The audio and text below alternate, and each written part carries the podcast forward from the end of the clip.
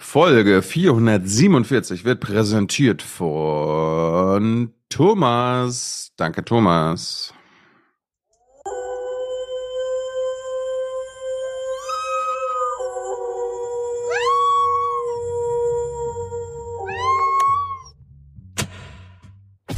geknallt hat es den ganzen Abend, ne? Aber einmal gab's mal so einen richtigen Wumms, ne? Also wir hatten mehrere große Einsatzstellen, die gleichzeitig liefen, auch richtig große Dinger. Wir hatten zeitweise gar keine Kräfte mehr. Ich konnte hier auch nicht so viel alarmieren, wie ich wollte, weil nichts da war. War schon ein dolleres Silvester. Das, was den Feuerwehrleuten in ganz Deutschland passiert ist oder den Rettungskräften, ist eine Schweinerei.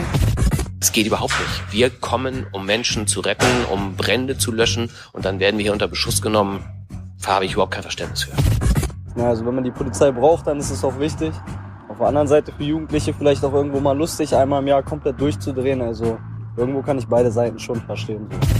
Ich bin hier groß geworden und schon über 40 Jahre hier und es wird leider immer schlimmer. Aber im Endeffekt ist ja Silvester, man soll feiern aber halt nicht so auf Polizisten, also auf Polizisten schon, aber halt nicht auf so Notfallsanitäter oder so. Ich glaube, angesichts von 33 verletzten Kolleginnen und Kollegen bei Polizei und Feuerwehr allein in der Hauptstadt in der Silvesternacht führt jetzt kein Weg mehr an einem umfassenden Böllerverbot vorbei.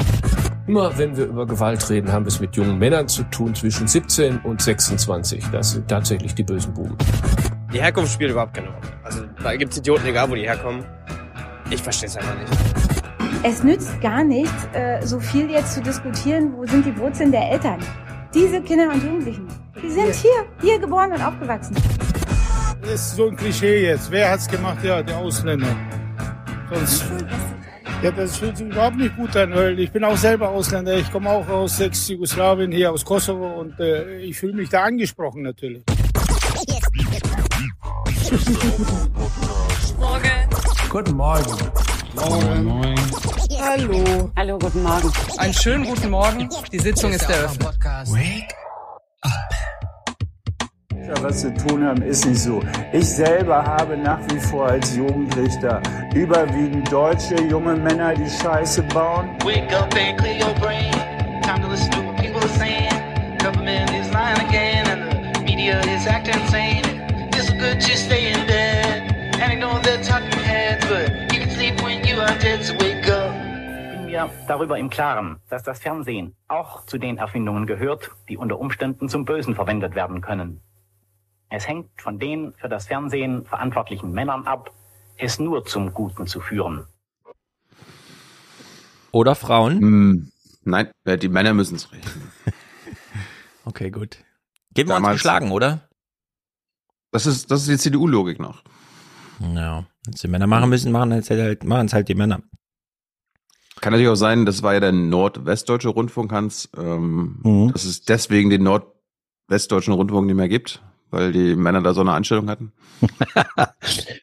Äh, bestimmt, das war's, das war's. Historische Rätsel schnell gelöst. Ja, das war damals der äh, Rundfunk der britischen Besatzungszone und die ging, äh, beinhaltete eben Norddeutschland, also der klassische Norden, und Teile Westdeutschlands, das Rheinland, Nordrhein-Westfalen. Das war der große NWDR. Und dann wurde zu Recht gesagt, nee, das sind doch zwar sehr unterschiedliche, auch historische Regionen. Und dann wurde der NWDR aufgeteilt in den NDR einerseits und WDR also andererseits. Ganz Westdeutschland, ganz Norddeutschland war eins, mhm. aber Radio Bremen hatte, war ein eigenes Ding, oder was? Das ist eine Insel.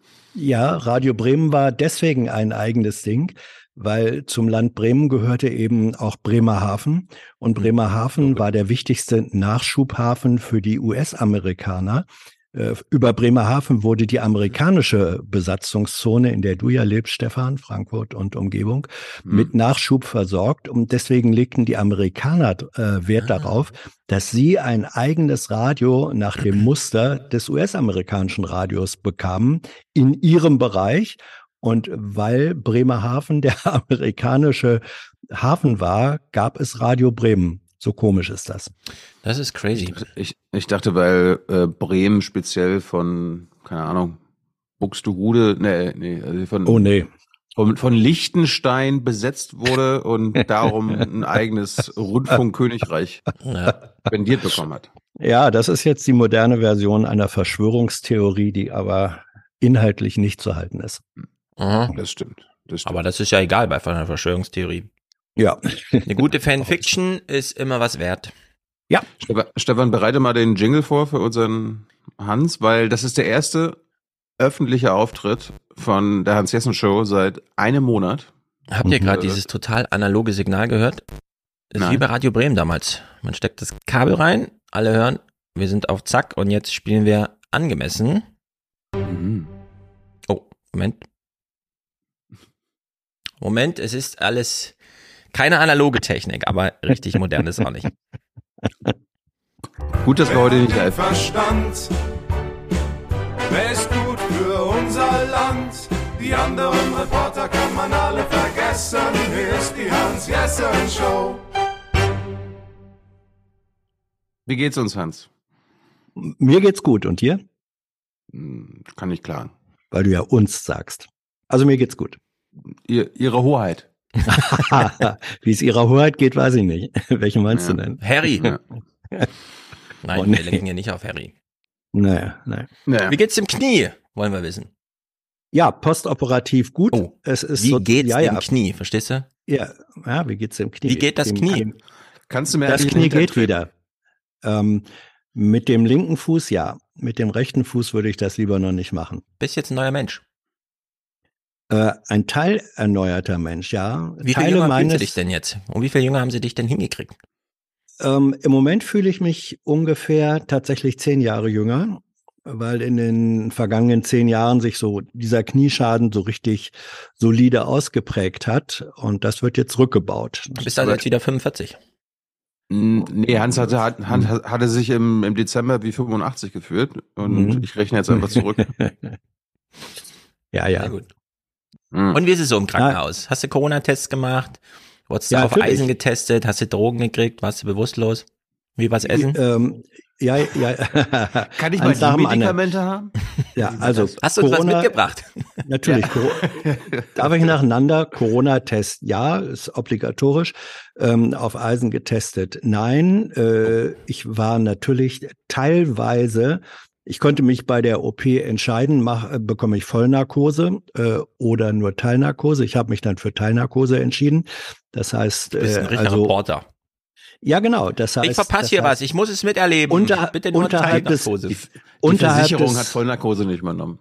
Ja, unterhalb des Bauchnabels äh, war sozusagen war ich nicht existent, aber Alles oben habe ich ja oben habe ich alles mitgekriegt. Das bedeutete, ich konnte während äh, der OP, also Fernsehen. erstens ähm, auch das, ich hatte eine Videobrille und äh, habe mir Mission Impossible ausgesucht als Ich Film. Avatar. Ja, nee, nee, nee. Du hast mit Und- einer Videobrille Mission Impossible geguckt, wie Ja, ja. Ähm, Cruise mit auf so ein Ding hochklettert und dann oben eine Genau. Videobrille bekommt, Und- wie er die Botschaft bekommt. Und genau, und gleichzeitig, gleichzeitig habe ich aber mitgehört, was im OP passierte. Und das war akustisch so ein bisschen, als äh, läge ich in einer Zimmermannswerkstatt, weil da wurde gefräst, gehobelt, gesägt.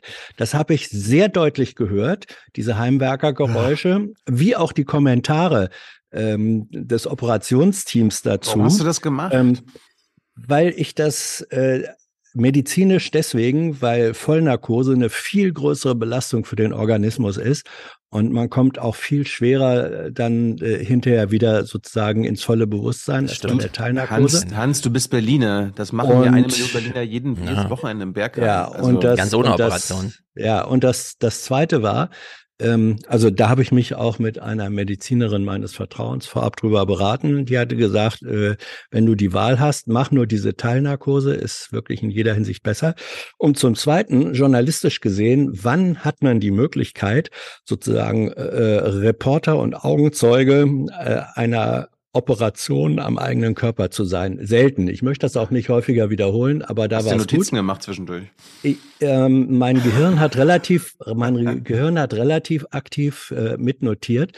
Äh, Und zum Beispiel, wie gesagt, der Operateur, den ich da hatte, ein guter Typ, ähm, mit dem habe ich dann äh, während, der Oper äh, während der Operation mich unterhalten. Der hatte ja zum Beispiel von meinem Knie natürlich vor Röntgenaufnahmen und so, aber wenn dann das Knie aufgeklappt wird, erst dann sieht er ja, was Erzähl, da Hans, tatsächlich erzähl. der Schaden ist. Mhm. Und dann, Also und dann Knie wird er- aufgeklappt und dann, was, was ja, dann nochmal? die, naja, die, also bei mir war es so, äh, jeder, Mhm. der weiß, wie ein Knie äh, aufgebaut ist, weiß, wesentlich zwischen diesen komischen Knochen sind ähm, äh, Knorpel äh, Ja, und sind Knorpel. Menisken. Und die waren bei mir praktisch einfach weg. Das war einfach alles äh, Ja. wie bei einer Kupplung, wenn die runter ist, da ist nichts mehr. So, und äh, deswegen werden dann, werden an den Stellen, wird dann alles glatt gefräst dann wird da ein Ersatzteil eingebaut. Und ähm, Jo. der Operateur, der Operateur sagt dann, während er sich das anguckte, sagt er, na ja, man würde jetzt nicht behaupten können, sie hätten sich zu spät bei uns gemeldet. Wo Da gehobelt ist- wird, fallen Späne, nicht wahr? Da ist nichts mehr. Und dann war der nächste Satz, ähm, äh, es macht den Eindruck, dass in ihrer aktuellen äh, Lebensgestaltung das Knie nicht oberste Priorität besitzt. Also ne, mit so einer Art von schwarzen Humor und Sarkasmus hat er das gemacht. Das war ganz prima. Du hast ihm gesagt, ich arbeite mehr so mit den Kapazitäten über meines Bauchnabels. Genau. Aber ich weiß nicht, was Genau. Sie ansonsten hier für Patienten haben in Berlin. Oh, das, das war interessant. Okay, das klingt alles sehr gut. Äh, Dank für die Schilderung. Äh, ja, Ja. es ist ein bisschen komisch zu hören. Das Knie wird aufgeklappt, dann wird irgendwie rumgeschabt und so. Ja. Aber Ja, ja. mein Knie Aber es war knirscht gut. ja auch. Ich war ja auch bei Ja. Mhm. dem Orthopäden, der meinte mir, haben Sie keine Sorgen, das hält schon noch 30 Jahre. Ich habe kurz im Kopf gerechnet. 30 Jahre ist gar nicht so viel. Er meint, aber gehen Sie weiter laufen, machen Sie Ihren Sport und so. Zur Not kann man es immer noch operieren. Jetzt So weiß ist es. ich, zur Not kann man es immer noch operieren. Zur Not kann man es immer noch operieren und wie gesagt, äh, es gibt inzwischen, auch da macht die Wissenschaft äh, freundlicherweise Fortschritte. Früher wurde äh, dann das Kniegelenk komplett äh, ersetzt und inzwischen ist es so, dass die feststellen können, na ja, hier ist jetzt von den beiden Menisken, die man hat, Innenmeniskus, äh, Außenmeniskus, da ist nur einer wirklich geschädigt, der andere hält schon noch okay. Dann wird eben nur der eine, wird nur die eine Satz, äh, Seite ersetzt. So war das bei mir. Und das beinhaltet dann immer noch die Option, wenn in, who knows, zehn Jahren oder so, wenn ich dann immer noch in der Gegend rumlaufe und man jetzt feststellt, jetzt ist die andere Seite aber auch runter, dann kann man da nochmal ran. Also das ist Ja, danke Wissenschaft. eine erfreuliche Prognose, äh, danke Wissenschaft. Und was ich, das will ich jetzt eben sagen, als ich ins Krankenhaus kam, ähm, das war der Tag, an dem in Berlin verfügt wurde, dass äh, planbare Operationen verschoben werden müssen. So, und da hatte ich sozusagen das große Glück, dass ich schon äh, eingewiesen war, eine Woche später, dann hätten die vermutlich äh, mir einen Brief geschrieben oder angerufen und gesagt, sorry, Herr Jessen, äh, wir müssen Sie mal irgendwann aufs nächste Jahr äh, schieben. Und die Fachgespräche, also äh, wenn, sagen wir mal, Karl Lauterbach der äh, sollte durch dieses Krankenhaus und andere Krankenhäuser äh, lieber nicht mit unbewachtem Rücken durchgehen. Sonst könnte es leicht sein, dass da ein Skalpell äh, ihm drin steckt. Da ist, gibt's einen ziemlichen Furor, ähm, weil die sagen, und das konnte ich in dem Fall konkret auch nachvollziehen, äh, wenn dann der Operateur sagt, ja, wir brauchen, wir haben einen Mangel an Medizinern und auch äh, Pflegepersonal äh, in der Kindermedizin. Aber was nützt es, wenn wir dann hier in der Knie- und Hüftchirurgie äh, Operationen verschieben? Wir können weder unsere Ärzte noch unsere Pfleger können jetzt auf einmal rüber in die Kinderklinik äh, und da operieren arbeiten. Das geht gar nicht. Ja, das ist nachvollziehbar und Ja. ähm, dadurch entsteht dann das Gefühl in den Krankenhäusern, da wird von politischer Seite werden Symbolentscheidungen, die nach außen hin äh, prima aussehen. Wir tun ja was, wir schaffen Kapazitäten frei. Ähm, das hat den Anschein nach außen. Im Inneren des Betriebes bedeutet es aber unter Umständen nicht unbedingt Entlastung, Hm. äh, sondern eine kuriose äh, zusätzliche Belastung. Das kriegt man dann sozusagen live ganz gut mit. Sehr gut. Je nachdem, wie wir es strukturieren, haben wir nachher einen Lauterbach-Clip zum Thema. Hm. Äh, brauchen wir aber ein bisschen Warm-up. Können wir jetzt nicht kalt spielen. Alles gut.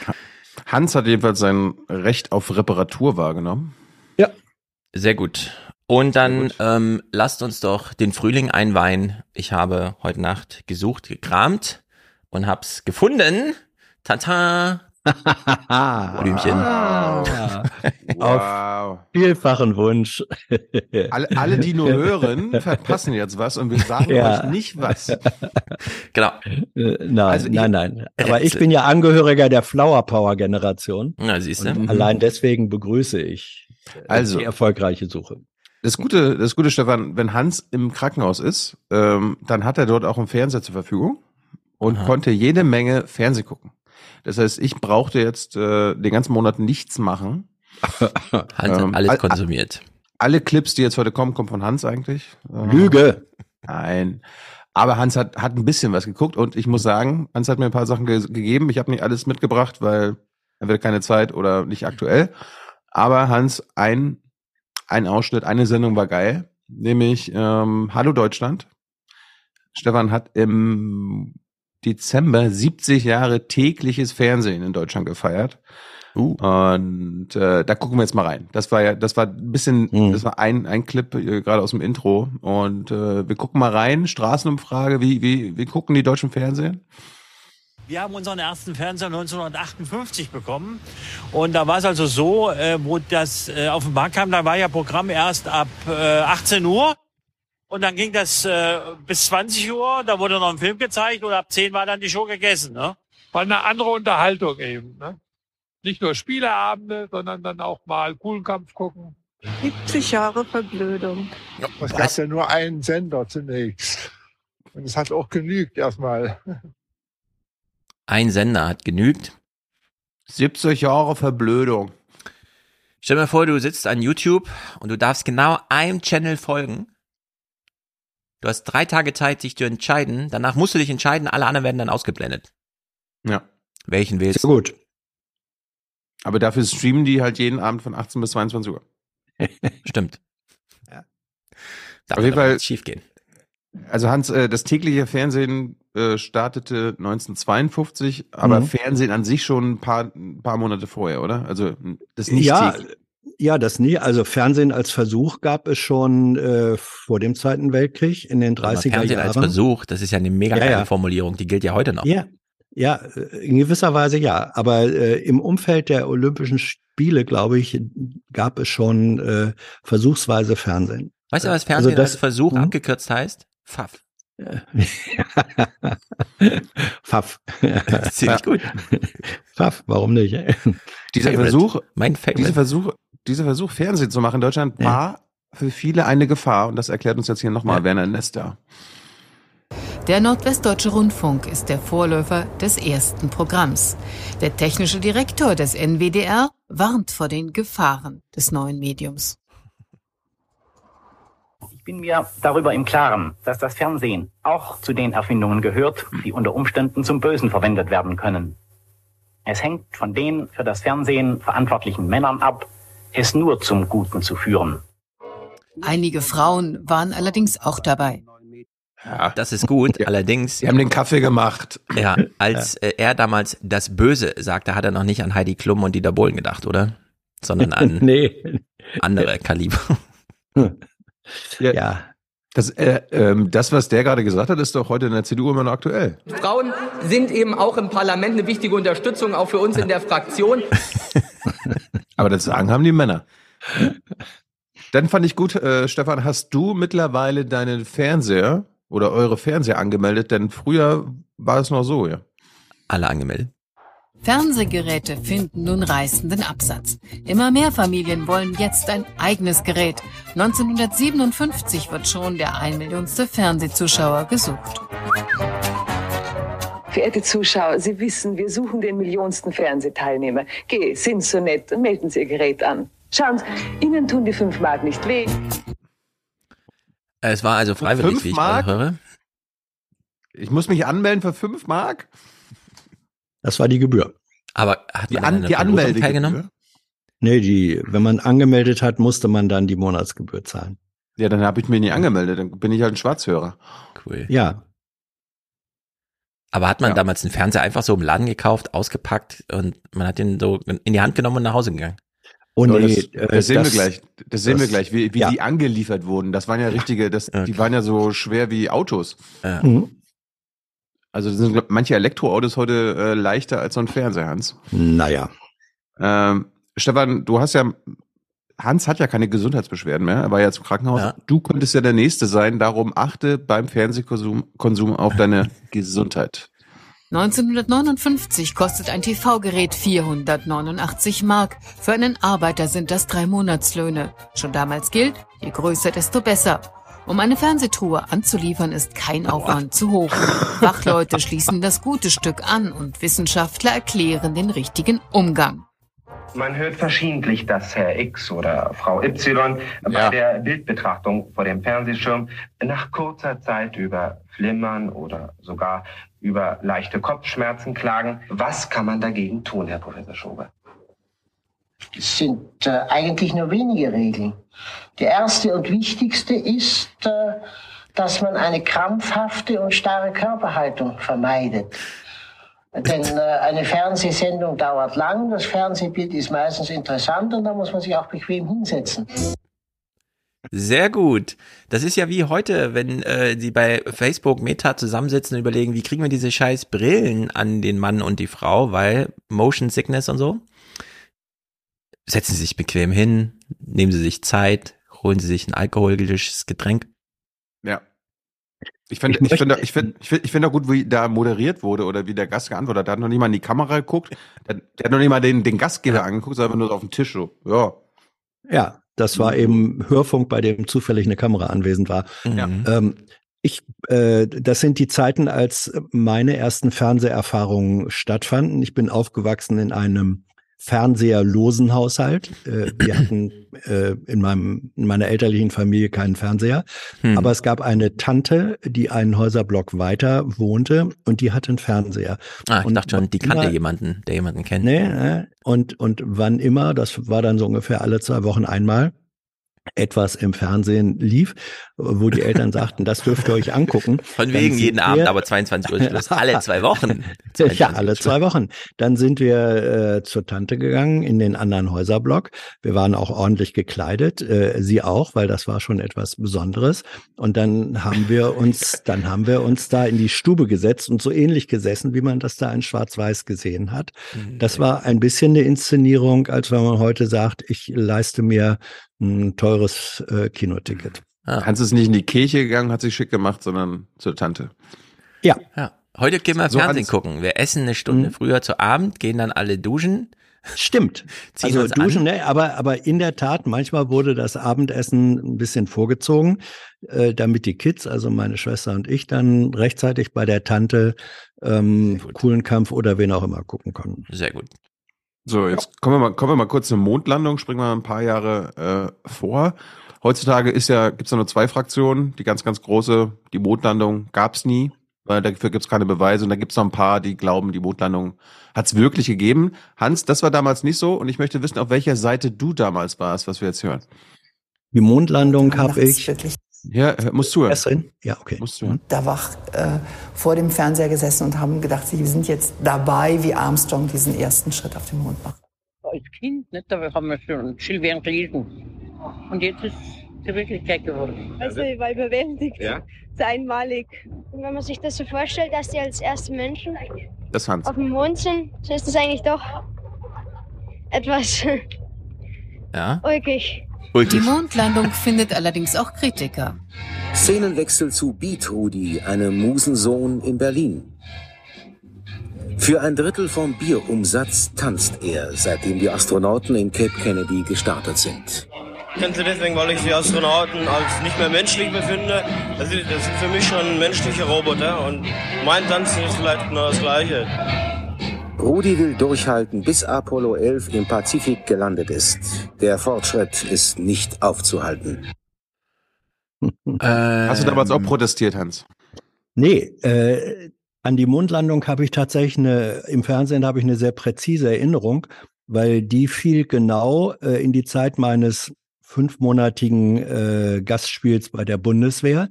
Äh, und da haben wir dann in unserer Kaserne, äh, wurde dann gesagt, okay, wer Mondlandung äh, gucken will, äh, in der, äh, im Casino, in der Kantine war dann ein Fernseher aufgebaut und dann haben da ungefähr 20 Soldaten, unter anderem ich, haben da gesessen die ganze Nacht und haben uns das angeguckt. Hm.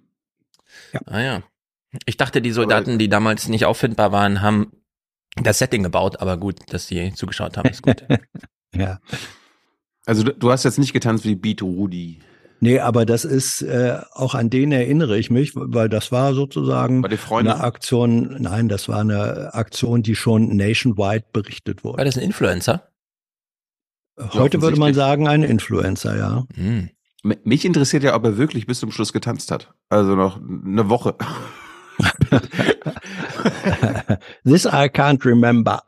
Hm. Also wer das weiß, wir haben ja, ja viele, äh, viele, ich sag mal, ältere HörerInnen. Ja, ähm, vielleicht hat Beatrudi Kinder, die jetzt hier oder Enkelkinder, ja. die hier gucken und hören. Beatrudi. Und sagen, ja. okay, yes, Beatrudi. Mhm. Stefan, du bist ja Ossi. Äh, rate mal, was es für eine Ansage gab, als die Mauer gebot, wo, äh, gebaut wurde, nämlich von DDR-Fernsehseite. Zum Mauerbau sendet von Schnitzler scharfe Drohungen an den Klassenfeind. What? Die Ordnung an unserer Grenze bestimmen wir. Und wer sich in Gefahr begibt, kommt darin um. Ich habe schon gedacht, der Westen sagt, ihr könnt die Mauer so hochbauen, wie ihr wollt. Unsere Strahlen gehen durch. Das war quasi damals sowas wie Hebestreit heute, aber wenn Hebestreit, also der Regierungssprecher, gleichzeitig noch Tagesschausprecher wäre. Nee, Tagesthemen-Moderator. Ja. Hans, oder? Nicht alles, was singt, ist ein Vergleich. Naja, in Sachen Ukraine sind wir ja wieder zurück, dass alle hier Farbe bekennen und quasi ja, als Regierungssprecher äh, Nachrichten machen, oder?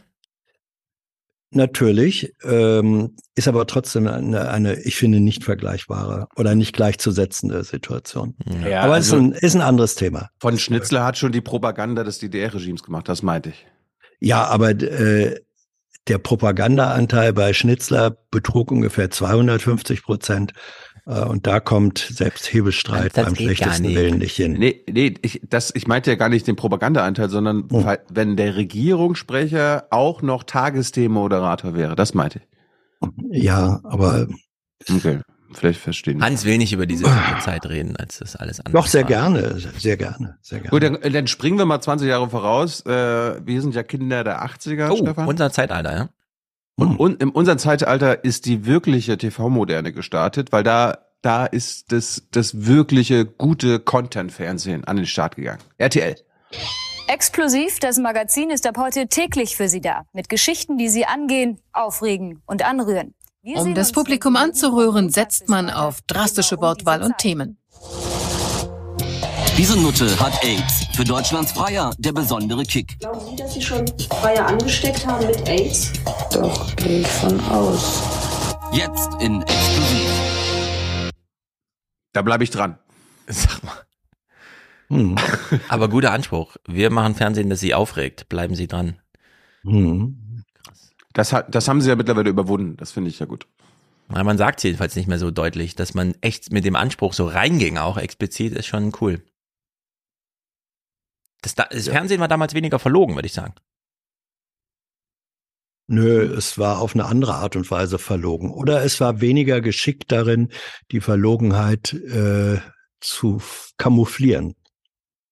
Ja, aber ich meine, heute würde man ja nicht mehr sagen, diese Nutte ja, hat AIDS, mal gucken, wen sie alles getötet hat, sondern man würde so einen gefühligen, ja, wir begleiten sie jetzt mal, ist ja doch ein schlimmes Schicksal, aber am Ende geht's ja nur darum, diese Nutte hat AIDS und wir gucken mal, wen sie so getötet hat.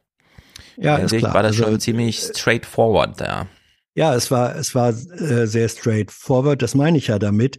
Äh, die Verlogenheit, die da drin steckt, dass man sagt, uns geht's eigentlich wirklich nur darum, äh, Triggerpunkte zu setzen, um das Publikum äh, mhm. auf äh, unsere Wellen zu holen. Das wird heute ein bisschen geschmack, äh, wird nach wie vor ja. genauso gemacht, genau. aber es wird geschmeidiger kamoufliert versteckt. Hm, genau, ja, sehr gut. Äh, cool. Hans hatte dann während seines äh, Krankenhausaufenthalts auch eine andere Sendung geguckt. Möchtest du auch noch mal reingucken, Stefan? Also ein, ein Highlight ja. hat er tatsächlich mitgebracht. Äh, Welches Krankenhaus könnte, war das? Charité? Wo müssen wir da hin? War die, ja, das war, war die, war die Charité in Berlin. Die haben dir einen Fernseher gestellt, wo du ARD und ZDF gucken konntest. Ist ja krass. Die haben, die haben äh, in den, jedenfalls auf der Station, wo ich war, äh, gab es Fernsehgeräte, die man nur mit äh, Ohrhörer selbstverständlich hören konnte, aber Da war äh, das, das war alles äh, online und da konnte ich das komplette Programm, konnte ich alles sehen. Alles. AD, ZDF und RBB. Äh, ja, und RBB. Und ich konnte selbst ins äh, Internet gehen, wenn ich Uh. wollte. Also, hm. Auf web.de. Die, die, die, äh, also online waren die Picobello. Hans konnte seine MySpace-Seite pflegen. Online Picobello. Ich war sofort drin, als ich ankam. Hans, äh, möchtest du kurz anmoderieren? Wir gucken uns jetzt diese Live-Schalte zur Skipiste an. Ähm, Ja, gerne. Wir hatten ja auch, war das die letzte Sendung, die letzte präoperative Sendung, hatten Ja. wir auch schon darüber gesprochen, dass äh, Global Warming eben auch bedeutet, dass in den traditionellen Skigebieten äh, der Alpen einfach Schneemangel ist äh, und eine schwierige Situation. Und das hat sich in diesem Jahr nochmal verschärft und wurde deswegen natürlich auch in den äh, Medien als Thema aufgegriffen. Und da war mir am 23. Dezember, genau einen Tag vor Heiligabend, wo normalerweise die Skisaison aber richtig voll, selbst in den relativ niedrig gelegenen bayerischen Skigebieten, äh, da knattert's einfach los. Und da war aber dieses Jahr nichts zu knattern. Und dann hat der Bayerische Rundfunk als zuständige Anstalt in der ARD gesagt, na ja, ähm, das hat ja schon irgendwie auch wohl was zu tun mit äh, Klimawandel. Und jetzt schicken wir mal einen Reporter hin, der Ganz soll investigativ, mal ne? ganz investigativ hin. Der soll mal vor Ort, wie es so heißt, äh, Mhm. recherchieren, ob denn überhaupt die Skifahrer, die es dann da gibt, ob die das überhaupt mit ihrem Gewissen vereinbaren können, was sie da tun. Stefan, wir gucken das jetzt einfach mal, äh, diese viereinhalb Minuten am Stück und du kannst aber zwischendurch Pause machen, falls du äh, lachen Fragen oder hast, ja, kotzen okay. musst. Mhm. Wo bist du überhaupt? Ja, zu warm, ähm, dass der ja, beim Bernhard in der Pistenraupe, Bernhard, Dankeschön, weil es da schön warm drin ist, so warm wie draußen eigentlich mittlerweile. Es hat geregnet, deswegen hat der Bernhard auch nicht so viel zu tun, deswegen konnte er mich ein bisschen rumfahren. Ja, schickes Gerät äh, und absolut natürlich wichtig, verbraucht aber auch ganz schön viel Diesel. 20 bis 25 Liter in der Stunde, hat er mir erzählt. Das Energiethema wollen wir gleich ansprechen, aber vielleicht erstmal, warum diese Pistenraupe so wichtig ist, dass wir Spaß auf der Piste haben. Und Jawohl. den Spaß konnte man diese Tage schon haben, weil die Pistenverhältnisse sind wirklich hervorragend hier im Skigebiet Garmisch Classic.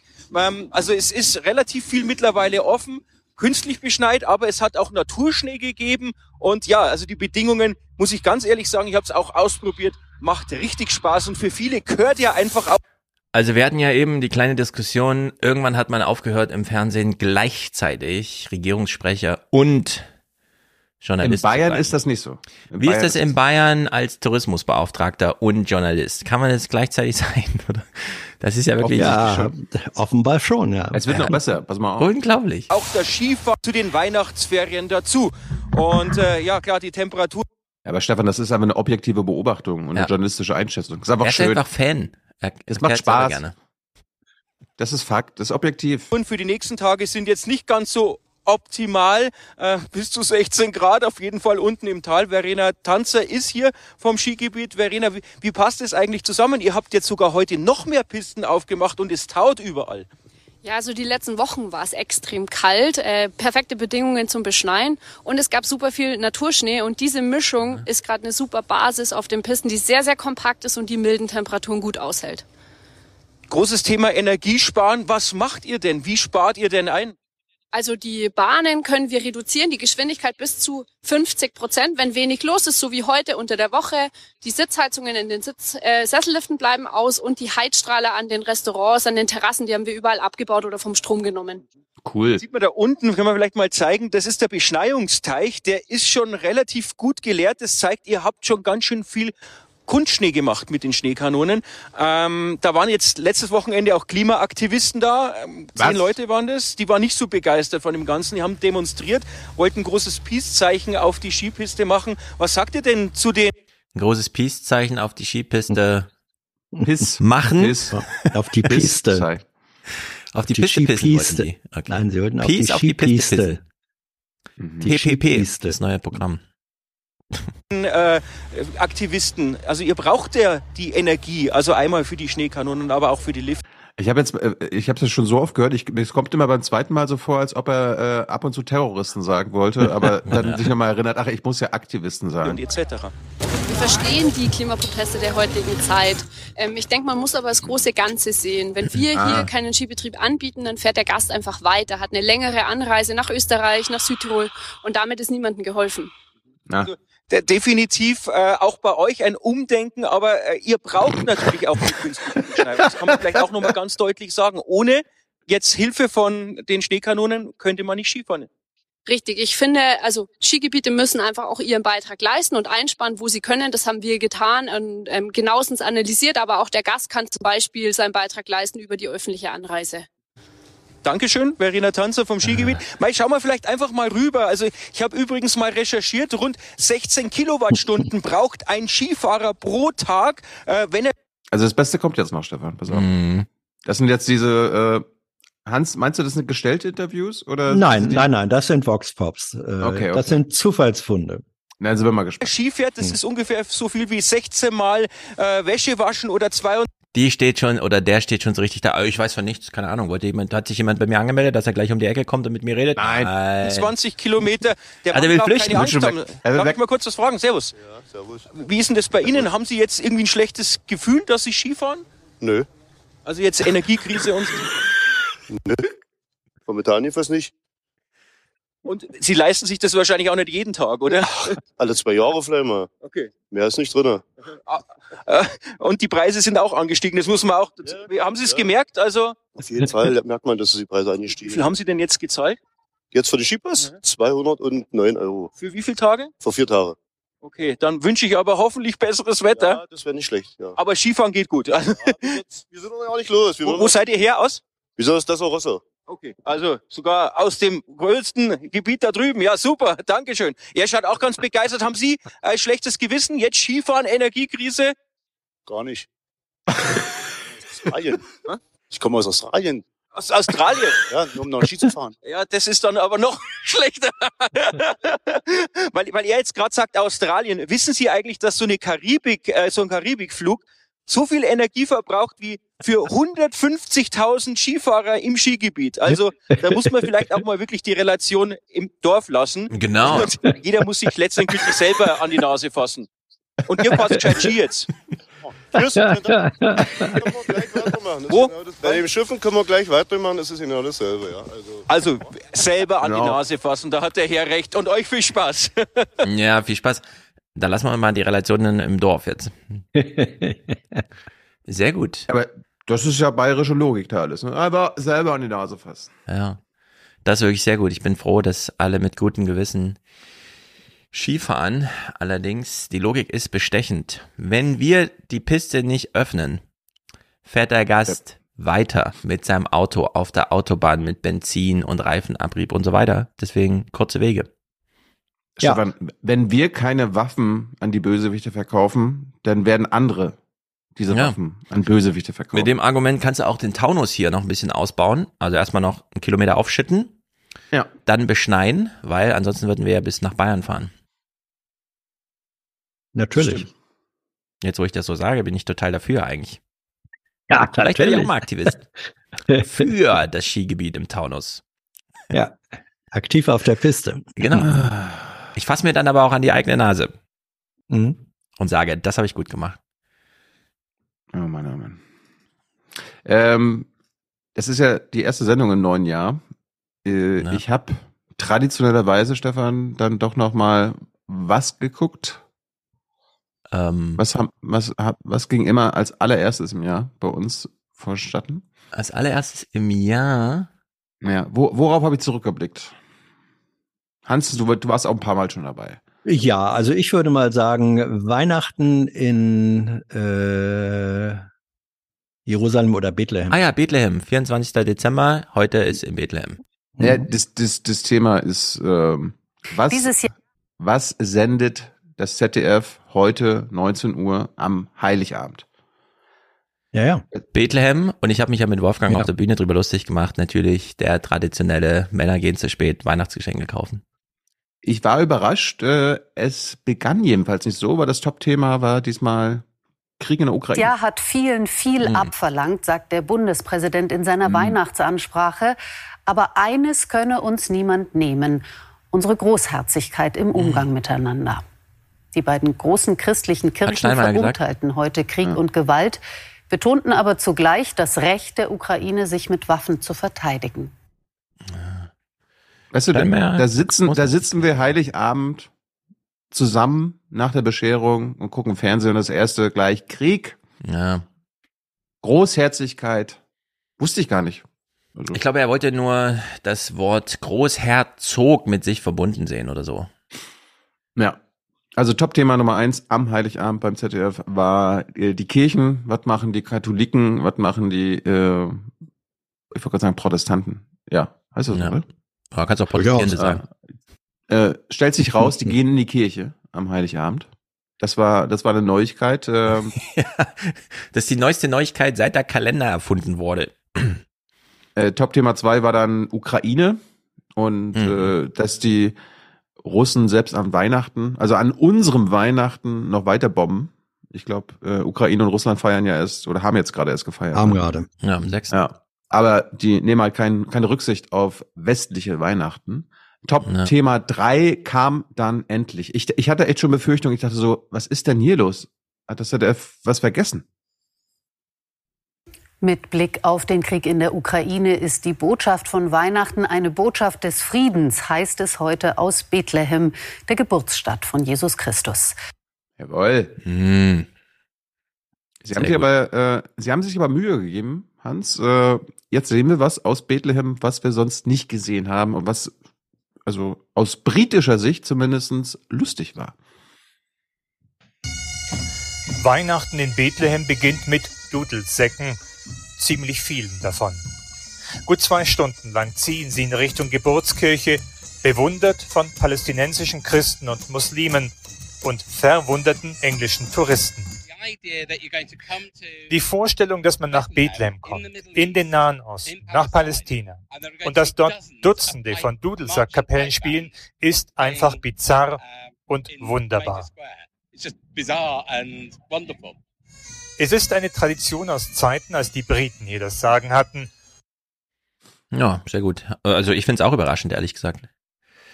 Hätte ich jetzt auch nicht vermutet. Ja, die Aber einen cool. haben halt den, die, haben- die einen haben halt den Nordwestdeutschen Rundfunk äh, von ihren Mhm. Besatzern bekommen und die anderen bekommen Dudelsäcke. Ja, sehr gut. Äh, Stefan, was, was kann denn neben dem Beitrag aus Bethlehem sonst noch nicht fehlen?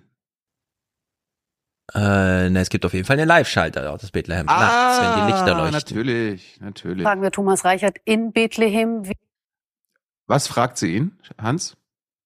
Wie ist die Stimmung? Wie erleben Sie die Stimmung dort? Also ich würde sagen, die Stimmung ist gespalten. Einerseits spüren Hm. wir viel Erleichterung darüber, dass die Corona-Restriktionen weg sind. Es sind zum ersten Mal wieder richtig viele Besucher da. Es tut der Stadt gut, den Geschäften und den Hotels. In Bethlehem findet man heute Abend schwer eine Herberge. Vielleicht so wie damals. Oh, boah, sehr gut. Ja, Poetisch. Ja, ich wollte ich wollte erst sagen, also niemand kann was für sein eigenes Gesicht, aber es ist natürlich schwierig, wenn du erstmal aussiehst wie Oliver Pocher und dann am Ende auch noch ähnliche Karlauer reißt. Das stimmt. Oh Gott. Wir hören mal weiter. Hans Auf der anderen recht. Seite spürt man auch viel Frustration, ja Verzweiflung. Bethlehem fühlt sich vergessen von der Welt, gefangen in einem Konflikt, der Jahrzehnte alt ist zwischen Israelis und Palästinensern. Dieser Konflikt, Konflikt. ist in diesem Jahr noch blutiger geworden. Und dann ist da ja auch noch die neue israelische Regierung unter Benjamin Netanyahu, die in ihren Reihen viele antiarabische Nationalisten hat. Also da steht zu befürchten, dass der Konflikt noch blutiger werden könnte. Und insofern ist die Weihnachtsbotschaft aus Bethlehem heute nur beschränkt hoffnungsvoll und friedlich. Ja, interessant, das so zu hören. Die neue Regierung von Benjamin Netanyahu. Mhm. Auch, wir sind alle gefangen in so einer Zeitschleife irgendwie.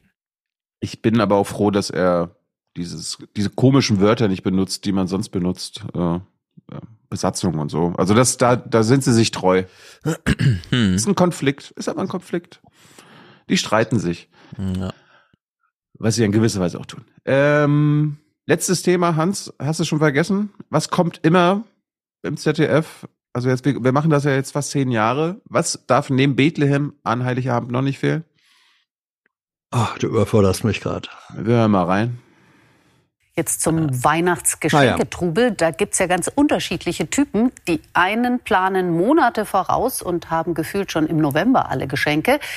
Die anderen spurten in letzter Minute los, als ob sie überrascht davon wären, dass Weihnachten diesmal am 24. Dezember stattfindet. Ähm, ich war ja mit Wolfgang auf der Bühne und ich habe auch aus Joke, Witz und Tollerei, ich habe mir nichts dabei gedacht, Clips der letzten Jahre mitgebracht. Aber Hans, erklär mir das mal. 2019 und 2021 unterscheidet sich die Programmgestaltung der Heute-Sendung überhaupt gar nicht. Denn ja, dasselbe Thema, Männer kaufen zu spät ein. Dieselbe Stadt, Hannover. Derselbe Mhm. Laden, Parfümerie Liebe, dieselbe Mhm. Geschäftsführerin als Wortspenderin, Patricia und so weiter. Mit dem gleichen Inhalt. Ja, da kommen Männer überrascht rein und zum Glück kann ich ihnen helfen. Wie kann das passieren? Die wissen doch in der Redaktion, was sie zwei Jahre zuvor gemacht haben. Deswegen ja. Ein Modell, das sich bewährt gemacht? hat. Nö, äh, es ist einfach, es wird, es wird dann gesagt, äh, in den redaktionellen, war das ZDF? Ja. Okay, also ZDF sitzt ja in Mainz und muss dann aber schon immer auch dafür sorgen, dass äh, die Regionalstudios drankommen. Hannover ist äh, eine der einkaufsstärksten Innenstädte Deutschlands, ohne dass es Berlin wäre oder so. Deswegen wird dann in der redaktionellen Planung gesagt, "Hm, das Thema Weihnachtsgeschenke, Last Minute, das können wir doch mal ganz gut äh, in die Provinz nach Hannover äh, geben. Das erfüllt dann die Provinzquote. Besuch auf dem Und man Lande, ja. weiß, und man weiß aus der Vergangenheit, ähm, es gibt da eine Infrastruktur, eine journalistisch-ökonomische Infrastruktur, wo wir sicher sein können, dass das äh, klappt. Und Parfümerie Liebe, ich bin ja gelernter Hannoveraner, ist äh, die Traditionsparfümerie in Hannover, wobei alleine der Name Liebe ist tatsächlich der Name des, äh, des Firmengründers gewesen. Beste Adresse dort Was- auch. Mhm. Geil. Best, beste, Adresse in der Nähe vom Köpke, also äh, im Zentrum der Fußgängerzone. Das ist ein Set von äh, Erfolgsgarantie, wo du ein Standardprodukt mit relativ geringem Aufwand zuverlässig herstellen kannst. Ja. Auf jeden Fall waren die waren diesmal in Schwerin. Genau, die Also- waren nämlich in Schwerin. Und meine Vermutung ist, weil wir uns drüber lustig gemacht haben, haben sie sich nicht getraut, nochmal nach Hannover zu Ja, kann gut sein. Nee, ich glaube, die Hannover-Korrespondentin hatte einfach Corona und konnte nicht. Das kann auch sein. Und, und, das habe ich jetzt nicht mitgebracht, ich habe ja auch Nordmagazin geguckt und Nordmagazin hat auch was im Einkaufszentrum, Einkaufszentrum in Schwerin gemacht und vielleicht haben sie das einfach gesehen und dann so, okay, da können wir auch hingehen. Ja, stimmt. Zum Beispiel, das, ein- ja. das einzig Neue, was ich in all den Jahren ZDF an Heiligabend nicht ge bisher gesehen hatte, war, dass eine Psychologin nochmal erklärt, warum die Männer äh, am Heiligabend einkaufen gehen. Laut Handelsverband Deutschland kaufen 2% der Verbraucher ihre Geschenke erst am 23. und 24. Dezember. Also die Reporterin sagt uns gerade, dass sie einen Beitrag macht über zwei Prozent der Bevölkerung. Ja. Ja. Und die anderen 98 Prozent, die kommen ja sonst nicht vor. Nein, die sollen sich lustig machen über die 2%. So funktioniert Ah. Fernsehen. Die Nutter Ja, Minder, und so weiter. genau. Über Minderheiten reden. Klar. Mhm. Es gibt so Anfallsarbeiter, die sind übrigens nicht nur beim Weihnachtseinkauf so, sondern auch auf der Arbeit. Also die Mhm. beenden Projekte auch nur auf Druck hin und arbeiten dann die Nächte durch, trinken Espresso und schaffen es dann pünktlich. Ja. Das sind diese Daytrader, das kennt man in diesen Redaktionen, glaube ich, gut, wo man Nachrichten macht, wo man morgens dann nicht weiß, was man abends sendet. Gibt's aber auch im wissenschaftlichen Betrieb, also bei den äh, bei, Überall, bei ja. Examensarbeiten gibt's ja, wenn man drei Monate Zeit hat, eine zu erstellen, dann gibt's diejenige, die sozusagen von Anfang an jeden Tag ähm, äh, einen Teil ihrer Seiten runterschreiben Mhm. und bearbeiten. Und die anderen, äh, zu denen ich gehört habe, äh, die lassen die ersten zwei Monate verstreichen, ohne irgendwas zu tun, vielleicht ein bisschen lesen. Und irgendwann sagt die innere Uhr, wenn du jetzt nicht anfängst, dann schaffst du es nicht bis Mitternacht Abgabetag. Und genau so war es dann. Ich war, glaube ich, eine halbe Stunde äh, vor Einlieferungsschluss äh, war, war sozusagen das Ding fertig getippt und gebunden. Aber und, und wer hat recht? Die äh, vorsichtigen ähm, Nicht-Aufschieber Beide. oder die All-Nighter? Nein, Sie haben, Sie haben beide recht. Äh, es gibt einfach, das äh, glaube kennt jeder von uns auch. Äh, es gibt Leute, die arbeiten oder können nur so arbeiten, indem sie sich geplant, gezielt, ähm, äh, stufenweise voranarbeiten. Und andere brauchen, und wie gesagt, ich gehöre ganz bestimmt zu dem Typ, der sagt, äh, wenn, wenn nicht der Druck da ist, der sagt, wenn du jetzt nicht anfängst, dann verkackst du das Ding aber erst recht. Wenn dieser Druck nicht da ist, dann äh, ist es, finde ich es schwer oder fällt es mir manchmal, ist es mir manchmal unmöglich, vernünftig zu arbeiten. Ja, so, so machen wir das, also Backstage News, äh, Stefan, mhm. bei Jung und Naiv, wir verarschen Hans immer und, äh, und tun so, als ob das Interview einen Tag vorher stattfindet. Und dann äh, Ja. Dann setze ich mich hin und sage, Hans, äh, kannst du mir noch mal ein paar Sachen sagen? Und Hans dann so, ja, ja, ja, äh, geht ja gleich los. Ne? So, ja, Hans, mh, dann dreht sich geht, Hans so um, geht, geht zu ChatGPT und fragt, äh, was kann ich den und den fragen? Gib mir zehn Fragen für den ja. und den. Ja, genau. Thilo, dir ist natürlich klar, dass diese Offenbarung Konsequenzen haben wird. Ja, aber jetzt sind es immer zwei Tage. mhm.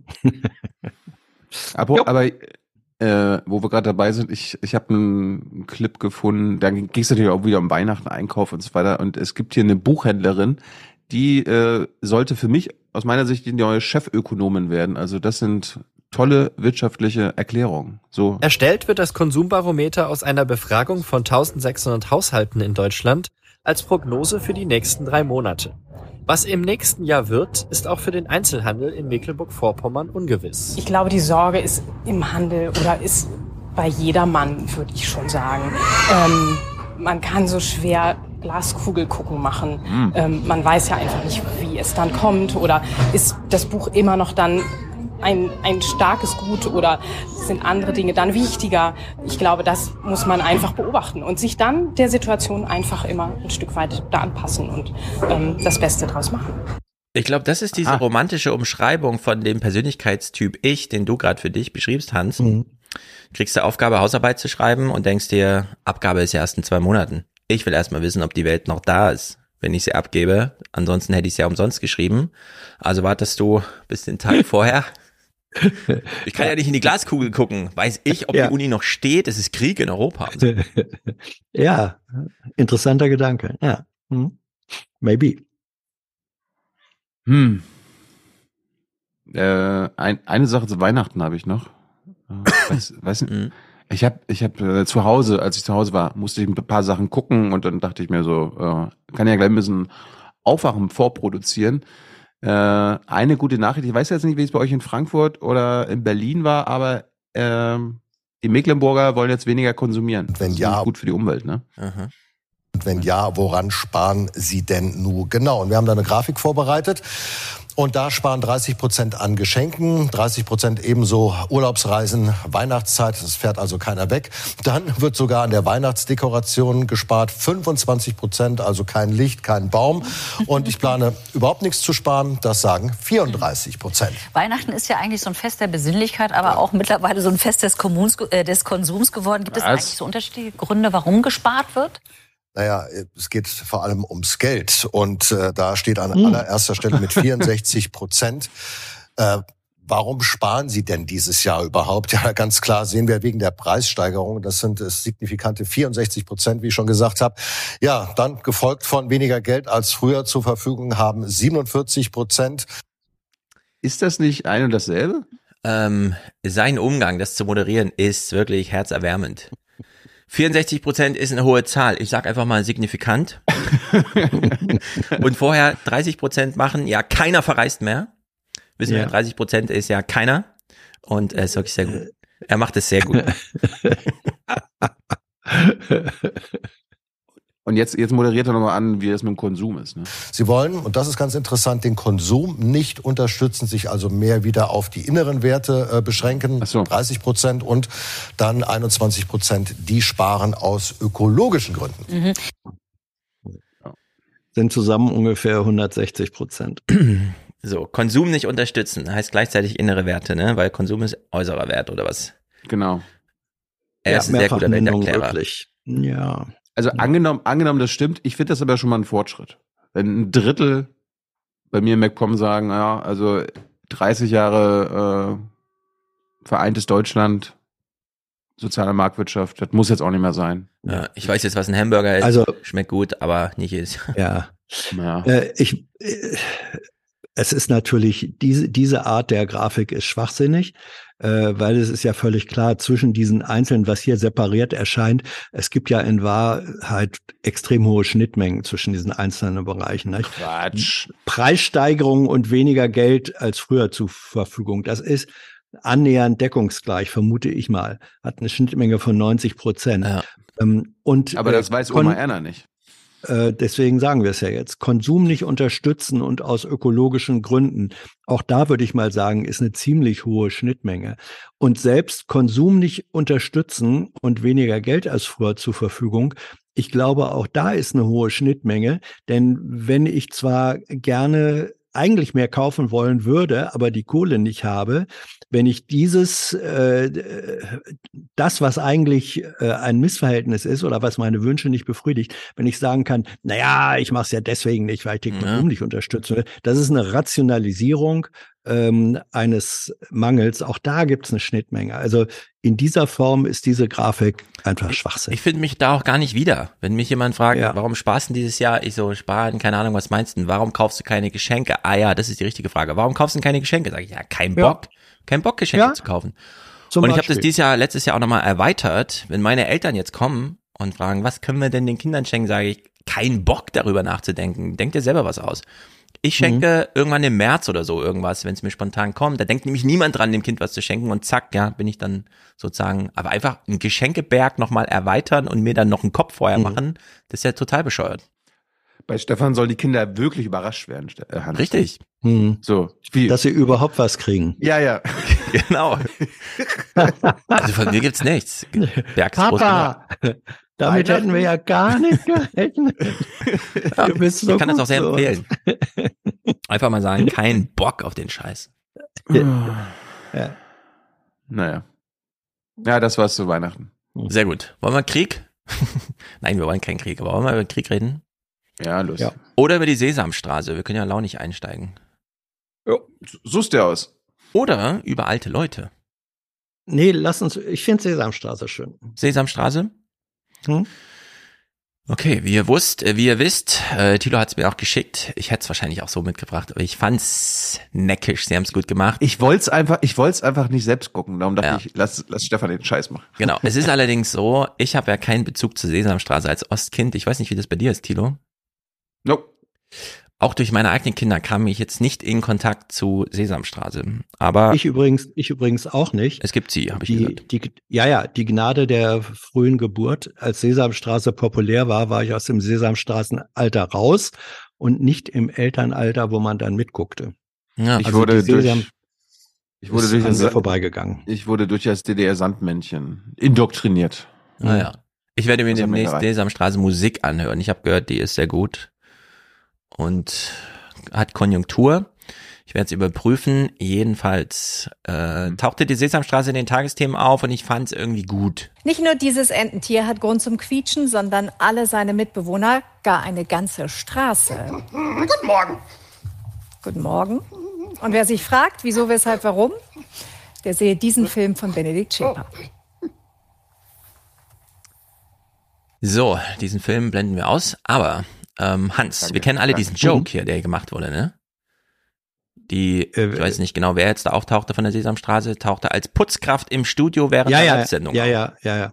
Ja, ja. Ja, es, es ist so, es gibt einen legendären, äh, einen legendären Clip, wo tatsächlich während einer Morgensendung, einer Morgennachrichtensendung, äh, im Hintergrund eine Putzkraft äh, auftauchte und sich nicht stören ließ äh, durch die laufende Moderation, sondern fröhlich einen guten Morgen wünschte, wo sich hinputzt und dann wieder aus dem Bild verschwindet. Darauf spielt das an. Ist immer ein, immer ein toller Clip. Genau, das. Und dann gibt's noch so ein zweites, da war es, glaube ich, nicht eine Putzkraft, sondern irgendwer aus dem Service.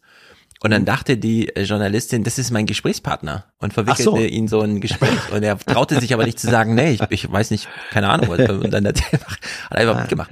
Also äh, in der Sicht fand ich es doppelt witzig, dass sie hier Ja. nicht nur die Puppen da hatten, sondern Ja. auch die Putzkraft nochmal herausgekramt haben. Äh, und ja, da, wie sie einmal da sind und Karin Mioska auch überrascht guckt, wie wir hier sehen, äh, gab es dann auch ein kleines Gespräch. Oh, so, oh, wo Mit kommen Show- die denn? Achso. Genau, so, ja, aber ich habe ich ja gar nicht mitgerechnet. Mit Show, Spaß und Spiel hat die Sesamstraße Generationen an Kindern geprägt und will auch zukünftig ihre Kernbotschaft transportieren. Wenn ich gar Bleib dumm. So, und ich freue mich natürlich ganz besonders heute über unsere wunderbaren Gäste. Willkommen, Ernie und Bert. Oh, hallo Karen, schön, dass wir hier sein dürfen. Ja, wie geht's dir? Aber, guck mal, Bert, du hast dich ja sogar richtig schick gemacht. Ja, ich dachte mir, wenn wir schon bei den Tagesthemen sind, dann mache ich mich auch schick. Ja, tolle Krawatte, Bert. Ja. Du weißt aber, dass man hier in diesem Studio nicht mehr unbedingt Krawatte tragen muss, ne? Also das. Ehrlich? Oh, das ist Ja. der, das ist der peinlichste Moment in meinem Leben. Nein, nein, nein, das ist, äh, das muss es gar nicht sein, weil, guck mal, Hm? das ist ja das gleiche Muster, als hättet ihr euch abgesprochen. Ja, stimmt, Schlafanzug. Mhm. Wann setzen sich denn hier eigentlich Pyjamas durch? Ich kann das ja mal vorschlagen, Ernie. Aber mich interessiert natürlich am allermeisten, wie ist denn das für euch so nach 50 Jahren? Ach, könnt ihr noch, könnt ihr es noch miteinander aushalten? Ja, ich freue mich auf die nächsten 50 Jahre. Mhm, Ich auch. Ja, ein absolut, also mega äh, gutes Gespräch. Es Ja. geht um nichts. Alle Zuschauer erfahren, was sie ohnehin wissen wollen. Ist irgendwas passiert in der Welt, was mich betrifft? Nein? Oh, sehr gut. Gute Nachrichten heute. Und sie kriegen das abends nochmal mit einer guten Portion Erinnerung an ihre Kindheit. Ja. Ernie und Bert haben Also- damals die Welt erklärt und jetzt macht's halt Kara Mioska und die beiden verstehen sich gut. Alles ist gut. Also eine Frage hat Karen natürlich vergessen, wie die Beziehung der beiden mittlerweile so läuft. Nach 50 Jahren? Ich, ich, ich glaube, sie haben sich ja geoutet vor ein paar Jahrzehnten. Also. Und das andere, Bert sieht aus wie Wolfgang M. Schmidt. Äh, Welcher von beiden ist Bert rechts? Der gelbe. Ja, schon ein bisschen, genau. Krawatte.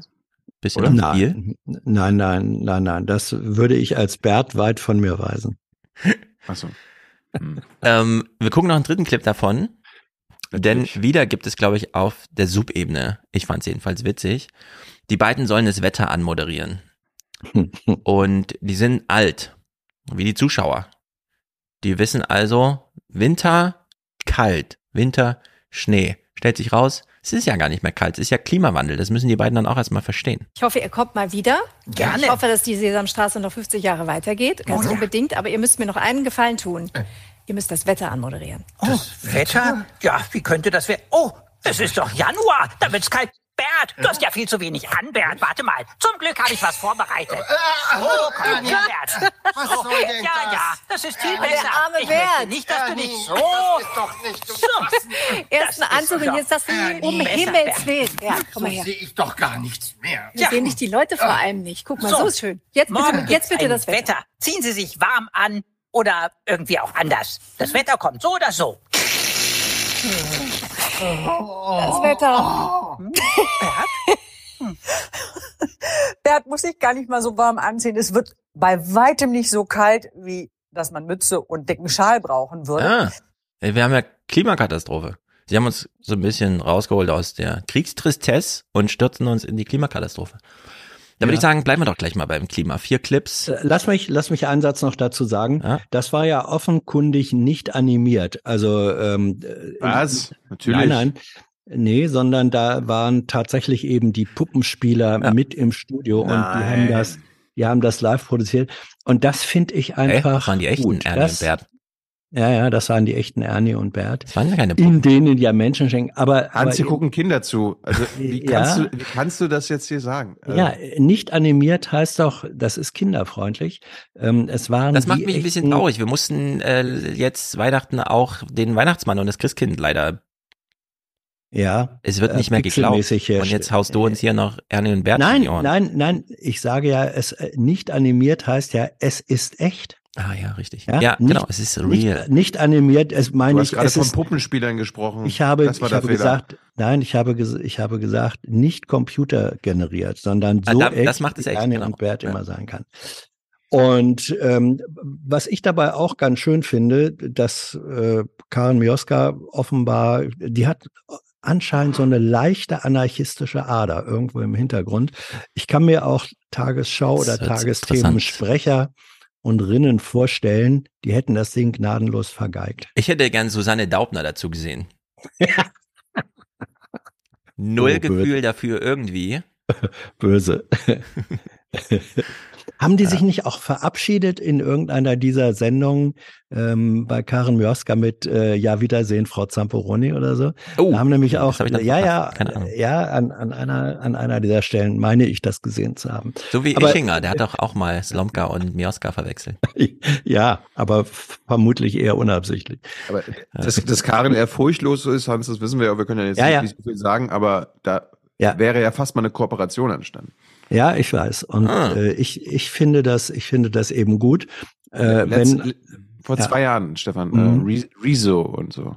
Äh, Mhm. Triell. Mein Eindruck Ja. ist immer, diese ganzen Tagesthemen, Leute machen nur noch Kooperation mit irgendwas, wenn irgendwie drei Agenturen und sieben Produktionsstätten irgendeine Podcast-Idee haben.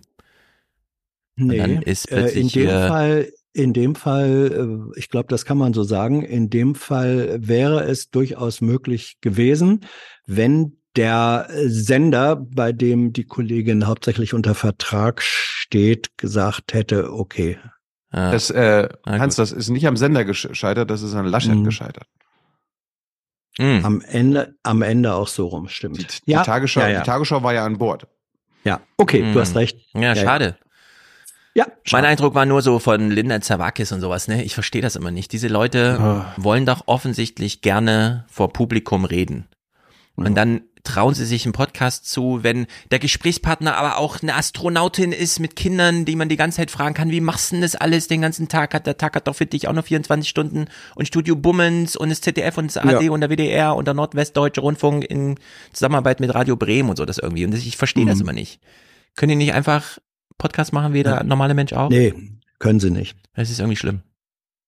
Es gibt ja auch Leute, die gehen nur mit Schwimmflügeln und Schwimmweste zusätzlich in die Bade. Ja, die müssen sich alle mal locker machen, ey. Das ist unglaublich. Mhm. Gut. Das ist schlimm ist das. Schade. Schade auch für Deutschland. Ganz genau. Klima. Es ist nur nicht nur in Deutschland krass für Ernie und Bert, sondern in Amerika wurden immer wieder Temperatursprünge am 27.12. vermeldet. Langsam wird einem Angst und Bange. Ich bleibe noch mal ganz kurz in den USA, denn der Temperatur sozusagen Anstieg von der Eiseskälte hin zur Wärme, zur fast frühlingshaften Wärme ist enorm. Heute Nachmittag gab es im Nordwesten Kansas eine Temperatur von plus 23 Grad, nachdem es vor ein paar Tagen dort noch kälter war als minus 30 Grad.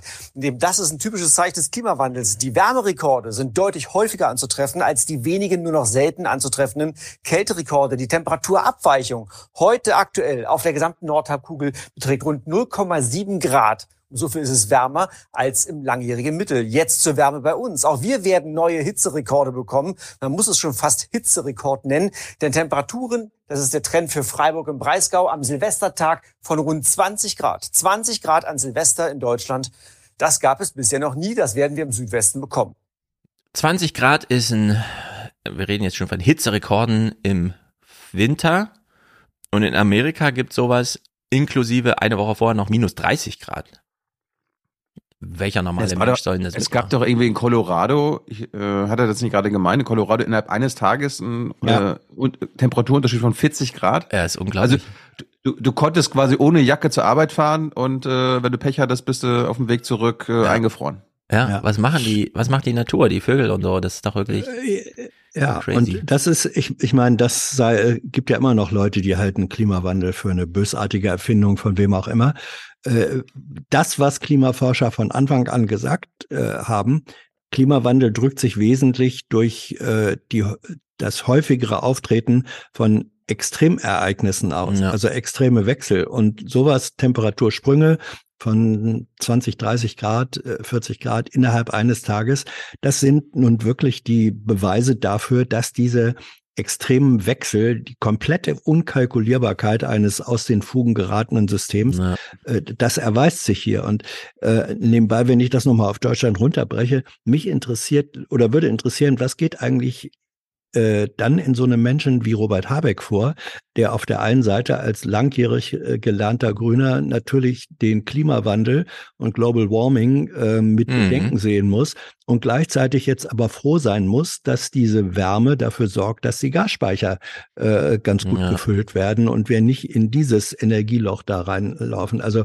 auch das ist, da- das ist ja auch eine Form von, von extremen äh, Ereignis auf anderen Ebenen. Absolut. Ich Ähm. hoffe auch, da wird man ordentlich therapeutisch begleitet, denn das ist Tja. nicht mehr unter einen Hut zu kriegen.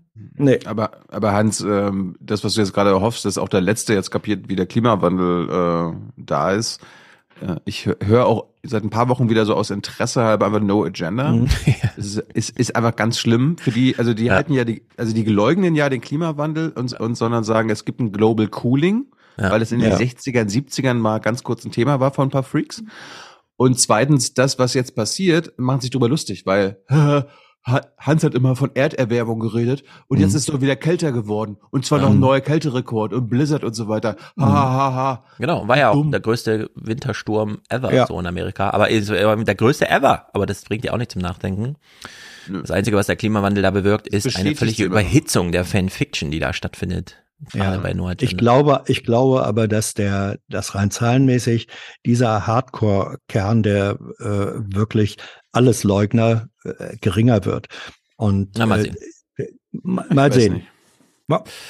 Also man versucht, man kommt jedenfalls journalistisch nicht mehr drum rum, die Leute wirklich die ganze Zeit darüber zu informieren, was ist denn jetzt Sachstand? Und da wird Ja. natürlich zum Jahresende auch so eine Art Jahresrückblick gemacht. Die Wetterbilanz des Jahres sieht jedenfalls gruselig aus. 2022 war ein außergewöhnliches Wetterjahr. Das ist die vorläufige Jahresbilanz des deutschen Wetterdienstes. Die Sonne schien im bundesweiten Mittel rund 2025 Stunden, so lange wie nie zuvor seit Beginn der Aufzeichnungen. So, das hören wir jetzt, sie hat jetzt die absolute Zahl genannt, ne? 2000 so und so viele Stunden, mehr als jemals zuvor und so weiter. Wir hören gleich, äh, wenn wir das im Heute-Journal nochmal, äh, also weiter äh, hören, hören wir mal die äh, relativen Veränderungen. Außerdem war das Jahr sehr trocken und deutlich zu warm. Mit einem Jahresmitteltemperatur von 10,5 Grad war 2022 neben dem bisherigen Rekordjahr 2018 eines der zwei wärmsten jemals gemessenen Jahre. Und könnte sogar noch als das wärmste in die Bilanz eingehen, denn für den Silvestertag werden milde Temperaturen erwartet. Genau. Wir schaffen das. Am 30. war es noch eins der zwei und am 31. wussten wir, okay, jetzt wurde der Rekord auch noch gerissen. Diese Sonnenscheinstunden. Herzlich willkommen zum Wetter heute Abend. Zeit für den Jahresrückblick 2022. Es war 15 Prozent trockener als im Mittel der letzten 30 Jahre. Mit plus 1,2 Grad bei den Temperaturen wird 2022 neben 2018 das wärmste Jahr und mit einem außergewöhnlichen Plus von 21 Prozent beim Sonnenschein auch das sonnigste seit Messbeginn werden. 21 Prozent plus bei den Sonnenstunden. Das ist mal eine Veränderung. Ja, das ist Wachstum. Und die Sonne meint's gerade gut mit uns, ne? Die äh, ist ja gerade ein bisschen schwächer als sonst. Wie sie auch zu erwarten wäre. Naja, mittlerweile sehen dann auch die Kurzmeldungen zu den ein oder anderen Themen anders aus, denn Ich guck, aus. ich guck, ich guck Hm. mal nebenbei, ich kann ja online abrufen, wie, äh, wie viel Sonne gerade auf die Solaranlage meiner Eltern Ah ja, äh, ja, scheint. genau, guck mal. Wir kennen ja diese Äh. Formulierung aus den Nachrichten. Ähm, wir haben noch wenig Zeit, es ist der letzte Moment, noch was zu ändern. Diese Klimakonferenz muss es jetzt bringen.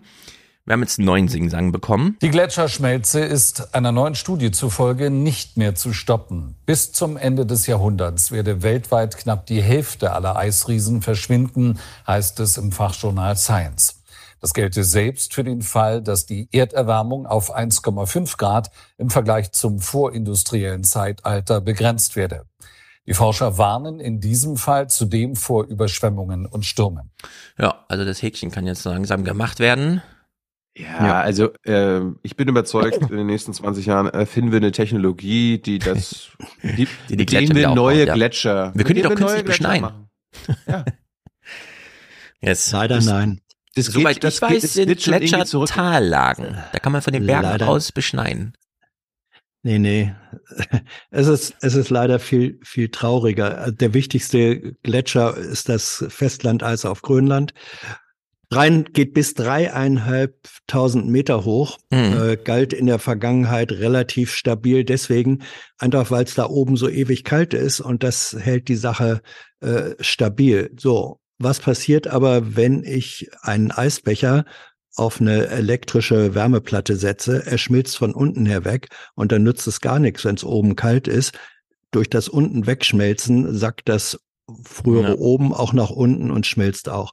Und dieser Prozess jetzt gerade in Bezug auf das grönländische Festlandeis beginnt bei spätestens äh, zwei Grad, irgendwo zwischen 1,5 und 2 Grad globaler Erwärmung. Mhm. Und wenn wir an diesem Kipppunkt sind, und da sind wir jetzt, dann ist dieser Abschmelzprozess, der ist einfach irreversibel. Er ist Ja, ja, irreversibel. Stand jetzt, Hans. Das, Ja. das Ja. werden, wir werden uns schon was ausdenken. Und die gute Ja. Nachricht ist, habe ich bei äh, dem Wells in die unbewohnbare Erde gelesen, wenn das Grönlandeis schmilzt, steigt der Meeresspiegel ja um sieben Meter. Aber Meter, es ja. lebt ja nur die Hälfte der Weltbevölkerung im Einzugsgebiet dieser Flut, die zu erwarten ist. Die andere Hälfte Ja. ist safe. Ja, die andere Hälfte ist safe. Das ist das Prinzip an der Nordseeküste. Im Wattenmeer gibt es, gab es und gibt es die sogenannten Warften. Ähm, das sind äh, Landwirte, Bauern, die um ihren Hof, der da sozusagen eigentlich im Überflutungsgebiet lag, Hm. da haben sie Hügel gebaut und auf die Hügel haben sie dann ihre Häuser gebaut, sodass ähm, wenn der Meeres, wenn der Hügel fünf Meter hoch war und äh, die Sturmflut kam und hatte nur vier Meter, dann waren die immer noch safe. Ja. Es geht aber eben nur, und die reichsten Bauern hatten die höchsten Warften, die waren safe. Ne? Ja. Wenn jetzt aber selbst der reich, reichste Bauer eine Warft mit fünf Meter Höhe hat und die Sturmflut blöderweise sieben Meter äh, beträgt, dann nützt eben sein ganzer schöner Hügel auch nichts. Ja, es ist wirklich beeindruckend zu sehen, denn New York City Hm. hat eine Toleranz von 1,70 Meter oder so. Hongkong, 90 Zentimeter. Shenzhen, quasi gar nichts. Es ist wirklich erstaunlich, mit welcher Leichtfüßigkeit wir durch dieses Jahrhundert glauben, gehen zu können, jetzt immer noch. Also, keine Ahnung, ob sich das nochmal ändert. Singapur, wer braucht schon Singapur? es ist wirklich sehr merkwürdig. Gab jedenfalls, äh, die Süddeutsche hatten also eine grandiose Reportage gemacht, können wir auch gerne verlinken, äh, über den angeblich Hans wichtigsten Gletscher, der soll in, in der Antarktis sein. Thwaites, Thwaites Gletscher heißt er. Ja. Äh, können wir mal verlinken. Also wenn, wenn der schmilzt, dann entscheidet der über unsere Zukunft. Ja. Stimmt ja auch, verändert ja auch noch die ganzen Meeresströme und so. Okay, Ukraine. Ma, wir- warte mal, also Klima, bist du jetzt mit dem Klima durch? Jo. Äh, lass mich noch mal kurz zwei Sachen machen, weil wir jetzt ja bei Temperaturen waren und Neujahr können wir gleich mal mit verbinden. Ich weiß nicht, wie es bei euch an der Nordseeküste war, Hans, mit äh, Neujahrsanbaden. Äh, nee. Nee. Es sind alle nix. Verrückte, die wir jetzt sehen. Egal was jetzt kommt, Ja. es sind alles Verrückte.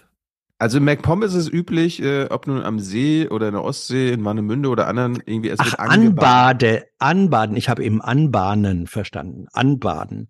Ja, das gab's immer äh, sozusagen Verrückte, die meinten, je kälter es ist, desto schöner ist es, in das Wasser Ja. zu springen. Hm. Ja, Zu ähm, springen. Also das ist ja dann noch die Krönung. Ja. Es war ja an dem Tag auf jeden Fall ziemlich warm.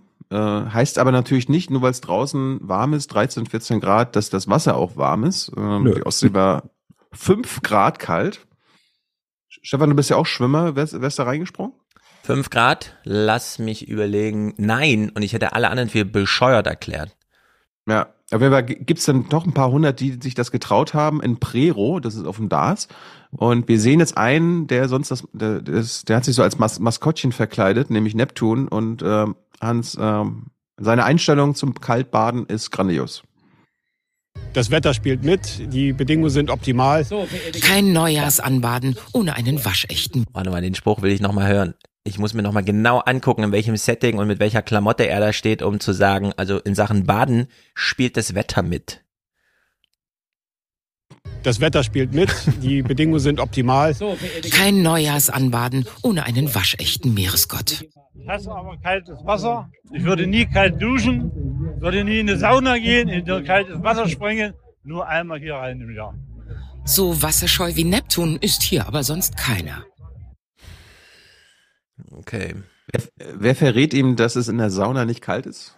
Ja. Ja, Er hat sich auf jeden Fall, er hat sich auf jeden Fall dann doch getraut und ähm, die Szenen, die wollte ich jetzt euch, euch nicht vorenthalten. Und die Sprüche dazu. Mehr als 500 sind es am Ende, die sich in die eiskalten Fluten stürzen. Auf geht's! Viel Spaß!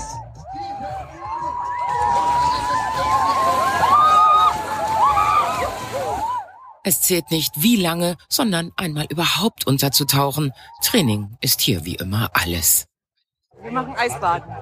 Ja. Üben das auch. Regelmäßig. So kalt. Ich habe gerade noch geguckt, ob meine Beine dran sind, weil ich sie nicht mehr spüre, aber danach weiß ich da. Ja. So kalt. Das ist, das verstehen nur Männer. Mhm.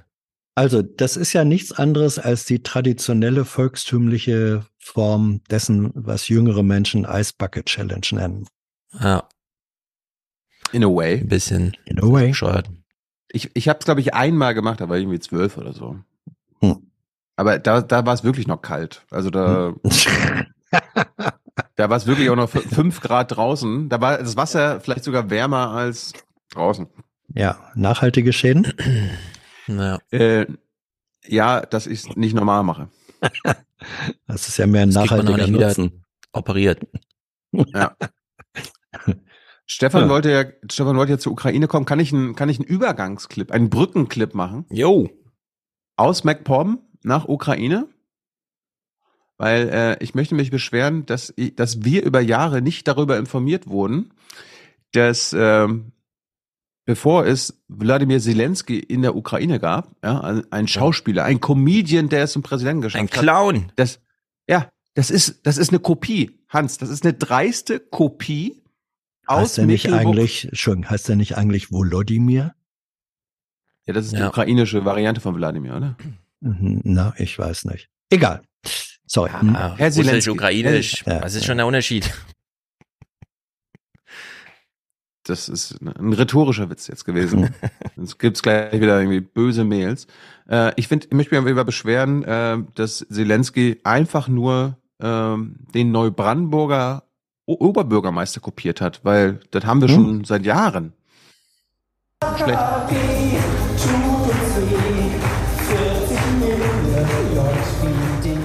Silvio Witt am Jahresende 2014. Sein letzter Auftritt als Kabarettist.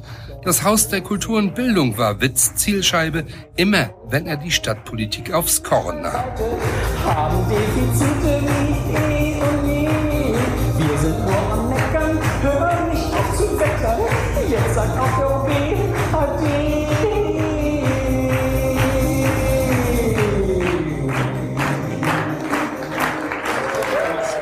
Drei Monate später war er selbst Oberbürgermeister.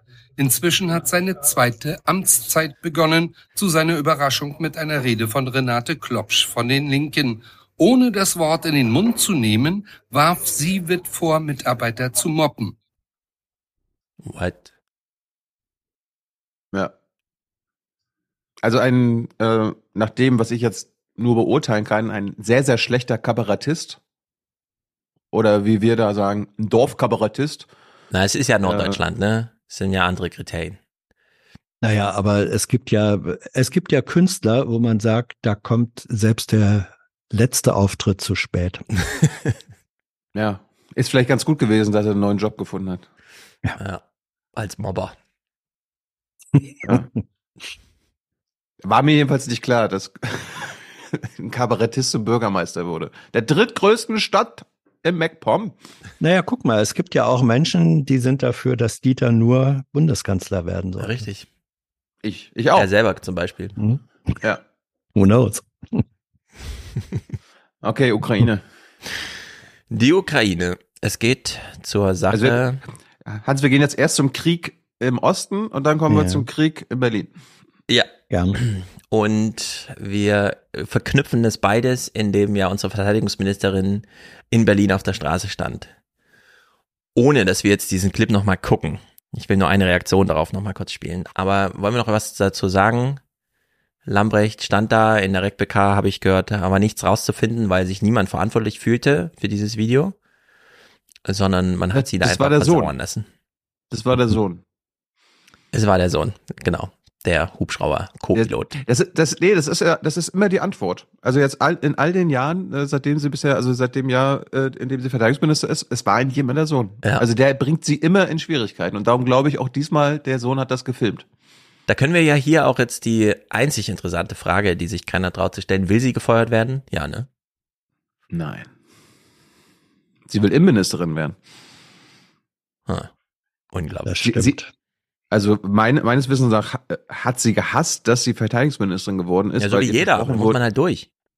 Ja, äh, nee, sie wollte Innenministerin werden und dann hat sich äh, Scholz einen Tag bevor das Kabinett aufgestellt wurde doch umentschieden. Ich Ja. mach Lauterbach jetzt zum Gesundheitsminister und dann brauche ich doch noch eine extra Frau und dann ach scheiße. Und die Feser kommt nur, wenn sie Innenministerin werden. Ah, scheiße. Hat sie okay, gesagt? Meint ihr, Ja. sie geht nach Hessen? Nee, ne? Ich würde sagen, so unwahrscheinlich ist das nicht. Echt? Mhm. Ja, wir in hören ja Hessen später, dass regieren? das- Hessen äh, muss man ja nichts machen, läuft doch hier alles. Eben. Darum. Okay. Ich fand nur witzig, wie Agnes Strack-Zimmermann sich dachte, ich vergreife mich ja auch auf dem Ton und in diesem Falle mache ich nochmal die Kritik genau in der Dosis, dass mir nichts anzulasten ist, aber im Grunde alle verstehen, was ich meine. Verteidigung gab es heute weder von den Koalitionspartnern noch aus der SPD. Es gab überhaupt nur eine prominente Stimme aus der Ampel, die sich zu Wort gemeldet hat. Das war die FDP-Verteidigungspolitikerin Marie-Agnes Strack-Zimmermann. Und die sagte nur, das Setting sei etwas unglücklich aus ihrer Sicht. Das ist doch so ein versuchter Todesstoß. Äh, keine Ahnung. Strack-Zimmermann nervt mich fast noch mehr als Lambrecht. Ja, das auch. Ihr beide seid da sehr zurückhaltend bei diesem Thema. Nein, nein, nein, Lambrecht nein, mit nein, nein, Video. das ist, nein, äh, Ganz Deutschland schmeißt sich weg und Tilo und Hans Ja, auf am das Podcast. ist- Ja, Nein, nein, Entschuldigung, ich habe noch gar kein Wort dazu gesagt. Ja, eben. Ähm, dieses, gut, dieses, dieses Lambrecht-Video Ja. ist eine sowas von granatenmäßige Fehlleistung. Ähm, jetzt kann man ja sagen, äh, okay, äh, sie hat es mal probiert, sie wollte was Aktuelles Sil- zu Silvester machen, Ja. aber man, man muss sich dann eine solche Aufnahme, bevor man sie postet und veröffentlicht, doch bitte nochmal angucken und anhören. Das Der war die beste Variante. Sie, sie haben zehn Ja, gemacht. Hans. Ja, kann ja sein. Äh, Der wirkliche Skandal liegt ja darin, dass sie beim nochmal angucken und anhören, dass da offenbar niemand gemerkt hat, dass das auf gar keinen Fall geht. Dass man sofort diese oder alle anderen Varianten äh, auf ewig löschen muss. Nein. Also, ja, Ja, das, bei- bei das ist das politische, das ist das politische Versagen. Ja. Im zweiten Teil, neben der völlig absurden Idee, sowas überhaupt auch erst nur zu probieren. Ja. Aber äh, dann einen komplett erkennbar misslungenen Versuch auch noch öffentlich ich habe eine Theorie. machen. Ja? D- Darf ich, darf Ja, ich erst kurz sagen, also äh, das Video war grauenhaft, aber wie, also grauenhaft, genauso grauenhaft war dann auch die Reaktion. Also es einfach alle, die sie sagen, hassen, äh, wollten wegen dem Video, dass sie dann zurücktritt. Und das fand ich einfach nur, also ich habe dann auch wieder fast Mitleid bekommen und dachte so, okay, es gibt so viele Gründe, warum man sie nicht als Verteidigungsminister haben sollte, aber wegen dem Video und wegen ihrer Dummheit und Unfähigkeit, sich zu präsentieren. Ja. Oh Gott. Also, ja, ich würde auch eher sagen, die Kritik, die inhaltlich am Video aufkam, zu Recht. Denn dieses, oh, Krieg, ich habe so tolle Menschen kennengelernt, das war echt ein bisschen schräg. Aber meine Theorie ist, äh, Hans, du hast es eben schon so ein bisschen angedeutet, ähm, hier in Frankfurt, ich, ich, ich lebe ja in so einem Touristen-Hotspot, wo so relativ viele Boomer nochmal einen Besuch auf dem Lande machen, weil sie auch mal ein paar Hochhäuser sehen wollen oder so. Und die halten einen dann immer so an und fragen, können Sie mal ein Foto von uns machen? Und dann sage ich immer, klar. Und ich als junger, aufgeweckter Smartphone-Typ weiß natürlich, wenn die ein Foto wollen, mache ich denen einfach 30 und dann können sie sich später eins aussuchen. Das Problem ist aber, diese komischen Boomer bereiten mir das immer so vor, weil sie nicht genau wissen, dass ich auch mit dem Handy umgehen kann. Und dann machen sie aber nicht die Kamera auf, sondern die App, mit der sie das Bild verschicken wollen. Es bleibt also ein Versuch. Ah, dann macht okay, man diesen einen, das macht man diesen Einschuss und dann kommt als nächste Option senden oder nicht. Und dann senden die es halt einfach. Und so ist das hier auch. Die hat halt direkt in der App aufgenommen und dann war nur noch, ja, jetzt abschicken oder halt alles war nichts und so. Kannst ihn nochmal angucken. Und jetzt hat sie einfach abgeschickt und hat nicht drüber nachgedacht. Wenn das so ist, dann ist das sozusagen eine weitere Stufe von ähm, Ja, dafür würde ich sie dann feuern. Boomer-Verhalten am Entscheidungsfähigkeit. technischen Gerät wäre man Kriegmanagement. Ja, ja.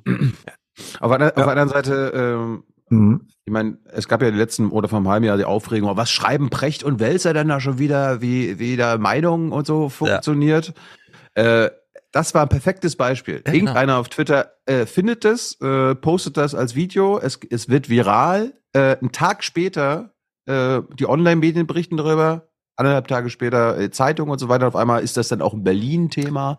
Warte. Also Ja. die Meutenbildung, perfekte Meutenbildung. Also du hast recht, aber das Wort Zeitung würde ich gerne mal rausstreichen, denn ich wurde auch nochmal zu Recht darüber aufgeklärt und es stimmt auch. Ähm, diese Brecht-Welzer-Kritik und allgemein, auch jetzt was Reaktion auf dieses Video angeht. Der, ich sag mal, gedruckte, geschriebene Journalismus hat natürlich ganz anders darauf reagiert als dieser Bild- und Visualisierungs-Pipapo, komm, wir nehmen euch emotional so richtig mit und da klammer ich auch den Deutschlandfunk gesprochen mit ein, denn man hat durchaus kluge Reflexionen. Da, wo man halt einfach in Ruhe liest und wo auch in Ruhe geschrieben wurde, gehabt, wo auch ein bisschen mehr auf die inhaltlich gesprochenen Worte von Lamprecht reagiert wird. Aber es stimmt, ähm, was Hat die Stefan in der visuelle Weiterverbreitung. Die waren in der Bundespressekonferenz ganz scharf drauf und haben eine halbe Stunde nachgefragt. Ja, ja, genau. da will man, äh, das ist einfach alles schräg. Gut, kommen wir Das also. ist der Herdentrieb. Äh, Hans, das hast du selber äh, immer gesagt. Das ist äh, der Herdentrieb. Ja, ja, es gibt, äh, äh, ich bin ja ein Kritiker des Begriffs vier, Journalismus vierte Gewalt, weil eigentlich ist der Journalismus, sind Journalisten ohnmächtig, äh, ohne Macht. Und die Macht, die wir aber haben, äh, besteht darin, Menschen zu Fall zu bringen, die sowieso schon im Fallen sind. Ja, dann, denen können wir dann sozusagen den letzten Push mitgeben. Und für, für gar nicht so wenige Kolleginnen und Kolleginnen gehört offenbar dieses Gefühl, ich habe da jemand oder wir haben da jemanden abgeschossen, jemanden, der eine mächtige oder halbmächtige Beute, Position hat. Ähm, so, das ist eine, das ist eine Form von Befriedigung äh, für Menschen, die ansonsten wissen, sie sind, sie haben keine wirkliche Gestaltungsmacht. Aber dieses Abschießen können, ja, das ist eine, ist eine Form von, ich sag's mal, Ersatzerfolgserlebnis, ähm, das sich verselbstständigt und das äh, mündet dann auch, äh, das kollektiviert sich auch. Dann gibt es, auch da spielt dann die, die Journaliste, äh, journalistische Blase hier oder da eine Rolle. Man bestärkt sich dann da gegenseitig. Wer ist derjenige, der wen anders tatsächlich abgeschossen hat? Ähm, das Man freut sich, man freut sich Ja. für andere. ja, man freut sich äh, für andere und man freut sich, man freut sich aber eben auch für sich selbst. Weil, wie gesagt, der Journalist als äh, ein, ein Kommentierer von der Seitenlinie her, der gar keine reale Entscheidungsgewalt hat, wenn der aber durch sein Tun, durch sein Kommentieren, durch seine Berichterstattung dafür sorgen kann, dass äh, welche von den tatsächlichen Akteuren ähm, ins Stolpern geraten, abgeräumt werden, vom Platz genommen werden. Das ist ein Machtgefühl ähm, der äh, sekundären Art. Das ist, ich vergleich's mal, wenn ein Literaturkritiker, der selber keine vernünftige Zeile Literatur zustande bringen kann, aber durch seine vernichtende Kritik dafür sorgt, dass Literaten äh, sozusagen äh, nicht mehr ähm, Literatur veröffentlichen können, weil keiner sie mehr ernst nimmt oder so. Das ist sozusagen so eine, eine sekundäre Macht, die ich zu den dunklen Seiten Hm. unseres Berufs rechnen würde. Eben, äh, Stefan, wir hatten ja, wir hatten ja zweieinhalb Wochen Pause. Mhm. Äh, ich weiß nicht, ob du es da mitbekommen hattest, aber ein gewisser Herr Melnick war äh, in meiner Sendung und danach ist ja ein bisschen was passiert. und äh, das, was Hans gerade beschrieben hat, habe ich dann am, am eigenen Leib erfahren. Also da kamen echt selbst Kollegen, Hans, du warst dabei, Mhm. an, die einen sonst mit dem Arsch angucken. Die haben sonst hinter dem Rücken irgendwie sogar irgendwie äh, versuchen, alles Mögliche ähm, anzuheften. Aber da kamen sie an und haben dir auf die Schulter geklopft, haben sich mitgefreut, haben Ja, diese, Jawohl, Ähm, Kameraderie Da ist dir über ein äh, und Triebgesteuerung ist wirklich erstaunlich und wenig reflektiert.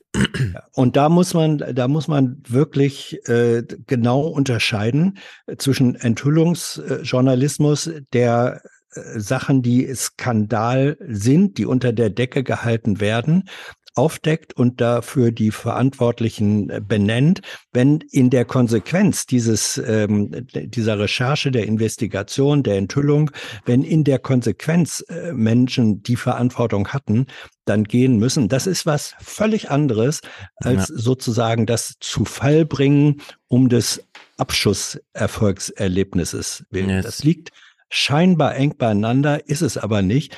ich finde das hochspannend. Aktuell haben wir ja die äh, Frage, ob bei den Zahlungen für die PCR-Tests, sechs Milliarden äh, wurden Mhm. vom Bund ausgegeben, wie viel davon eigentlich komplett zu viel gezahltes Geld waren. Gefühlt sind das mindestens, ist das mindestens die Hälfte. Und inwiefern das was zu tun hat, das ist ja Ergebnis dieser Recherche, ähm, mit, mit sehr enger äh, Kooperation äh, zwischen der entsprechenden äh, Medizinindustrie und vor allem dem Bundesgesundheitsministerium, den Ärzteverbänden, also Lobbyismus at its worst. Wenn in der Konsequenz dieser Enthüllungen, wenn sich das noch so weiter fortstellt und Verantwortlichkeiten benannt werden können, wenn da äh, Politiker oder auch Beamtenkarrieren äh, nachhaltig ich sag mal, am besten beendet werden, dann ist das gut so. Das ist aber was ganz anderes als dieser Beutejournalismus. Ja, wenn schon Beutejournalismus, dann wenigstens bei so Wirecard oder so, wo es noch, Ja, äh, ja, wo, keine ja. Ahnung, wo sich Ja, alle mal ja. draufstürzen aber, da, dürfen. aber da klappt's ja nicht. Das, das, ist- das ist ja, das Ja. Absurde. Also hier so äh, Cum-Ex und Wirecard, äh, das, wer meinte das dann mal? Also, wenn das einfacher zu verstehen wäre, dann wäre Olaf Scholz nicht mehr aktiver Ja. Politiker. Genau.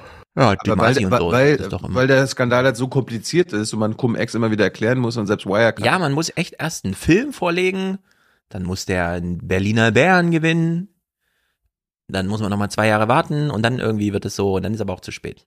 Das ist ja komplizierter, als einfach nur ein dummes Video von Lamprecht zu sehen. Ja, da dabei ist es weiß gar man nicht so vor 30 kompliziert Sekunden. Ja. Gut. Ukraine-Krieg. Es gab zum Ende des Jahres am 27.12., und das nehmen wir mal so als Anlass, um uns bis heute vorzuarbeiten, Versuche, von denen wir jetzt schon wieder sagen können, hm, davon habe ich entweder gar nichts gehört oder ist das schon wieder versandet oder keine Ahnung. Ingo informiert. Das neue Jahr steht vor der Tür und in der Ukraine dürfte vor allem eine Sache ganz oben bei den Wünschen für das neue Jahr stehen. Halt mal Ein an, Ende halt mal an, halt mal an. Jo. Ähm, guckt euch mal an. Mhm. Das ist, äh, da hätte ein Kameramann oder ein Regisseur auch besser aufpassen müssen, dass Ingo so steht, dass ihm Mhm. Flügel aus dem Kopf wachsen, ist kein günstiges Bild. Hm, Das ist diese Banderole, mit der man im Mittelalter Ja, ja. den äh, Geist vom Leib getrennt hat, weißt du? ja, verm vermutlich. Keine Ahnung, was sie uns mitteilen ab- wollen. Ab, absurdes Bild, ein absurdes Bild. Ingo ist heilig. Ja, da ist auch so eine Ja. britische kleine Flagge drin und so. Ich verstehe das auch nicht. Aber gut, es sind halt Friedenstauben irgendwie. Auch der offizielle Weihnachtsbaum der Stadt Kiew vor allem mit Friedenstauben geschmückt. Doch wünschen und hoffen allein wird nicht reichen. Und so hat die Ukraine nun einen internationalen Friedensgipfel vorgeschlagen. Der Regierung in Kiew schwebt ein hochkarätiges Treffen vor unter Leitung der Vereinten Nationen bis Ende Februar, um die Möglichkeiten für einen Frieden in der Ukraine auszuloten. So, die Ukraine hat also Friedensgespräche vorgeschlagen. Habt ihr davon, also ihr habt davon gehört, aber äh, gibt es noch irgendwas dazu zu sagen irgendwie? Ist das in Berlin, keine Ahnung, war das irgendwie Thema nochmal dann zwischen den Jahren? Naja, ich war zwischen den Jahren nicht in der Stimmt, du warst ja indisponiert. Ja. Aber ich habe nichts davon gehört oder gelesen. Ja, es ist wirklich sehr komisch. Das, das war kein Thema. Ich glaube, Ja. es war höchstens Thema, dass die äh, Russen vorgeschlagen haben, zwischen den Feiertagen, also den orthodoxen Weihnachtsfeiertagen, äh, Pause zu machen. Genau, Die natürlich sechsten, gesagt haben, nein. Ja. Genau, und das dann dem nähern wir uns dann nämlich auch, weil das ist wirklich eine sehr komische Gemengelage. Schon am Berichtstag 27.12., wo Ingo hier noch das Thema aufwirft mit Friedensgespräche stehen im Raum, wird dann im Bericht deutlich, naja, Zelensky äh, ist selber so ein bisschen unklar eigentlich, was in welche Richtung geht das jetzt? Präsident Zelensky hat zuletzt beim digitalen Treffen der G7-Staaten eine Zehn-Punkte-Formel vorgestellt für eine neue Friedens- und Sicherheitsordnung auf der Welt. Um darüber zu beraten, schlägt sein Außenminister Kuleba nun einen Friedensgipfel vor, noch bis Ende Februar. Die Idee der Friedensformel besteht unter anderem darin, zu unterbinden, dass Russland die Idee des Friedens missbraucht.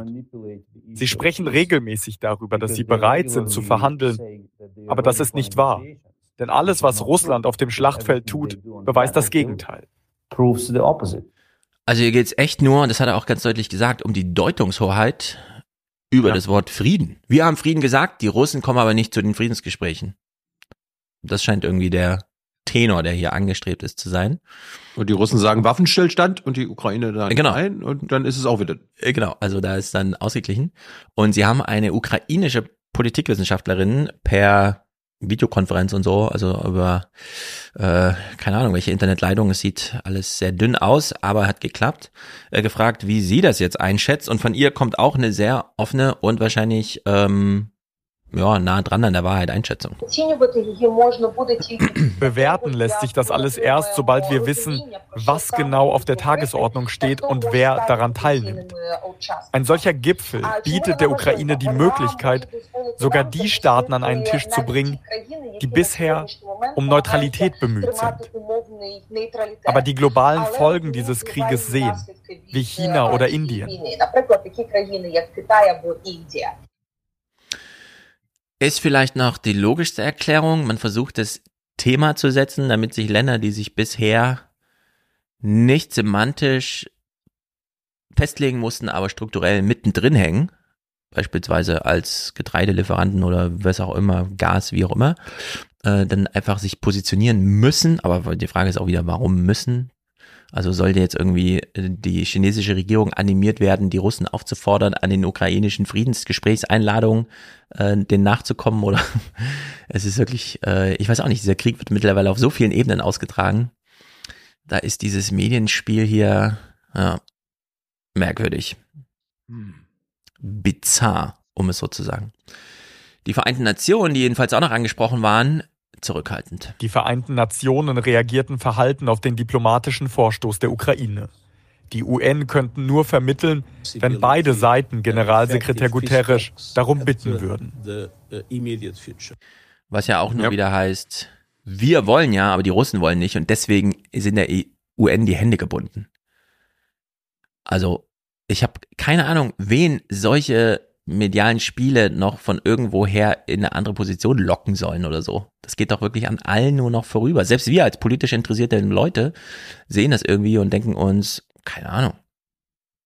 Lässt ja, sich daraus überhaupt eine Bildüberschrift Ich, ich, ich habe ich hab, ich war jetzt damals nicht dabei, vielleicht war Heinz das besser, aber ich, ich habe mich schon äh, literarisch und auch dokumentarisch äh, mit vielen, also mit, selbst mit dem Vietnamkrieg beschäftigt und da haben, da ging das auch schon so, dass beide Seiten immer das ja. gespielt haben. Ja, wir wollen ja, ihr wollt nicht, ja, wir wollen ja, ja, ihr wollt nicht, ja, wir lassen das mal sein, ihr wollt nicht. Also das ist das Spiel ja. des Kriegs. Ja. Ja, wobei, also es wird ja häufig der, der Vietnamkrieg als äh, Parallele genommen. Ähm, ich würde diese Parallele nicht so einfach ziehen können, weil der Vietnamkrieg, den wir vor allem als US-amerikanischen Vietnamkrieg kennen, das war ja die Fortsetzung des französischen ja, ja, äh, Vietnamkriegs, hm. hieß Indochina-Krieg. Und da ging es explizit, da ging es explizit um den äh, Verlust von äh, Kolonien äh, letztlich. Ähm, und das ist eine andere Situation, finde ich, als die Situation, als das, was wir in der Ukraine haben. Deswegen. Äh, das wollt, das wollt, äh, auf die Ebene wollte ich das gar nicht bringen. Ich meinte aber ja. nur, äh, das läuft seit 50, 60 Jahren so. Ich weiß nicht, ja. wie es im Zweiten Weltkrieg war, ja. aber ähm, gehört einfach zum modernen Krieg irgendwie, dass man ja, immer auch für Frieden ist. Ja, natürlich. Es ist, es ist immer auch für Frieden. Es gibt ja auch äh, seit mindestens 50 oder 70 Jahren keine Kriegsminister mehr, sondern immer nur Verteidigungsminister, äh, genau. selbst, selbst in Staaten, die dann äh, aktiv äh, angreifen.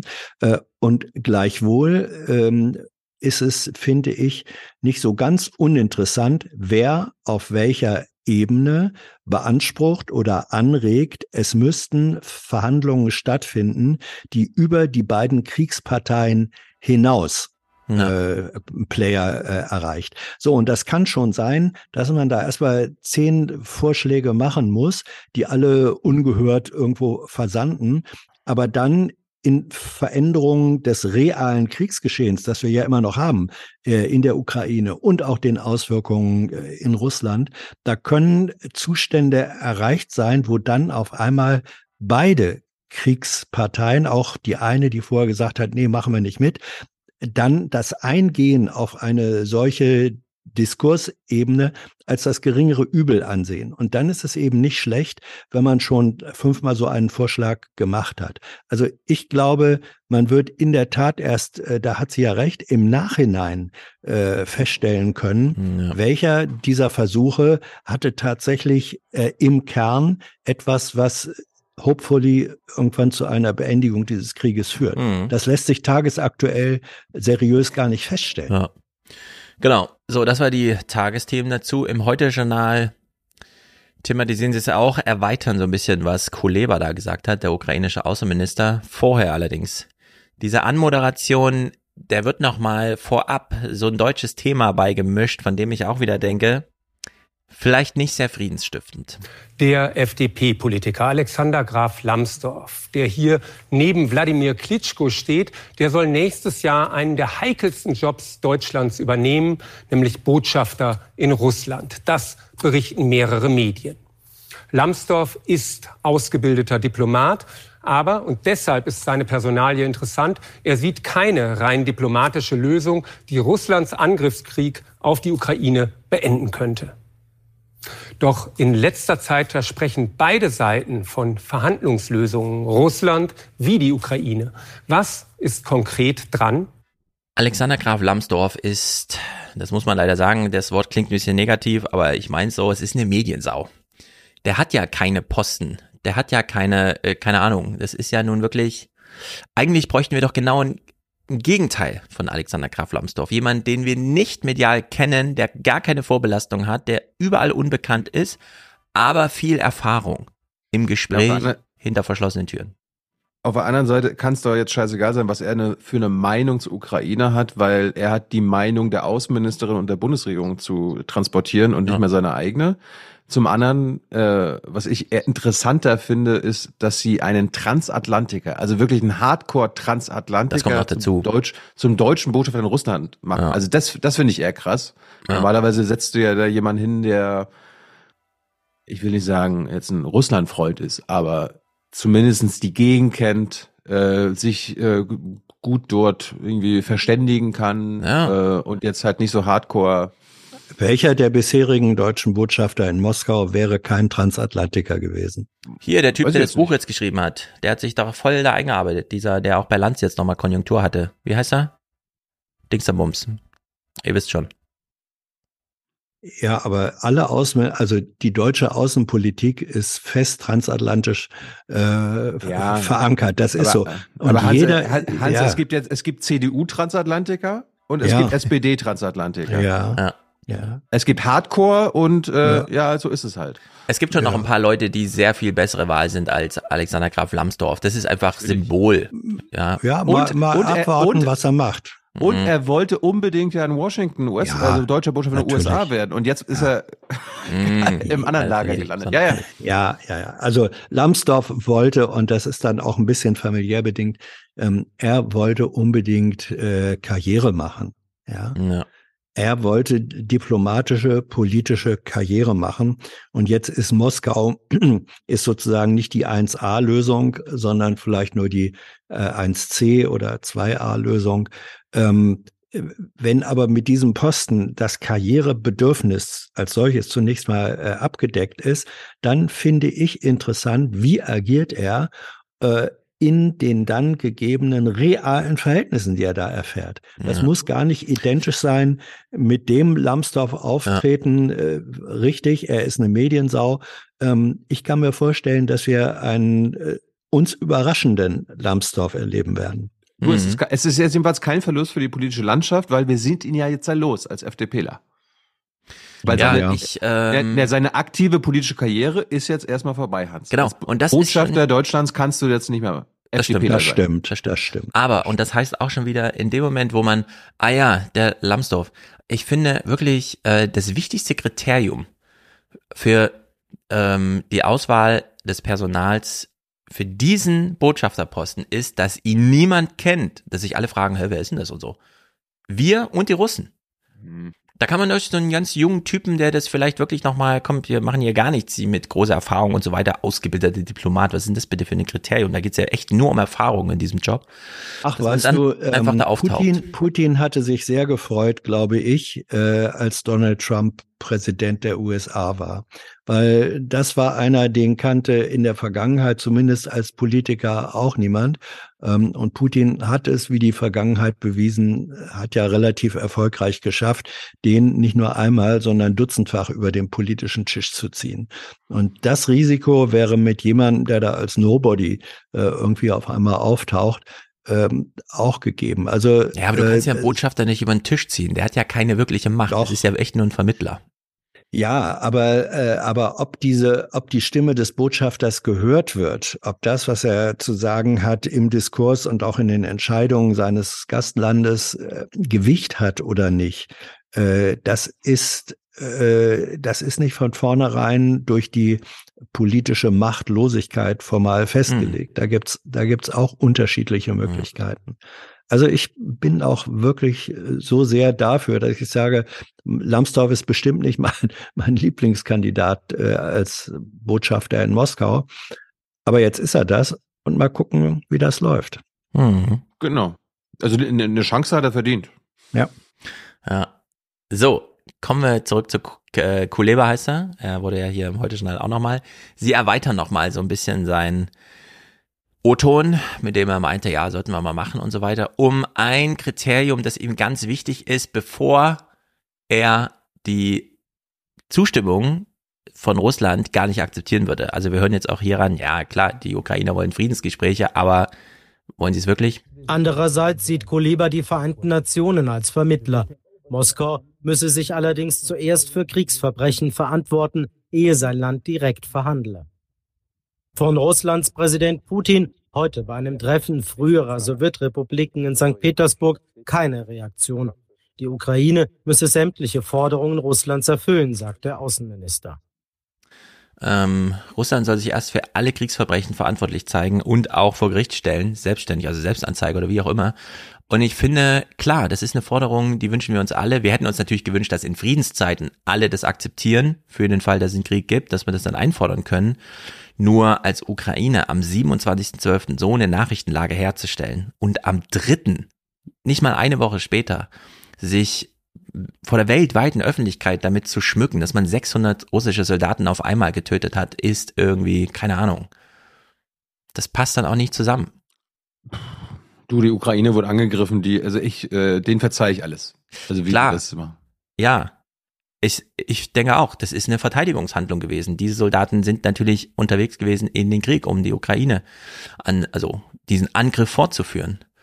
Aber ähm, dieses wir machen hier Friedensgespräche, Spiel und so. Das finde ich irgendwie so ein bisschen, die Anne Brühl, die äh, als Korrespondentin von vor Ort berichtet, hat es dann auch nochmal so als Testballon entsprechend qualifiziert. Finde ich ein bisschen zu weich, aber Na, das kann man schon so als eine Art äh, Testballon sehen. Äh, Da spricht jetzt der ukrainische Außenminister deutlicher als viele vor ihm von Friedensgesprächen. Bei Präsident Zelensky klang das immer ein bisschen kryptischer. Er hat von Anstrengungen zum Frieden gesprochen beim G20-Gipfel, auch in seiner Rede zur Fußball-WM. Und er hat immer die ukrainische Bereitschaft dazu signalisiert und von Russland Taten gefordert. Ja, es gibt überhaupt nur ein Kriterium für Friedensgespräche, nämlich, dass es einfach Gespräche sind. Ob die zu einem Frieden führen und unter welchen Bedingungen man als Tagesordnungspunkt eins Thema Frieden schreibt, das kann man überhaupt erst im Gespräch klären. Wenn jemand von vornherein sagt, ich möchte gern Friedensgespräche, aber nur unter diesen Bedingungen, sind es keine Friedensgespräche. Das ist in Deutschland, glaube ich, das muss man nochmal einsehen einfach. Ja, wir wollen alle, dass die Ukraine gewinnt. Das ganze Land ist sich einig. Alle Journalisten sind plötzlich zu Aktivisten dieser Sache geworden. Keiner reflektiert darüber. Finde ich alles gut, denn diese Unterscheidung ist eh mal auszuräumen. Aber jetzt kann man einfach festhalten, es sind alles Aktivisten. Aber diese Floskel, Friedensgespräche, ja, aber nur nach diesen Bedingungen, nein. Entweder man will Gespräche und dann wird alles erst in diesen Gesprächen geklärt oder eben nicht. Aber ich meine, wir, Ja, haben, das- wir, wir haben, wir haben ja dann nachher noch Thema McCarthy. Äh, es wird Hm.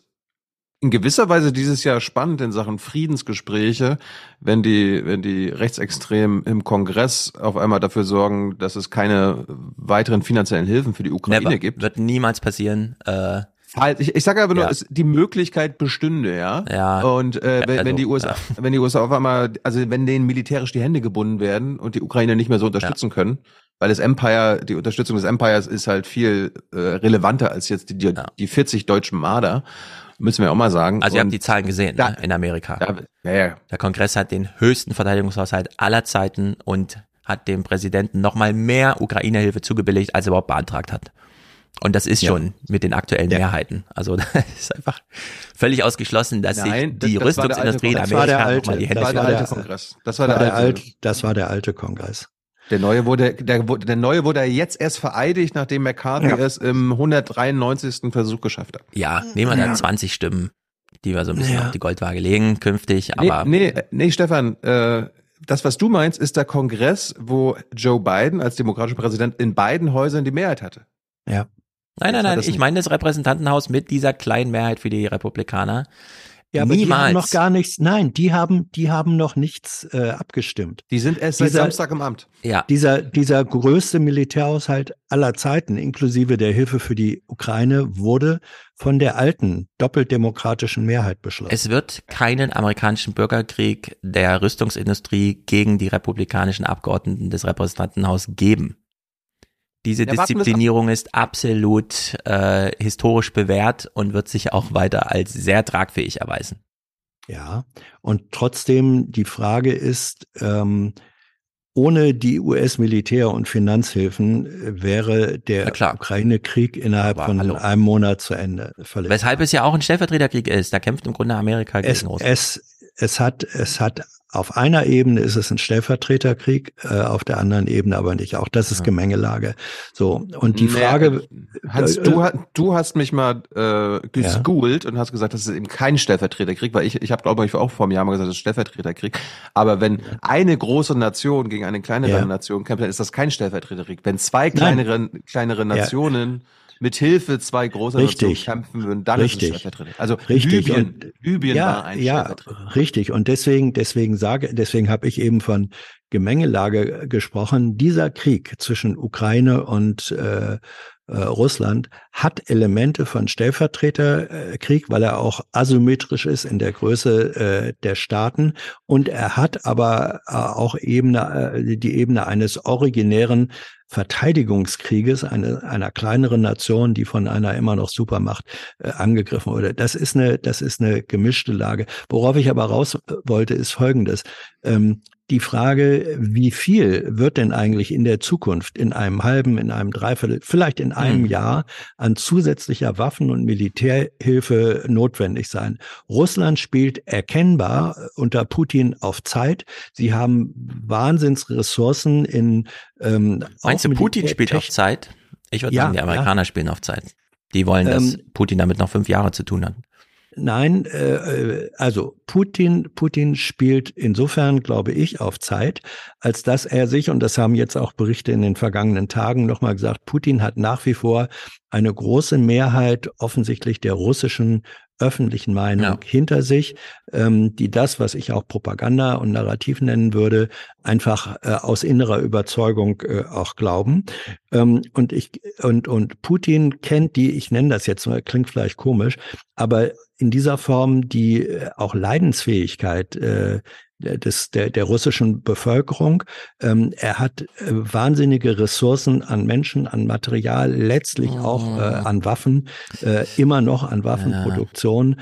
Und ich glaube, sein Kalkül ist, dass er sagt, wir setzen diesen Krieg und sei es als Stellungskrieg Krieg mit äh, fast unveränderten militärischen oder Positionen Also, so lange fort, ja. bis irgendwann die USA und auch andere westliche äh, Mächte unter ihrem inneren Druck demokratischer Gesellschaften äh, sagen, das machen wir jetzt nicht mehr endlos mit und dann Zelensky äh, oder wer auch immer es dann sein mag, signalisieren, du gehst jetzt aber mal bitte ernsthaft in Gespräche mit Russland auf Frieden ein. Ich Ja. glaube, das ist Putins Kalkül.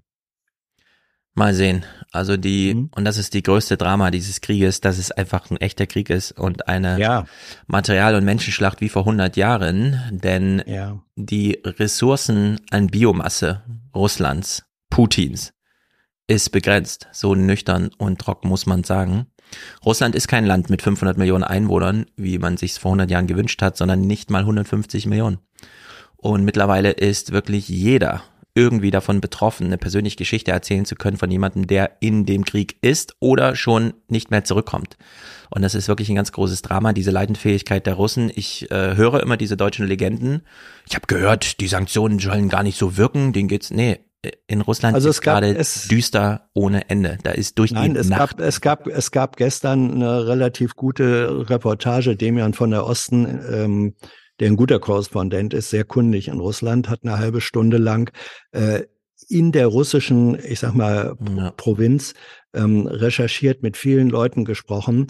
Ähm, und äh, der hat diesen, diesen Eindruck, dass für große Teile der russischen Bevölkerung dieser Krieg noch immer extrem weit weg ist äh, und sie ideologisch äh, hinter Putin stehen, das hat das nochmal bestärkt und dem glaube ich, in, den halte ich in dem Moment für glaubhaft. Das zweifle ich auch nicht an. Semantisch ist das alles genau so und auch gut zu dokumentieren, aber strukturell zerbröselt dort alles und zwar in Windeseile. Das ist unglaublich.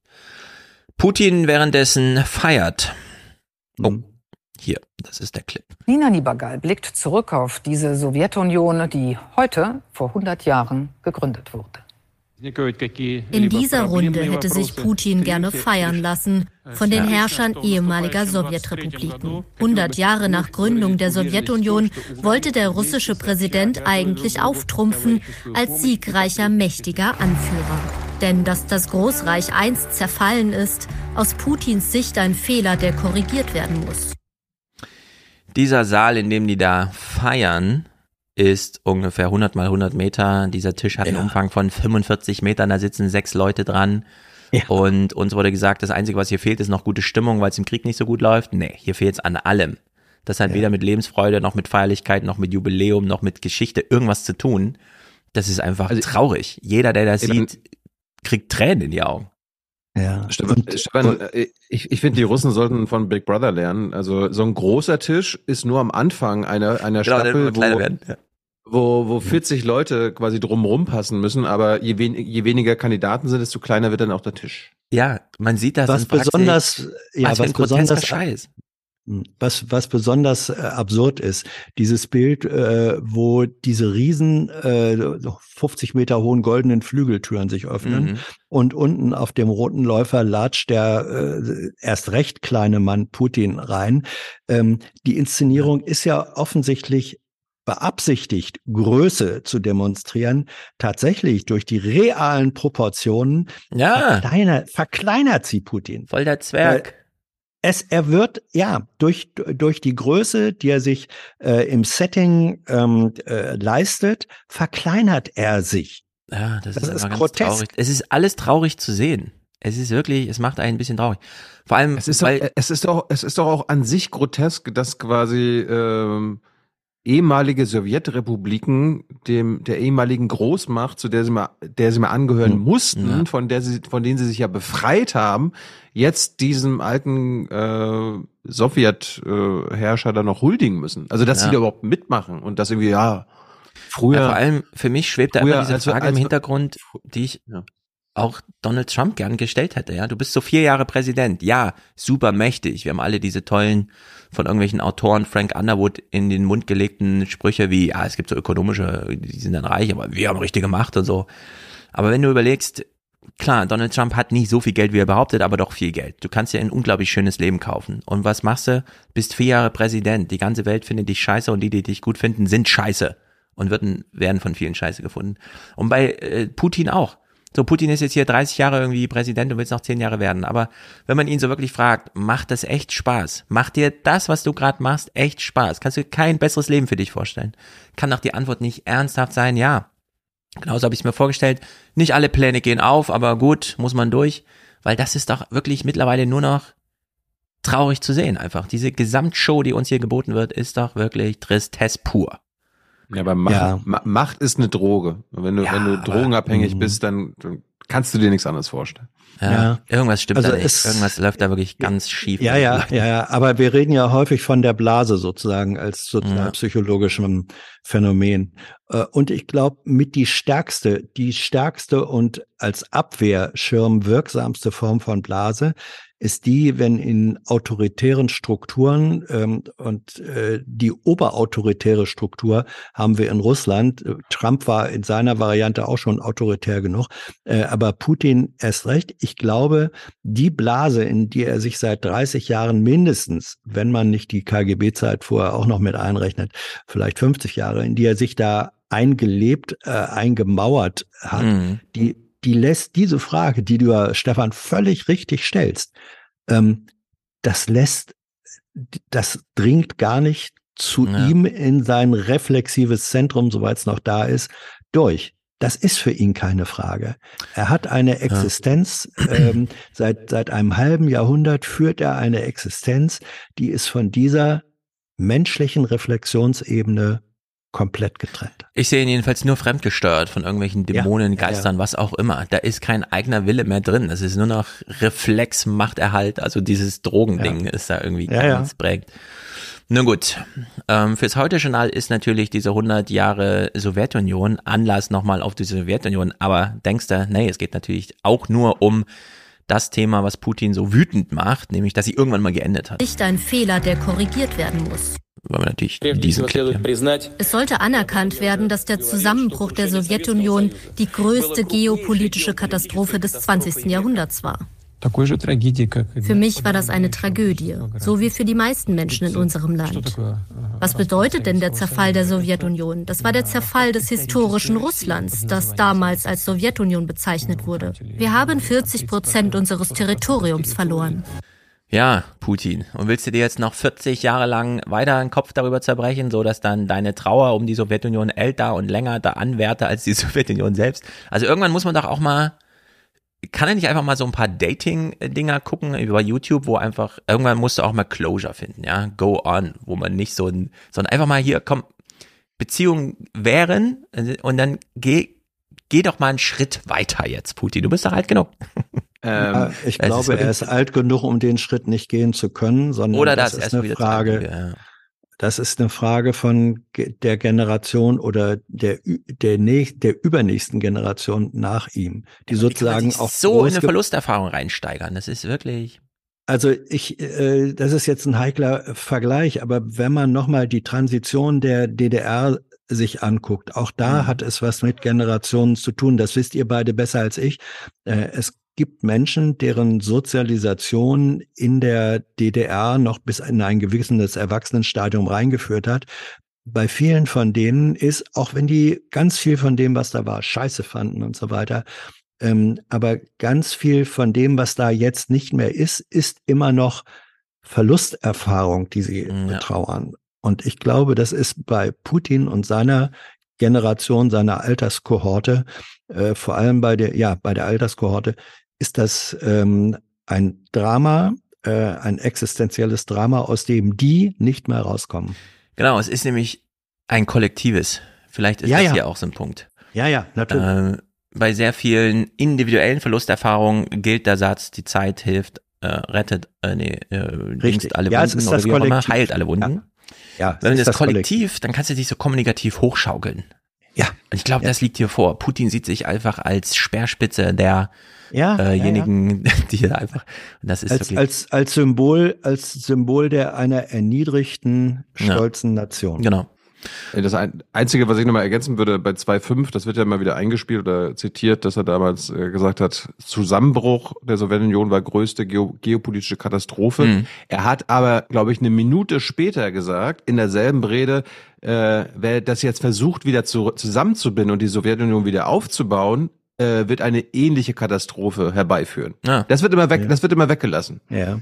Vielleicht revidiert Ja. er ja genau das gerade, was sein eigener großer Fehler ist. Er weiß es eigentlich, aber er kann nicht zurück. Ja, eigentlich, eigentlich, naja, weiß ich nicht. Äh, das, was Putin, äh, was Putins Politik für mich erkennbar ist, ist ja eben nicht der Versuch, die zusammengebrochene Sowjetunion, UdSSR zu rekonstruieren. Sondern alles zu sondern, ja. Nein, nein, nein, nein, nein, nein. Er geht ein, er geht noch einen Schritt davor. Er versucht das im Grunde das zaristische russische Imperium ein Stück weit zu rekonstruieren unter anderen Bedingungen. Für Ja. ihn war, glaube ich, das hat er gelegentlich auch schon mal gesagt, ähm, auch in der Verachtung für Lenin und so weiter, hat er gesagt, die die äh, Ukraine war ein Geschenk Lenins. Ähm, äh, er, glaube ich, betrachtet die UdSSR auch als einen historischen Fehlweg und was Ja. er versucht, ist anzuknöpfen äh, an die Zeiten vor der Oktoberrevolution. Genau, er will keine Union. Er möchte das alles integriert haben. Ja, ja. Gut, also Putin komplett neben der Spur, haben wir jetzt festgehalten. Wir in Deutschland diskutieren aber auch so ein bisschen neben der Spur. Sehr lustige Wortwahl bei der Kann Frage, was für Waffen schicken wir denn jetzt eigentlich in die Ukraine?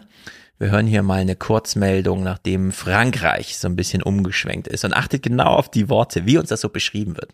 Im Kampf gegen russische Truppen erhält die Ukraine weitere westliche Waffen. Frankreich will sogenannte Spähpanzer liefern. Sogenannte Panzer. Mhm. Das teilte der Élysée-Palast nach einem Telefonat zwischen den Präsidenten Macron und Zelensky mit. Demnach soll es sich um einen Radpanzer mit Kanone handeln, der vor allem zur Aufklärung eingesetzt wird. Also ja, es ist ein Panzer und er macht ganz viel Aufklärung, er hat aber auch eine Kanone. Ja. Aber er, er sagt nicht sogenannte Panzer, sondern sogenannte Spähpanzer mit Be Betonung auf Späh. Er wollte das sogenannte unterbringen. Ja. ja. Ja, ist es, also es war irgend so ein lustiger Reservegeneral, der auf Mhm. Twitter so einen Tweet schrieb, ja, dann schickt doch von mir aus Verteidigungsmarder und Verteidigungsleoparden. Hauptsache die Ukraine hat alles, was sie braucht, um sich zu verteidigen. Und das fand ich irgendwie so äh, sehr ehrlich, das nochmal Ja. zu übertreiben. Ja. Und so sehe ich das hier auch ein bisschen. Das Ja. Es ist schon. Da, es gibt, da gibt's so- sowieso viel, viel se- semantisch äh, in aller Traurigkeit Lustiges. Äh, das war doch vorhin irgend so ein Satz. Äh, die Marder äh, haben jetzt eine rote Linie überschritten. Ja, das, genau. das stelle ich mir sozusagen vor, wie die ganzen Marder am Boden im Wald dann rote Da kannst du Linien nicht mehr mit so einer Marder-Tonsignalsperre da irgendwie nachts von deinem, nee, der ist jetzt drüber, der Mann. Ja, gut. Ich bin ja gespannt, ob Stefan jetzt, Sendungseröffnung? ich bin ja gespannt, ob Stefan das jetzt so konstruiert oder uns die Nachrichten das erklärt haben, dass es eigentlich immer an den Amis liegt. Also Oh, wenn, ja, pass mal äh, auf. wenn der US-Präsident sagt, also Olaf, wir, wir würden das jetzt machen, du darfst auch, dann passiert das. Wenn Olaf Ja. sagen würde, oh, wir selber, nee. Sendungseröffnung schon einen Tag später, also das war hier der vierte. Frankreich geht auf ja, Mhm. schweres Gerät. Äh, die Bundesregierung kann nicht anders, sie muss nachziehen. Guten Abend, willkommen zu diesen Tagesthemen. Guten Abend. Man kann es einen Tabubruch nennen, den westliche Unterstützer der Ukraine nun vollzogen haben. Oh. Denn nach Frankreich und den USA hat heute Abend auch die Bundesregierung angekündigt, der Ukraine nun doch moderne westliche Schützenpanzer wie den deutschen Marder zu liefern. Diese selbstgesteckte Linie hatte man lange nicht überschritten, aus Sorge, Russland könne das als Eskalation innerhalb des Kriegs verstehen. Ja, bevor wir dazu einen Rückblick Hä? von Andreas Künast auf die Scholz-Semantik zum Thema kein Alleingänger und so hören, ähm, Ja, aber äh, warum spricht sie, dass es ein Tabubruch sein könnte? Also der einzige Tabubruch, der mir einfallen würde, wenn's, äh, wenn westliche Kampfpanzer geschickt werden Richtig. würden. Aber äh, Marder war immer, im, also diese Spätpanzer und Gefechtspanzer, das war immer so im Bereich des Möglichen. Das war, das war kein Tabu. Ja, wir also wenn man halt den, langsam wenn man, an, so, weißt du? ja, wenn man den Gepard, wenn man den Gepard äh, liefert, ähm, den Flakpanzer, das ist auch ein Panzer mit vier Kanonen drauf. Und äh, Wenn du einen Leopard schickst, hast Das du ist am was besten anderes. vorher schon das Tabu gerissen, damit Ja. es dann nicht alles auf einmal passiert, was du Ja, abends erklären. nur es, es gab vorher, äh, das, was jetzt stattfindet, ist eben kein Tabubruch. Wenn es einen Tabubruch gab, dann äh, gegeben haben sollte in dieser Kategorie, dann war der mit der Lieferung der Geparden. Also sie lügen sich da irgendwas. In Deutschland. Der einzige, der Tabus bricht, ist Putin. Wir reagieren nur. Ja. Und damit sind wir alle auf sicherer Seite. Jo. Lindner, also wie gesagt, bevor wir jetzt gleich auf Olaf Scholz, kleine Semantikhistorie, Lindner, Christian Lindner, bringt ja mal einen Spruch, von dem ich irgendwie denke, geht nicht. Also geht einfach nicht. Aber es ist ja Christian Lindner. Christian Lindner traut sich ja in seiner Juniorrolle und er guckt auf die Wählerzahlen und denkt, nee, es ist mir einfach scheißegal jetzt. ich sag, was ich will. Und er bringt hier echt einen ganz poetisch hervorragenden Spruch. Nach Ampelverstimmungen im Vorfeld nun betonte Einigkeit. Die Bundesregierung hat immer unterstrichen, dass sie äh, zusammen mit den USA und anderen Verbündeten wie Frankreich agiert. Wir haben jetzt in enger Abstimmung entschieden, auch Schützenpanzer und zusätzliche Luftabwehr zur Verfügung zu stellen. Die Durchhaltefähigkeit der Ukraine muss größer sein als die Bösartigkeit, die von Putins Krieg ausgeht. Und dazu leisten wir einen Beitrag.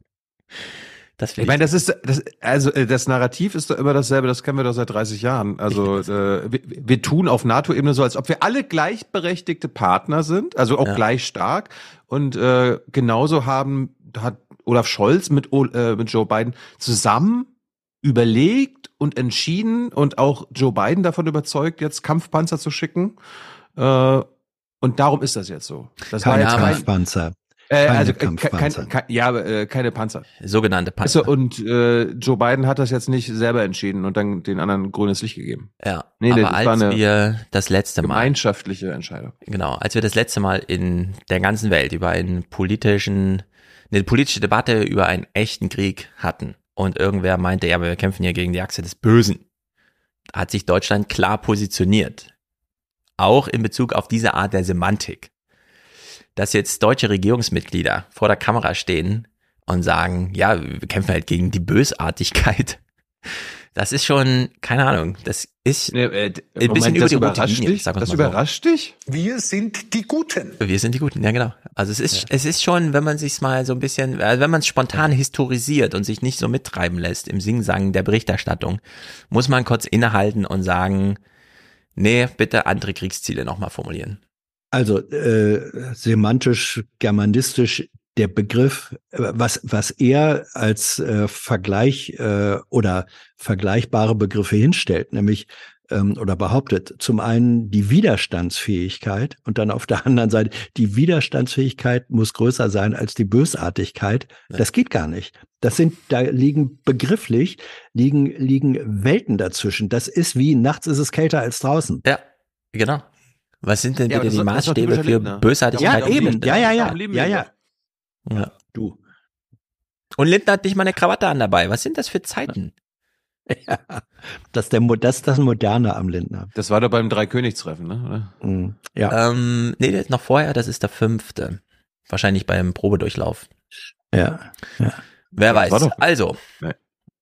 Andreas Mega. Künast äh, erinnert nochmal an Scholz Singsang geht ja darum, dass die Erfolge auch gesichert werden. Und dafür braucht man neben Artillerie, neben Flugabwehr auch Panzer, Schützenpanzer und Kampfpanzer. Darüber sind sich militärisch alle einig. Es gibt kein militärisches Argument, diese Panzer nicht zu liefern.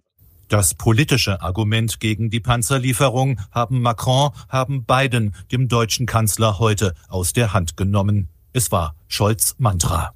Es wird keine deutschen Alleingänge geben. Wir werden keine Alleingänge machen. Es gibt keine deutschen Alleingänge. Es darf keine deutschen Alleingänge geben. Deutsche Alleingänge wären falsch. Es ist nicht ganz klar, ob der Anstoß für den gemeinsamen Gang eher aus Washington oder eher aus Paris kam. In London äh. bei Baerbocks Antrittsbesuch hört man heraus, aus Berlin kam er nicht. Mhm.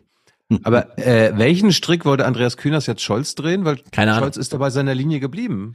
Es, es, sind ja keine Alleingänge. Richtig. Also, ja, das Argument von Kühners, und das halte ich gar nicht äh, für gar nicht falsch, ist ja, dass er sagte, Scholz hat sich immer versteckt hinter dem Argument, wir machen keine Alleingänge.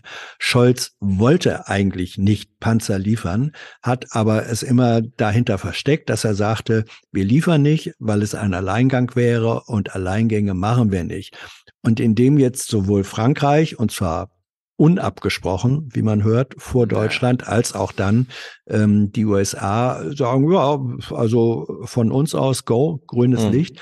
Damit ist dieses Versteckargument keine äh, wir machen es nicht, weil es ein Alleingang wäre. Ja, aber da muss man eben worden. auch das, das kann das kann man so sagen. Man kann ja. auch sagen, es war nie ein äh, äh, Versteckargument, sondern das war die genau. Realität, dass dass die NATO genau. inoffiziell, sie haben es ja nie offiziell gemacht mhm. wegen, äh, ne, äh, aber inoffiziell war immer die die Haltung, okay, wir machen das zusammen und äh, wir entscheiden zusammen, ob jetzt Kampfpanzer geschickt werden oder nicht. Und das ist immer noch so.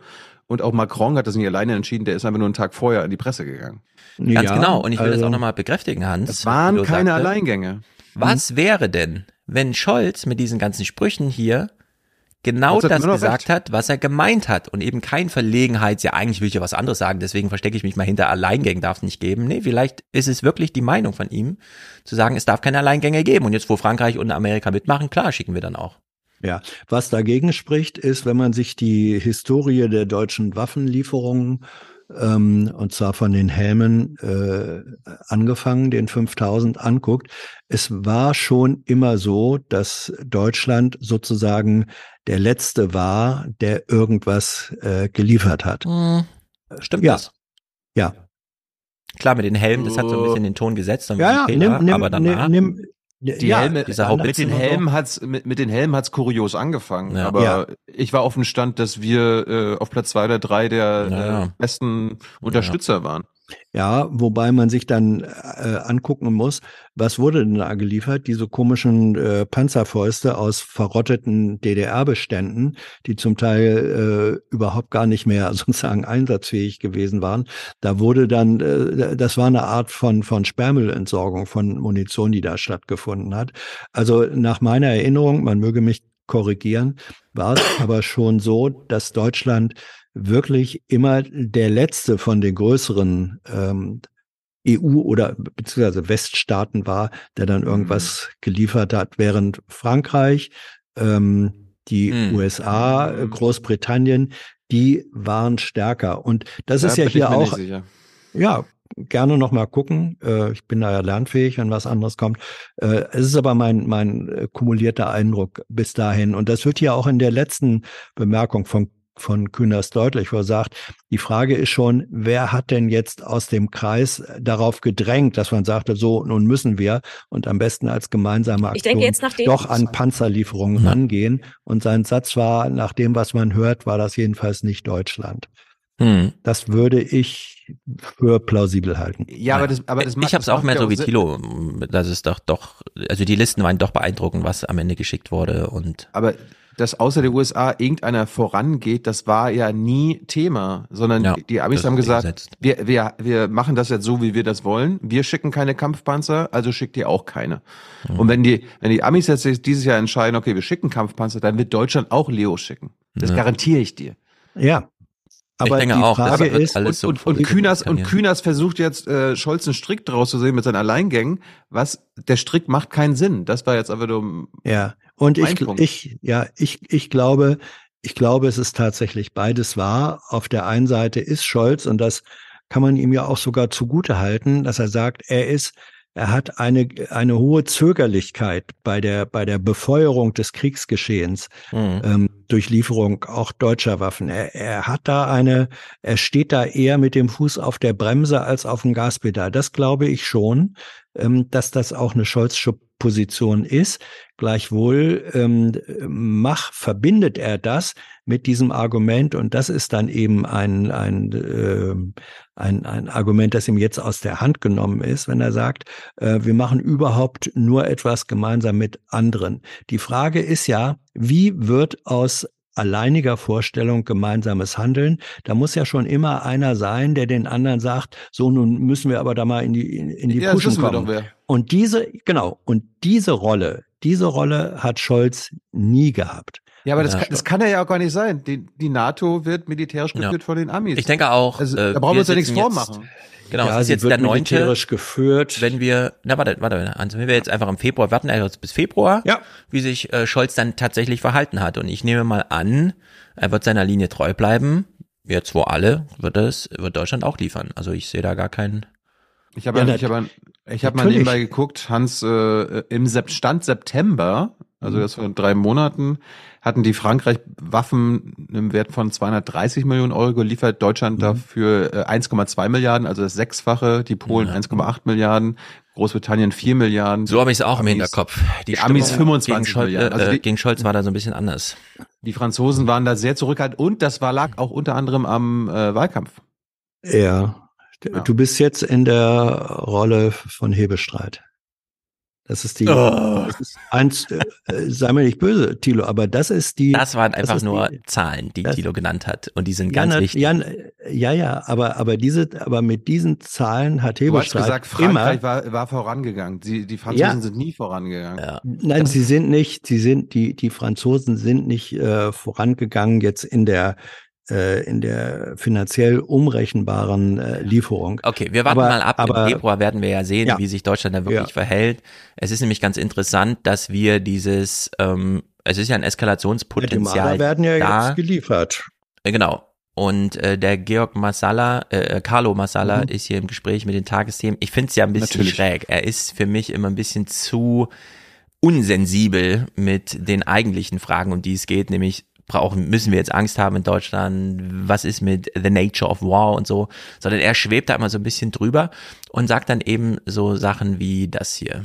Das ist ja genau der Punkt. Also man hat ja immer argumentiert und Sie hatten die Einspieler ja auch von Olaf Scholz, der ja ähm, in Interviews immer gesagt hat, der Marder und der Leo würden eine Eskalation bedeuten. Das Argument war schon nicht mehr haltbar, nachdem man den Geparden äh, und die Panzerhaubitze 2000 in die Ukraine geliefert hat. Aber es war noch immer sozusagen das Mantra der Bundesregierung oder des Bundeskanzlers. Ähm, jetzt scheint man endlich begriffen zu haben, dass die Lieferung bestimmter Waffensysteme nicht notwendigerweise zu einer Eskalation führt, sondern diese Eskalation ganz allein in der Hand von Putin liegt, egal was für Waffensysteme man liefert oder nicht. Ja, dann wünschen wir uns das mal. Aber ich finde, Carlo Masala ist ein Gesprächspartner unserer Zeit. Er passt nämlich sehr gut in ein, wo man etwas salopp dahin redet, Podcast, wo aber noch drei andere Leute mit vielleicht anderen Meinungen dann auch mal widersprechen. Das hier so eins zu eins einfach den Leuten, ja, keine, macht euch keine Sorgen. Der Einzige, Es der gibt eskaliert, ein- ist es Putin. gibt ein- Wir reagieren es nur. Gibt ein, es gibt ein sehr gutes, immer noch sehens- und hörenswertes Jung- und Naivgespräch über drei oder mehr Stunden mit Carlo Massala. Äh, da habe ich, da habe ich ihn ja wirklich schätzen gelernt und das ist ein super sympathischer Kerl. Äh, man muss ihn aber auf Twitter ausblenden. Es ist, Ja, er ist ein ganz, bisschen- er ist ein, also ganz, ganz schrecklich, ganz schrecklich. Also, als ob das zwei, an, das, als ob das zwei verschiedene Ja. Personen sind. Ja, ja. Ist ja meistens so. Bei Twitter ist man an jemand anders. Heißt ja auch Twitter. Ist ja Twi 2. Richtig. Richtig. Twitter, Hm. Twitter. Ähm, Claudia Major, Major, wie wir sie jetzt nennen wollen, wie wir uns vorhin vereinbart haben, auf Vorschlag von Hans, ähm, von der Stiftung Wissenschaft und Politik, sagt auch nochmal, Kampfpanzer ist jetzt voll logisch. Und in der Deutlichkeit finde ich es auch gut. Ich frage mich, ob Claudia äh, Major, bevor sie einen Doktor gemacht hat, Claudia Meiner war. Sehr gut. Ich denke, jetzt, nachdem die, die Linie mit den Malern überschritten worden ist, sind, stehen, glaube ich, die Chancen für eine Leopard-Lieferung deutlich besser. Ich würde die Frage aber andersrum stellen. Ich würde fragen, was ist denn das Ziel der militärischen und auch der wirtschaftlichen, aber vor allem der militärischen Unterstützung für die Ukraine? Das ist übrigens eine sehr gute Frage. Was ist denn eigentlich das Ziel? Und da geht es darum, dass die Ukraine als souveräner Staat besteht und dass sie ihre territoriale Integrität wiedererlangt. Und das heißt, sie muss in die Lage versetzt werden, die russische Besatzung von ihrem eigenen Land zu vertreiben. Und dann müssen wir fragen, was sie dafür braucht. Und natürlich ist zum Verteidigen so etwas wie Luftverteidigung extrem wichtig, Iris-T beispielsweise oder der Gepard-Flugabwehrpanzer. Aber sie muss auch in die Lage versetzt werden, Offensiven zu führen, um die russischen Truppen de facto zu vertreiben. Und dafür braucht sie Schützenpanzer, dafür braucht sie auch Kampfpanzer. Und deswegen wäre das die logische Ableitung von dem Ziel, dass die Ukraine als souveräner Staat bestehen bleibt. Richtig, sie hätte noch mal eine weitere Schleife hinten dranhängen können und deswegen muss Putin im Grunde im Zweifel, wenn wir es nicht genau wissen, sterben. Er ist der Oberbesitzer, aber man kann alles austauschen außer Putin, es ist sein Krieg.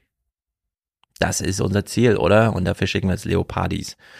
Also mal sehen, wie das sich weitergeht. Es ist jedenfalls schon eine krasse Eskalation jetzt so insgesamt, aber ich will es ausdrücklich sagen, ja, natürlich von Putin aus. Dieses Bombardement, was da jetzt stattfand, die Wochen, war ja wirklich, also es hat ja mit Krieg im Sinne von letzte heroische irgendwelche Taten nichts mehr zu tun, einfach die Zivilbevölkerung so zu drangsalieren. Es ist ein Überfall. Absolut, Ja, das ist einfach ein richtiger Überfall. Aber du hattest, du hattest vorhin auch gesagt, Hans, äh, dass es ein asymmetrischer Krieg ist. Das glaube Ja. ich halt nicht. Also äh, In, so in meinte ich es nicht. In Afghanistan war es ein asymmetrischer Mhm. Krieg, wo eine Supermacht, äh, also die stärkste Militärmacht der Welt, gegen Guerillakämpfer, quasi die Taliban und Al-Qaida gekämpft hat. Das sind asymmetrische Kriege. Ja, ja. Ähm, ich hatte es anders aber- gemeint. Äh, ich hatte weiß, es äh, ich- vielleicht ich nur weiter- gesagt Ja, ja, ja, ja. In der klassischen Form hast du recht.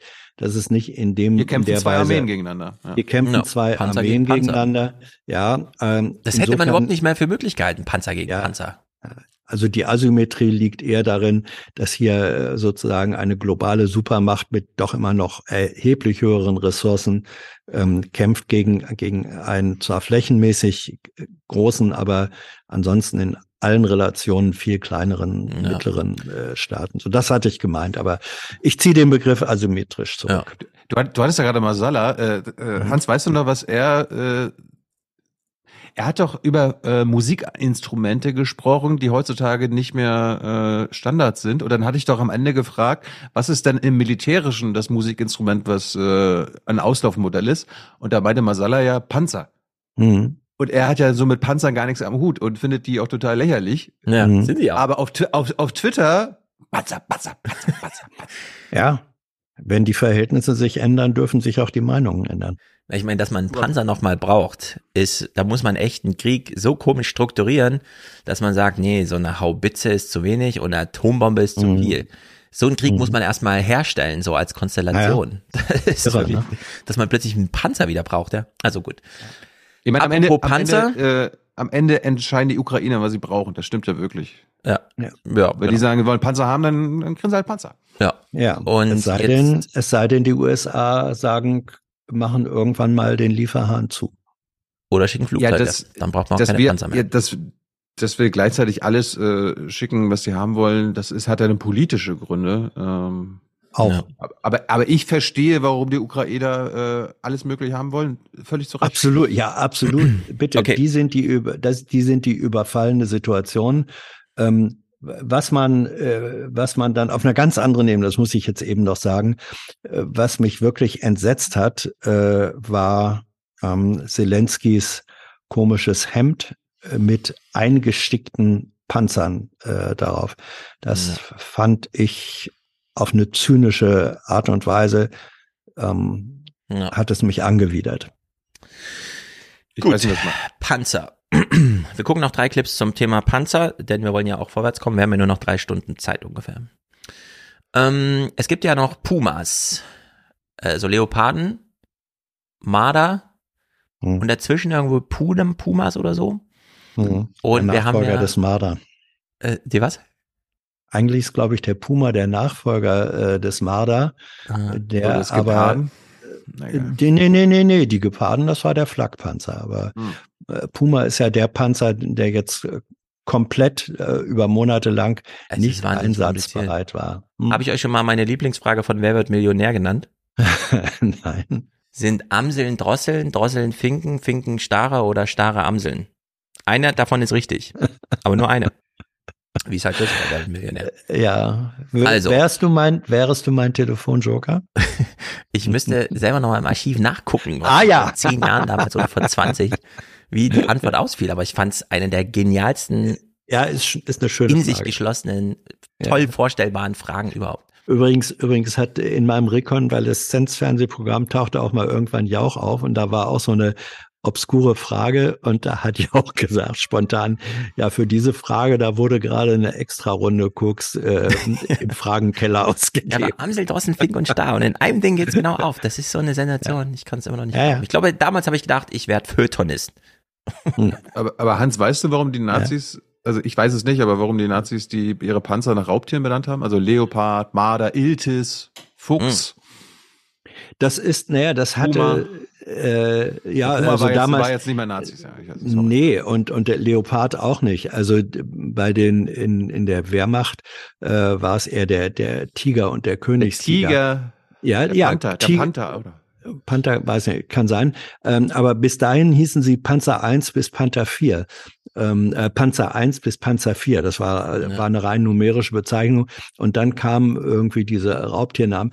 Und das passt natürlich äh, assoziativ zu so einer völkisch-biologistischen äh, Ideologie, Ja. zu sagen, was, äh, was ist denn auf dem Schlachtfeld, ähm, was dominiert da die Stärke und die Kraft und die Überlegenheit. Nicht?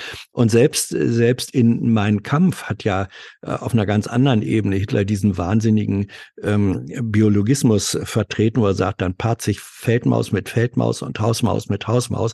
Also so biologistische äh, Ansätze ja. gehören einfach zu dieser NS-Ideologie und da fügt sich das Bild äh, des Tigers ähm, als des gefährlichsten Raubtiers, dem eh alle gut. anderen zur Beute fallen. Ja. Das fügt sich da ganz gut. Das ist so richtig Nazi-Sprech. Wie nennen wir unsere Ja. Panzer? Tiger, Königstiger und Löwe. Dann geht das ganze Ja. Projekt Weltkrieg leider, also sorry, ging zum Glück verloren. Ja.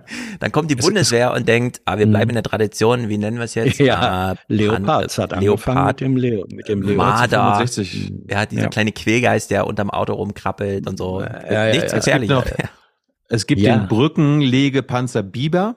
Ja. Es Biber, gibt den, genau. Pi es gibt den Pionierpanzer Dachs. Ja. Der Dachs. Und es gibt auch, es gibt auch den Luftlandewaffenträger Wiesel. Ja. Ja. Und weißt du, weißt du, Der Wolf, Thiel- es fehlt nur noch Ich wollte gerade sagen, nee, nee, gibt's ja. Äh, Der Wolf, Wolf ist, äh, ist, war und ist die Bezeichnung für ganz leicht äh, gepanzerte ähm, El äh, na, Tra Menschentransport ähm, Fahrzeuge. Das ist Rudel. Als ich in als ich, ja, als ich in, in Afghanistan war auf einem meiner Besuche, als wir dann auch in gefährlichem Gebiet rumgefahren wurden, wurden wir im Wolf gefahren. Ja, also den Wolf, den Wolf als Bezeichnung für militärisches Gerät gibt es lange, lange bei der Sehr gut. Bundeswehr. Das Problem ist aber, man hat denen nicht nur niedlichen Namen gegeben, sondern sie funktionieren ja offenbar auch nicht. Jedenfalls Ja. haben wir ja diese Legende um den Puma, alle 18 ausgefallen und so mitbekommen. Ich glaube, Lamprecht hat ja Video gemacht, um davon abzulenken, dass es da doch noch die eine oder andere Diskussion gab. Wir gucken uns das mal in Maybe. drei Clips an. Es ist auch so ein bisschen Mal deutsch. Kurz beim, beim, beim Puma, äh, ich weiß nicht, ob, das jetzt, ob du das jetzt bringst, aber es gibt ja auch äh, unter anderem, Hans war ja auch noch, glaube ich, dabei im Dezember, als uns das äh, unter drei verraten wurde. Diese Puma hat eine äh, Kaserne, beziehungsweise eine, äh, wie nennt man das militärisch? Ja, eine Einheit. Eine Abteilung durchgeführt und getestet, die den Puma hasst. Ja, eben. Mhm. Und- also wir gucken uns das dem- mal an und- und, äh, und- ja, Und, und die hassen den so sehr, dass sie gesagt haben, okay, wir testen den jetzt mal aus. der ist jetzt mal Ja. kaputt. Genau. Also Ja. es ist eine sehr schöne Streitlage, bei der sich Lambrecht wahrscheinlich wieder kompletto ins Fettnäpfchen gesetzt hat. Wir gucken mal Kann Clip vielleicht gar 1. nichts dafür. Die Puma-Probleme scheinen geradezu symptomatisch für das, was in der deutschen und auch der europäischen Rüstungspolitik schiefläuft. Dazu gehört zum Beispiel, dass man gerne immer neue Modelle haben will, bitte national produziert und mit lauter Zusatzfunktionen. Porsche Cabrio mit Dachträger sozusagen. Und dann wundert man sich, wenn es erstmal ein Garagenwagen wird. Ines Trams berichtet. Im Werbevideo der Bundeswehr wird der Das finde ich auch, Hans. Ähm, wann hat man nicht aufgehört damit und warum nicht, die Werbevideos für die Berichterstattung zu verwenden? Was ist denn das für eine Unsitte? Ja, Ja, Da- genau, das ist der äh, Kommentar. Ja, und jetzt gucken wir das weiter. mal gefeiert Ja. als qualitativer Sprung für die Einsatzbereitschaft des Heeres. Doch aktuell ist er nur bedingt einsatztauglich. 17 der 18 defekten Schützenpanzer sind zwar repariert, doch ein Schadensbericht stellt ein differenziertes Bild überwiegend kleiner und mittlerer, aber auch einzelner schwerwiegender Schäden fest. Auch vermeintlich einfache Ausfälle können im Gefecht zum Tode führen. Ja, das kann natürlich jeder Soldat immer sagen. Der Puma ist scheiße, weil da drin hat's komisch gerochen, das hat mich abgelenkt von meiner konzentrierten Zielübung und plötzlich war ich tot. Die anderen haben mich zuerst erschossen. Der Puma ist schuld. Und die Diskussion, die sich entsponnen ist, äh, also ihr habt, ihr seid näher dran, ihr kriegt den Spaß mit. Oh, ich würde auch gern mal ein paar Sachen unter drei da erfahren, weil das scheint ja wirklich Halligalli zu sein. Der Verdacht steht im Raum, dass Ministerin Lamprecht zu schnell auf die Industrie gezeigt hat Das wiederum ist keine Werbevideo, sondern sie hängt ohne Helm mit ihren blonden, walligen Haaren da hinten und der fährt über so drei Meter hohe Hügel hoch und runter. und zu schnell nach der Pannenreihe Nachrüstung und Kauf weiterer Pumas ausgesetzt hatte. Die Ministerin lag komplett falsch mit ihrer Ersteinschätzung, bei der sie die Industrie für die Mängel hauptverantwortlich gemacht hat. Das Gegenteil ist der Fall. Es scheinen kleine und mittlere Mängel gewesen zu sein, die die Bundeswehr selbst nicht in der Lage war, in einer Gefechtssituation sozusagen zu beheben. Ja, ja, ja gut. Dass, dass Florian Hahn jetzt die Industrie in Schutz nimmt, sollte genau. uns verwundern, weil er war Pressesprecher von, glaube ich, Kraus Maffei ja. ja. Also umso schlimmer noch, ich hätte jetzt nur gesagt, das ist jemand von der CDU, aber das ist ja nun wirklich, also wenn das stimmt, dass er sogar noch Pressesprecher ja. da war, das ist natürlich richtig bescheuert. Aber es ist eben nicht nur er, sondern auch die Grünen zeigen hier eine gewisse Skepsis. Der gravierendste Defekt, ein Kabelbrand. Einige Schäden aber sind wohl schlicht auf Bedienfehler oder mangelnde Ausbildung zurückzuführen. Genaues sagt der Bericht nicht. Auch nicht, wer Schuld hat. Eine Truppe, die den Panzer schlecht gewartet hat oder eine Industrie, die ein zu empfindliches Gerät gebaut hat. Was ist passiert? Was ist an den Maschinen äh, kaputt gegangen? Wer trägt dafür die Verantwortung? Die Ministerin hatte im Vorfeld äh, ja viel über die Industrie gesprochen. Über die Industrie habe ich im Bericht jetzt gar nichts gefunden. Ähm, also der Vorhang zu und viele Fragen offen. Ja, so ist es nämlich. Äh, Vorhang zu, leider. Lambrecht macht den Vorhang zu aber alle Fragen offen. Also diese Puma-Story, mal, mal gucken. Die Journalisten sind ja sehr erpicht drauf. Die Sonntagszeitung hat ja auch eine große, große Seite nochmal dazu gemacht. Mal gucken, wie diese Diskussion weitergeht. Waffenexporte gucken wir noch drei ja. Clips. Ich habe mir mal spontan entschieden, jetzt noch drei Clips dran zu hängen, auch wenn zwei davon sehr traurig sind. Aber Waffenexporte. Wir hören mal diese deutschen Zahlen. Die Bundesregierung hat in diesem Jahr wieder Rüstungsexporte in großem Umfang genehmigt, obwohl sich die Ampelkoalition eigentlich vorgenommen hatte, die Ausfuhren zurückzufahren. Was? Bislang belaufen sich die Exporte auf mindestens 8,35 Milliarden Euro. Das ist der zweithöchste Wert in der Geschichte ja, der Bundesrepublik. Gut, ne? Davon entfallen allerdings 2,24 Milliarden auf Lieferungen an die Ukraine, darunter auch viele schwere Waffen. So, jetzt mal kurz Kopf eingeschaltet. Acht Milliarden Exporte. Nicht mal ein Drittel davon gehen an die Ukraine. Das heißt, Deutschland unterhält irgendwo noch zwei Militäroperationen in diesem Maßstab. Ja, aber die, ZDF wird uns ja jetzt nur sagen, an wen äh, sonst noch alles geliefert wird. Also Drittstaaten wie Ägypten und Saudi-Arabien. Saudi-Arabien. Oder? Thema Saudi-Arabien. Ähm, Als die, ob wir nur hochrüsten, das tun wir gar nicht. Genau. Wir haben ja noch einen anderen Krieg auf der Welt, also viele, einige, zum Beispiel im Jemen. Wir informieren uns nicht über den Jemen, wir werden nicht darüber informiert. Ähm, allerdings ist es so, dass zum Jahreswechsel am 4.1. die Tagesthemen nochmal auf Jemen geschaut haben, weil nämlich die Eltern der Kinder dort sich wünschen, dass wir das sehen. Und wenn unser Korrespondent Simon Riesche gleich aus dem Jemen berichtet, dann sind auch schwer zu ertragende Bilder dabei. Die Eltern haben aber ausdrücklich darum gebeten, dass diese gezeigt werden, um auf die Lage im Jemen aufmerksam zu machen. Es sind schwer zu ertragende Eindrücke, aber Gamal Sharafeldin hat sich dran gewöhnt. Er hat auch keine andere Wahl, schließlich arbeitet er hier im Sabain Krankenhaus in Sanaa. Für die Kleinsten und Schwächsten ein Ort der Hoffnung, aber doch auch ein Haus der Hilflosigkeit. Ja, ich finde es auch in der Ukraine wahnsinnig, wie diese ganze Kinderdimension da ausgeblendet wird, obwohl ja mittlerweile dokumentiert ist, dass da hunderttausende Kinder einfach entführt wurden, die jetzt von ukrainisch plötzlich russisch sind. Niemand äh, diese demografische Dimension da irgendwie nochmal groß Bericht erstattet. Und hier im Jemen, das ist ja nun seit Jahren. Es gibt erwachsene Kinder, große, ausgewachsene Kinder, die so, solche kompletten Kindheiten so durchgemacht haben. Wird, wird dann im Beitrag, ist schon crazy. Hm? Wird dann im Beitrag erklärt, wer äh, die saudische Seite unterstützt militärisch? Leider nicht. Wir kriegen hier nur dieses Hilflosigkeitsangebot, äh, das uns auch nochmal, in dem uns UNICEF gezeigt wird. Die können natürlich gar nichts tun. Wir wissen aber, wer hier was tun kann. Schaut euch die Beine meiner kleinen Tochter an. Ich kann sie nicht ausreichend ernähren. Wenn es regnet, werden wir nass. Wir haben keine Betten, keine Decken. Es ist kalt. Humanitäre Organisationen wollen mehr tun, beklagen aber, dass sie nicht genug finanzielle Mittel hätten. Oft würde die internationale Staatengemeinschaft zwar Geld versprechen, dieses aber nicht auszahlen oder anderen Weltregionen zuweisen. Die Krise im Jemen geht weiter und weiter. Und natürlich, es passiert viel Schlimmes auf der Erde. Die Krisen der Welt konkurrieren. Der Jemen darf aber nicht vergessen werden. Ja, wir spielen jetzt nicht Baerbock, wie sie nochmal begründet hat auf dem Grünen Parteitag, warum man jetzt Saudi-Arabien weiter unterstützen muss militärisch und hier dieser Krieg irgendwie nicht enden darf oder sowas.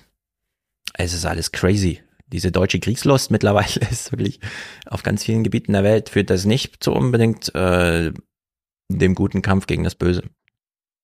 Ja. Unsere Alliierten unterstützen die Saudis. Mhm. Je. Das war's zum Krieg.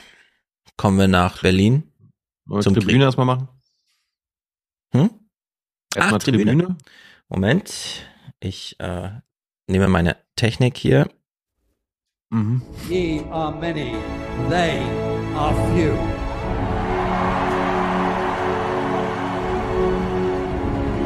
Willkommen im 1% Club.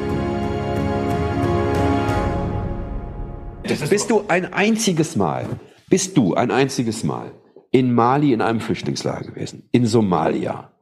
Bist du dort gewesen? Hast du dir angeguckt und hast du mit Menschen gesprochen? Ja, bist du oder nicht? Wir vermissen ihn nicht, ne? Sigmar Gabriel. Vielleicht wird er ja bald Außen äh, Botschafter in Moskau. Och, der verdient zu gut. Das glaube ich auch. Thomas ist hier Pole Position und überhaupt mit 300 Euro eröffnet er das Aufwachenjahr 2023.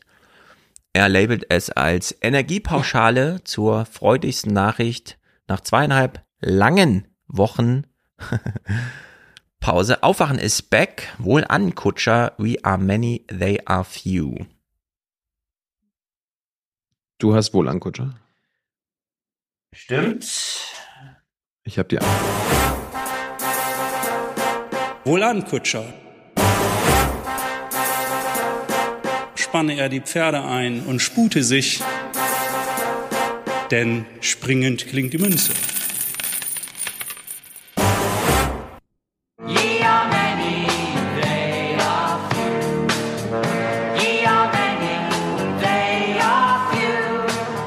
Kommt, kommt meine Musik bei euch an? Weil wenn du es abspielst, äh, höre ich sekundenlang teilweise gar nichts. Ah ja, deine kommt hier Also- sehr gut an. Ja, bei We Are Many, ähm, they are, f- nee, bei deinem, bei, beim Kutscher, das hört er sich ein bisschen wie durch einen Zahacker an. Ja, das ist hier Zoom und so, keine Ahnung. Ja, Zoom möchte okay. gerne nur Qualität durchliefern und denkt, meine Stimme Oh. ist die Qualität, hat keine Ahnung, dass eigentlich das Soundboard die Qualität liefert. Wie auch immer, schaue ich mir nochmal an. Okay. Aber so viel Dinger spiele ich ja nicht ab. Also sehr gut, Thomas, du hast hier dauerhaft in unserem Herzen, du bist für immer einprogrammiert in das Jahr 2023 mit der besonderen Zahl 1, denn es ist Januar und hier Ausgabe Nummer 1 dieses Jahr. Sandra schickt 120 Euro, Aufwärm-Podcast Unterstützer Jahresbeitrag. Sehr gut. Dankeschön. Bitteschön. Sie vermissen wir auch nicht. Also die AKK. Ja. Obwohl jetzt so ein Knarrenbauer wäre nicht schlecht im Krieg. Geht es schneller. Kampfknarrenbauer sogar. Rodin. Die können, die können wir aber mal einladen, Hans, oder? Nein. AKK bei Jung und Naiv? Nein. Wieso? Warum? Das, prob das prob ja, einfach mal so. Nö. Ja. Das probiere ich mal. Ich sag mal Rodin, obwohl das nur der Absendername, der wahrscheinlich nicht der echte ist, aber äh, Rodin 100 Euro. Ähm, endlich sind wir keine Schwarzhörer mehr. Meine Spende in die Theoretiker-Bubble. Weil wir sind die Theoretiker, das stimmt. Wir machen keinen echten Krieg, wir reden nur drüber. Dankeschön. Du bist kein Schwarzhörer mehr, wir sagen Danke. Spende jetzt und hör auf, Schwarzhörer zu sein. 100 Euro von Amit. Das wurde aber auch Zeit, kritisiert er uns. Vortrefflich. 111, da lasse ich gern die Münze springen. Springend klingen, so rum, haben wir eben schon gehört. Äh, Thilo und Hans nicht nochmal quälen mit abgehackter arabischer lyrischer Kunst. Martin schickt 66, 6 irgendwas, also es kommen 64, 59 an, aber es äh, lautet im Unterstützerdank 666 ist the number of the wolf. Er freut sich, dass wir weitermachen. Gruß Fleming. Mhm. Wir brauchen Wölfe, weil sie der Natur dienen, aber die Wölfe, die dummes Zeug tun, die gehören konsequent erschossen. Stefan schickt 50. Gut für unser Land. Mhm. Das war's? Mit Grüßen aus Dresden. Okay. Dresden. Und das ist gut für Deutschland, sage ich dazu nur. Es ist einfach gut für unser Land. Dresden? Das ist doch hier Herr Putin, ne? Äh, wo war der denn? Ah, hier. Herr Putin, wir als Dresdner schätzen Sie sehr. Kommen Sie nach Dresden und räumen Sie hier auf für ganz, für ganz Deutschland. Richtig. 50 Euro von und dann hauptsächlich Unterstützer kommentarfrei, meine ich. Daniel, Patrick, der sagt einfach Danke. Lisa Marie und Christian, Begrüßungsgeld, Welcome Back Geld wahrscheinlich. Die Mauer ist wieder offen. Äh, Werner dankt Martin und Nina. Ich, Klammer auf, Martin, Klammer zu, zeige Verständnis und kaufe ein Brot. Ja, sehr gut. Das ist schön. Der Bundespräsident zeigt Verständnis und kauft ein Brot. Ja, sehr gut. Thomas. Schwarzhörerschaft für die tollste Povi- und Soziologiestudentin Franzi und mich beendet. Ja, sehr gut. Thomas und Franzi. Sehr gut, ihr beiden. Was haben wir? Sir, die Ohren des Opfers sind völlig verbrannt. Scheint, als wäre seine Schwarzhörerschaft beendet.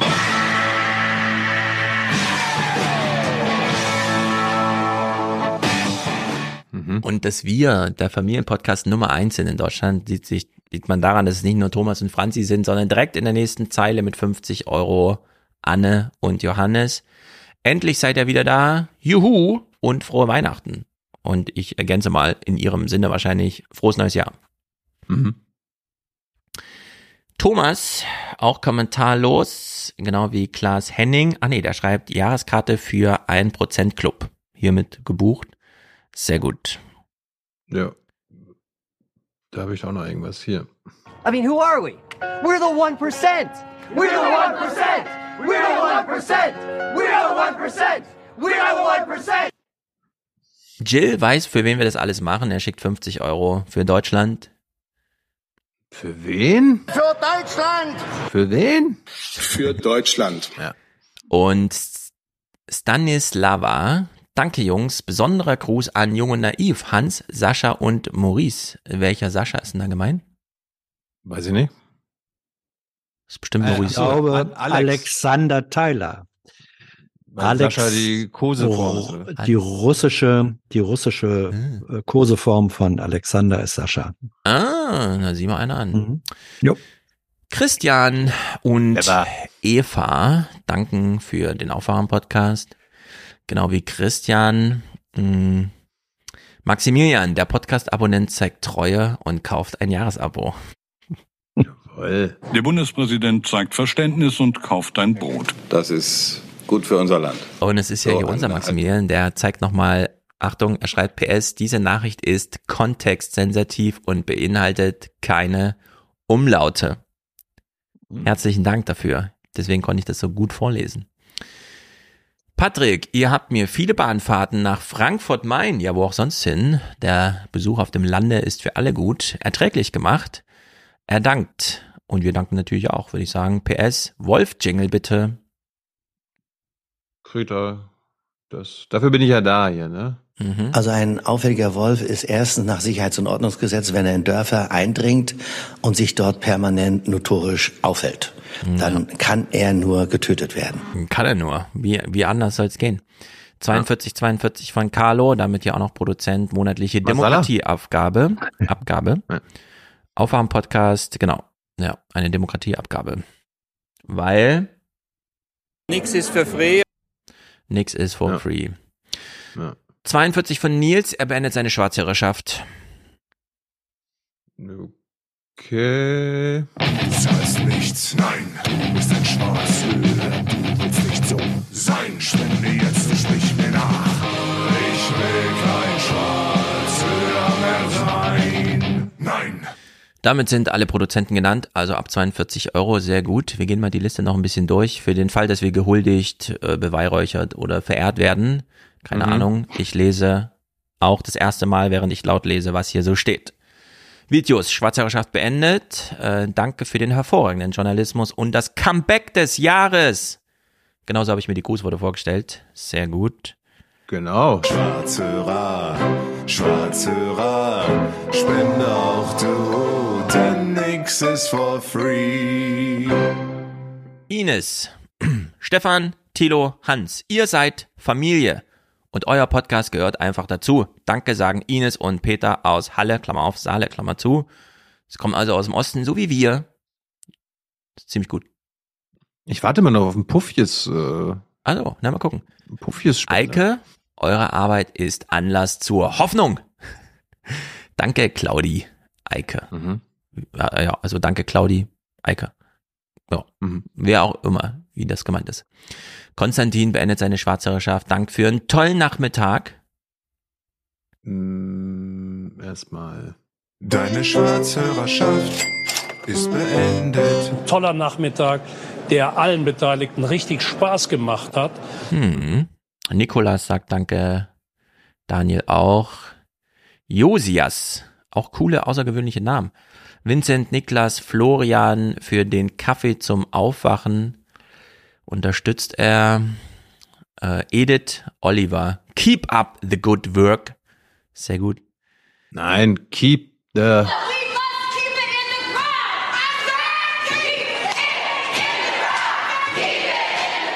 Das müssten sie in Lützerath skandieren. Ja, richtig.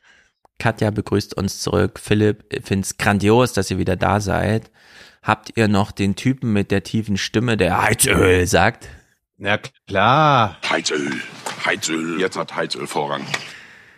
Jan mit Y und Doppel N. Frohe Weihnachten an die beste Schwester SEK. Warte mal, seine Schwester ist SEK. Wie kommt denn die zu Besuch? Wenn sie zu Besuch kommt, klopft die noch an oder ist sie sofort im Wohnzimmer? Ja, das ist Sophia, Irene, äh, nein, Sophia, Emmy, Klausterbach. Claudia. Ja, ja. Hiermit ist deine Schwarzhörerschaft beendet. Okay, wir haben die Schwarzhörerschaft des SEK beendet. Das ist ziemlich gut. Danke, Jan. Ich guck mal, ich guck frei. mal, ob ich da, ob ich da was Martialisches habe. Äh, ja, hier. Die Podcast-Landschaft wird von zwei ungleichen Gruppen repräsentiert. Naja, fast. Circa ein Prozent der Zuhörer unterstützen Podcasts finanziell. Ja, das sind sie. Die anderen 99 Prozent sind Schwarzhörer. Dies sind ihre Geschichten. Law and Order. Stefan hat eine Rundfunkbühr geschickt. Gabriele, äh, Gabriele, ja, wahrscheinlich heißt sie Gabriele Elfriede Maria und es ist eine Person. Ist Ja. hier dabei. Mutlu, Gianni, Andreas, schön, dass ihr wieder da seid, am Start seid. Raphael, die zweieinhalb Wochen Pause haben sich angefühlt wie zweieinhalb Jahre. Das war aber auch echt ein krasser Lockdown. Hatte mir fast Netflix besorgt. Nicht schlecht. Sind wir nochmal rumgekommen. Okay, sehr gut. Das ist eine tolle Liste. Wir danken allen, die hier noch ungenannt in dieser Liste auftauchen. Äh, schickt uns weiter warme Worte. Das ist ja toll. Und Geld. Jetzt in diesem aufregenden Jahr. Das beginnt. Gut, äh, hier. For the many, for the many, not, not the few. The few. Es waren so 45 Euro über den Schnitt. Bereut? Na, überhaupt nicht. Wir haben Riesenrad gefahren und haben schön Puffjes gegessen. Gut. Ja. Ich habe deinen Song jetzt auch gerade wieder nicht gehört. Ich, ich habe jetzt einfach Egal, die Tour wird beim nächsten Mal. gebaut. Irgendeine Zoom-Sache. Wollen wir Silvester abhaken? Abhaken im Sinne von, du hast noch ein paar Knaller übrig und willst abfeuern? Gerne. Ich habe äh, ich habe Beschwerden bekommen die letzten, also äh, seitdem wir wieder da sind, dass ich bisher noch keine äh, so ein richtiges chronologisches äh, 20 Minuten Clips für Stefan und Hans Ding gemacht habe. Ach so. Hab mir gedacht, okay, dann ziehst das ziehst dies, diesmal durch. Moment. Nachdem ich Diesen Trick haben wir durchschaut jetzt schon, Hans, oder? Tilo meint, Ja, natürlich, Hörer das- hat ihn dazu animiert, das zu machen. Ja, das, das war doch eine bestellte Beschwerde. Das ist klar. ja Hans Hans J Hans J war. ja. Aber arbeite dich doch mal wieder rein, so auf die Art, Ja. ne? ja, ja, ja. 25 Minuten Und- Clips, sehr gut. Aber, aber ich glaube, wir kommen ganz schnell durch und Ja, ich habe ich äh, versucht, mal wieder unterhaltsam zu machen, damit ihr nicht äh, Einschlaft. einschlaft. Hm. Und äh, bevor wir nach Berlin gehen, ähm, also ich, ich versuche jetzt anhand einfach der chronologischen Clips und der, anhand der Berichterstattung aufzuzeigen, wie quasi die politische Debatte sich äh, tageweise Mhm. entwickelt und äh, hat und eskaliert worden ist. Ja. Hans, ähm, wir gehen mal nach Bremen, Mhm. beziehungsweise nach Bremerhaven. Bremerhaven gehört ja zu Bremen. Zum Ähm, Land Bremen. wie bitte? Zum Bundesland Bremen. Zum Bundes, aber wir gehen jetzt ins Bundesland Bremen nach in die- Bremerhaven Korrekt. und sehen dort, äh, als es um den Verkaufsstart für das Silvesterfeuerwerk ging, konnte man schon erahnen, was dann äh, in der Silvesternacht passieren könnte. Und zwar Ja, nicht man- nur, Man Ja. muss wissen, dass da eine der großen deutschen Feuerwerkskörperfabriken beheimatet ist. das wusste ich jetzt nicht, aber Mhm. das, was wir jetzt hören, ähm, ist auf jeden Fall jetzt im Nachhinein ähm, ja klar, warum was passiert ist. Bereits um Mitternacht lange Schlangen vor den Toren des Feuerwerkherstellers in Bremerhaven. Um 6 Uhr dann der Verkaufsstart. Diese Pyrofans möchten beim Werkverkauf die Ersten sein. Nach Hey. der Corona-Pause lassen sie sich das Spektakel am Himmel wieder ordentlich was kosten. Es war jetzt ja auch zwei Jahre, dass wir nicht richtig feiern konnten. Und dadurch muss man natürlich dieses Jahr ein bisschen anders werden. Ne? Ja. Das finde ich sehr gut. Das erinnert mich an diesen Joke, den die Milliardäre mal machen. Es gibt zwei Tage, die richtig toll sind im Leben eines Yachtbesitzers. Dann, wenn man die Yacht kauft und dann, wenn man sie verkauft. Und so ist das Ja. hier auch. Silvester ist richtig geil. Party, wenn wir die Dinger kaufen und Party, wenn wir sie abschießen. Ja, und wir hatten jetzt ja zwei Jahre äh, Corona und da Richtig. Stimmt durfte ja ja, nicht ge konnte ja, durfte ja nicht geballert werden und darum muss jetzt erst recht geballert werden. Und das genau. haben sich nicht nur, glaube ich, die Männer in Bremen gedacht, sondern aber auch in anderen Teilen des Landes, speziell auch in Berlin, aber wie, wie wir nachher auch sehen werden, in anderen Bundesländern. Hans, was glaubst du denn, wie die Nacht, also diese Silvesternacht gelaufen ist in Bremen? Ähm, So gewalttätig Wahr- woanders wo? Nein, nein, nein, nein. Äh, Ich, ich, ich weiß es nicht, sondern so aus dem Bauchhaus und ein paar Jahre Bremer Silvester. Ähm, Ich denke, es wird auf der Siel-Wall-Kreuzung, das ist sozusagen das Aktionszentrum auch zu Silvester, wird ordentlich was los gewesen sein. Viel Geböllere, mit Sicherheit auch irgendwelche Polizei oder so. Aber äh, es würde mich wundern, wenn es zu echter Randale gekommen wäre. Ähm, damit hast du ein gutes Bauchgefühl. Silvesterfeuerwerk über Bremerhaven. Nach zwei Jahren Zwangspause feuerten am Wochenende die Pyrotechnik-Fans im Lande Bremen aus allen Rohren. Friedlich ging es dabei nicht immer zu, wie solche Videos aus sozialen Netzwerken zeigen. Eine Feuerwerksrakete landet etwa in der Straßenbahn. Insgesamt zieht die Polizei aber eine halbwegs entspannte Bilanz. Das war wie jedes Jahr wieder eine sehr arbeitsreiche Nacht für unsere Einsatzkräfte. Wir hatten Schlägereien, wir hatten Sachbeschädigungen, wir hatten Raubtaten, Verstöße gegen das Waffengesetz, äh, querbeet quasi alles, äh, was man eigentlich in den letzten Nächten auch immer hatte, in den letzten Silvesternächten. Ähm, größere Zwischenfälle, schlimme Ereignisse hatten wir dieses Jahr Gott sei Dank nicht. Hm. Schlägereien, Raubfälle, Verstoße gegen Waffengesetz. Eine ganz normale Nacht in Bremen. Ja, ist das eigentlich äh, in Deutschland, vielleicht kommt es in den Clip so, aber es ist schon in Deutschland eine besondere Regel, dass einfach jeder alles kaufen darf und man das auch überall transportieren darf und dann plötzlich steht man in der U-Bahn mit 100 Euro Material Mhm. und so und könnte das aus Versehen anzünden?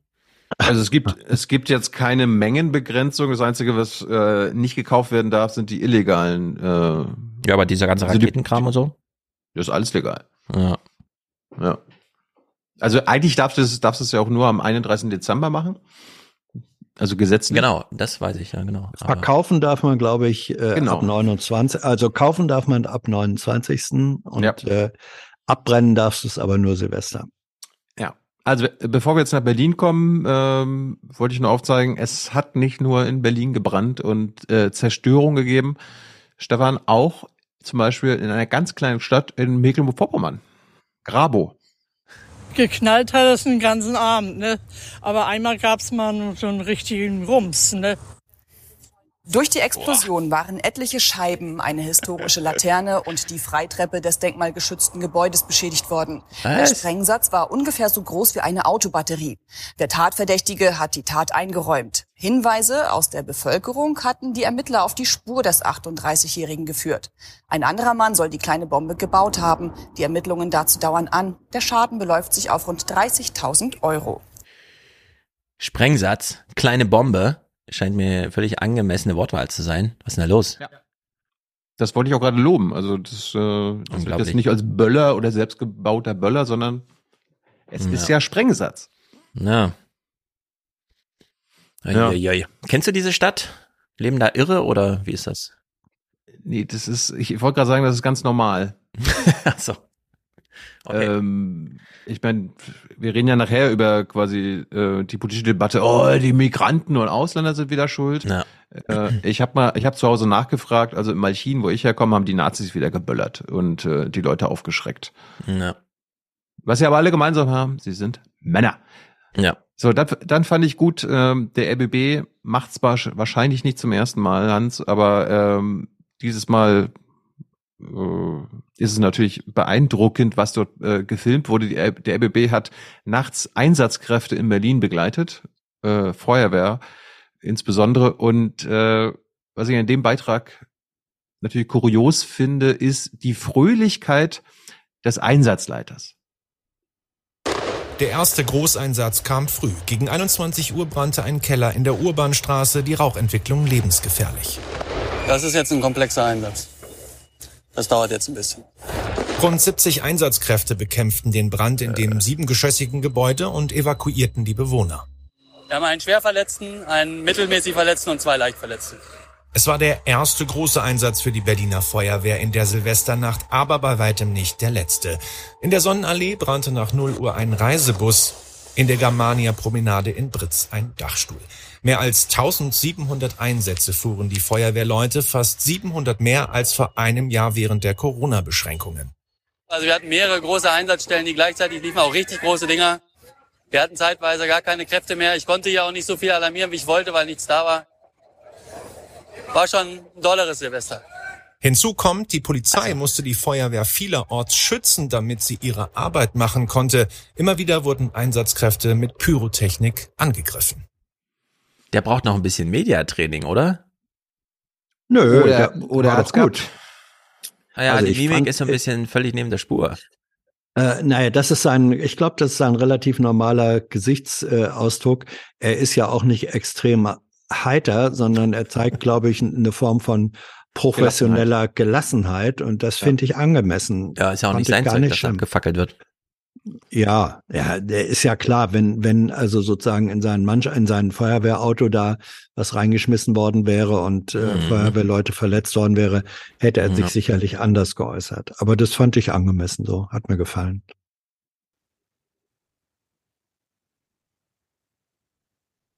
Ey, wieso höre ich dich nicht mehr, Tilo? Hans, sag du mal was? Ich höre. Ich höre Hans auch. Ah, jetzt höre ich dich auch, Tilo. Ja. Komisch. Zoom hat dich irgendwie ausgesperrt. Er hat mir gerade angezeigt, meine Internetverbindung ist instabil. Uh, Aber, Hm. Berlin. aber du hörst noch, ja? Jetzt höre ich dich wieder. Klar und deutlich. Klar und deutlich.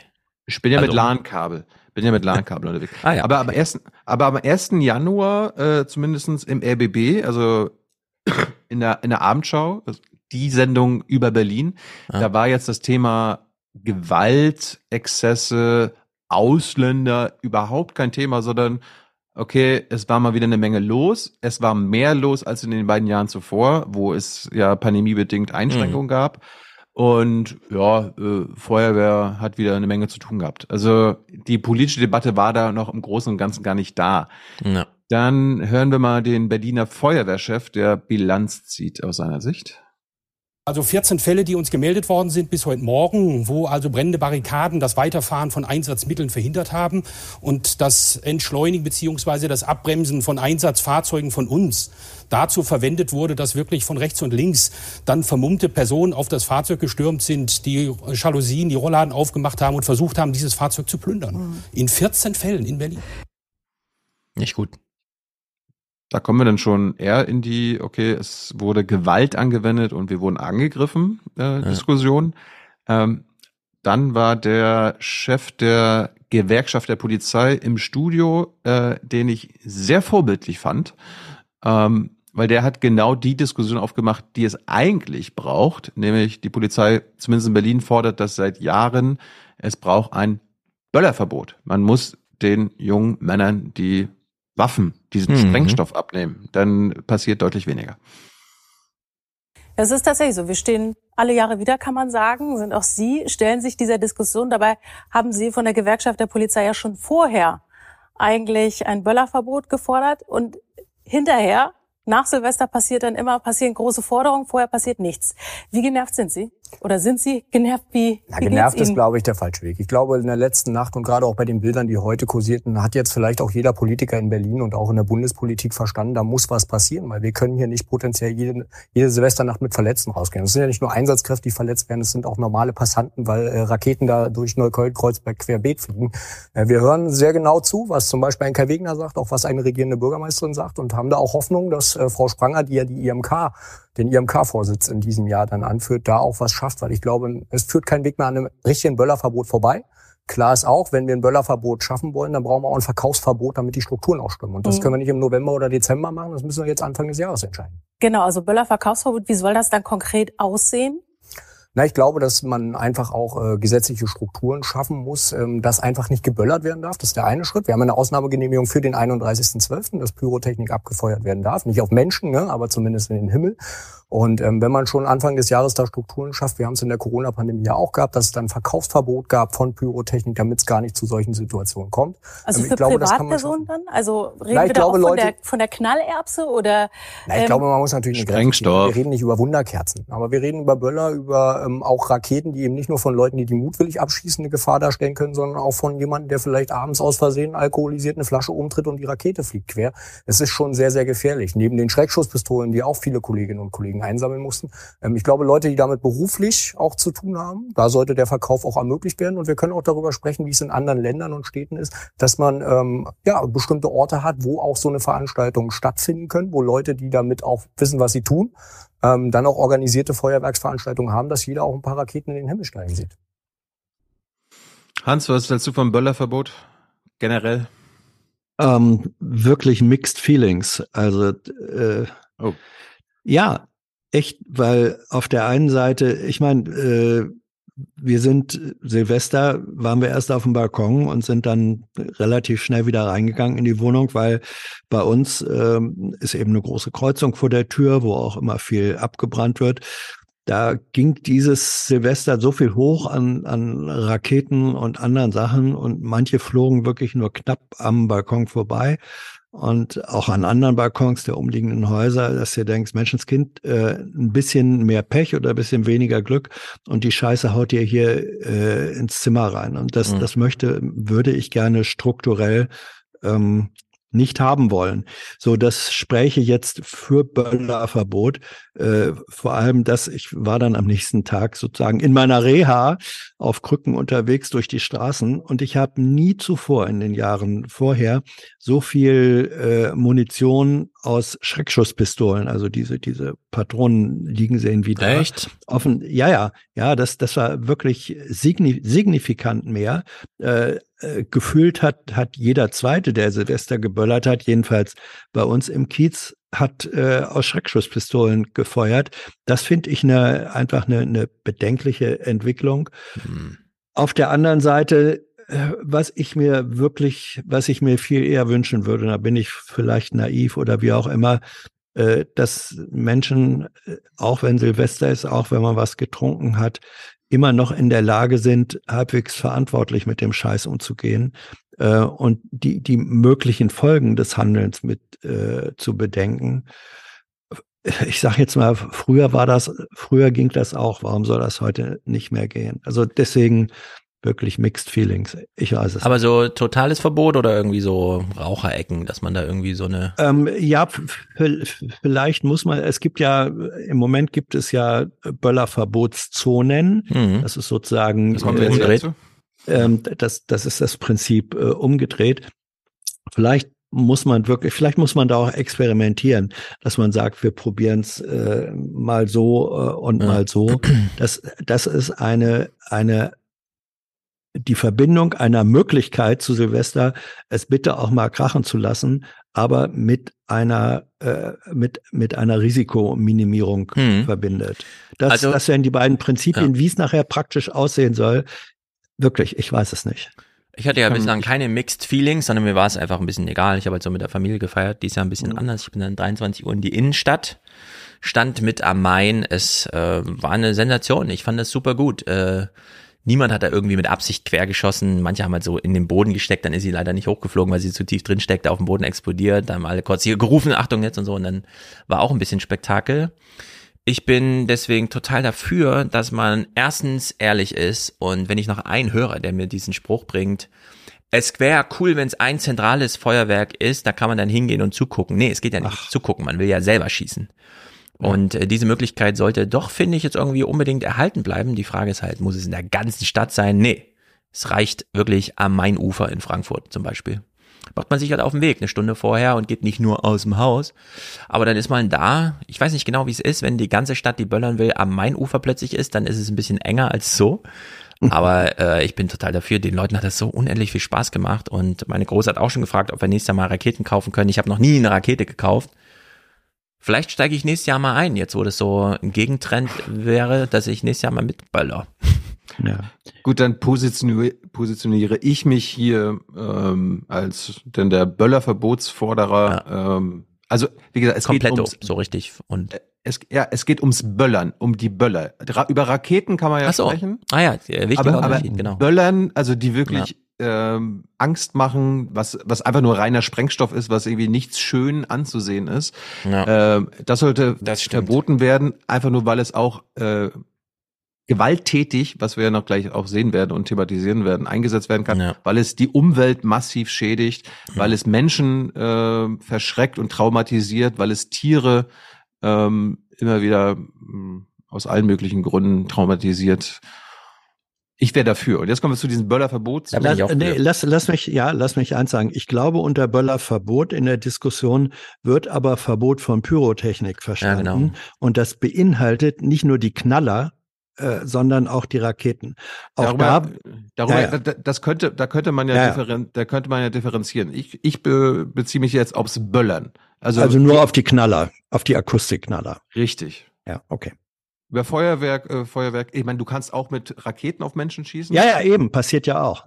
Das Und die passiert auch. Wohnungs, ja, die, auch das passiert. Die Wohnungsbrände entstehen in aller Regel dadurch, dass Raketen dann irgendwelche Fenster oder sonst wie äh, reinfliegen. Das sind, Ja. das sind nicht die Sprengknaller. Äh.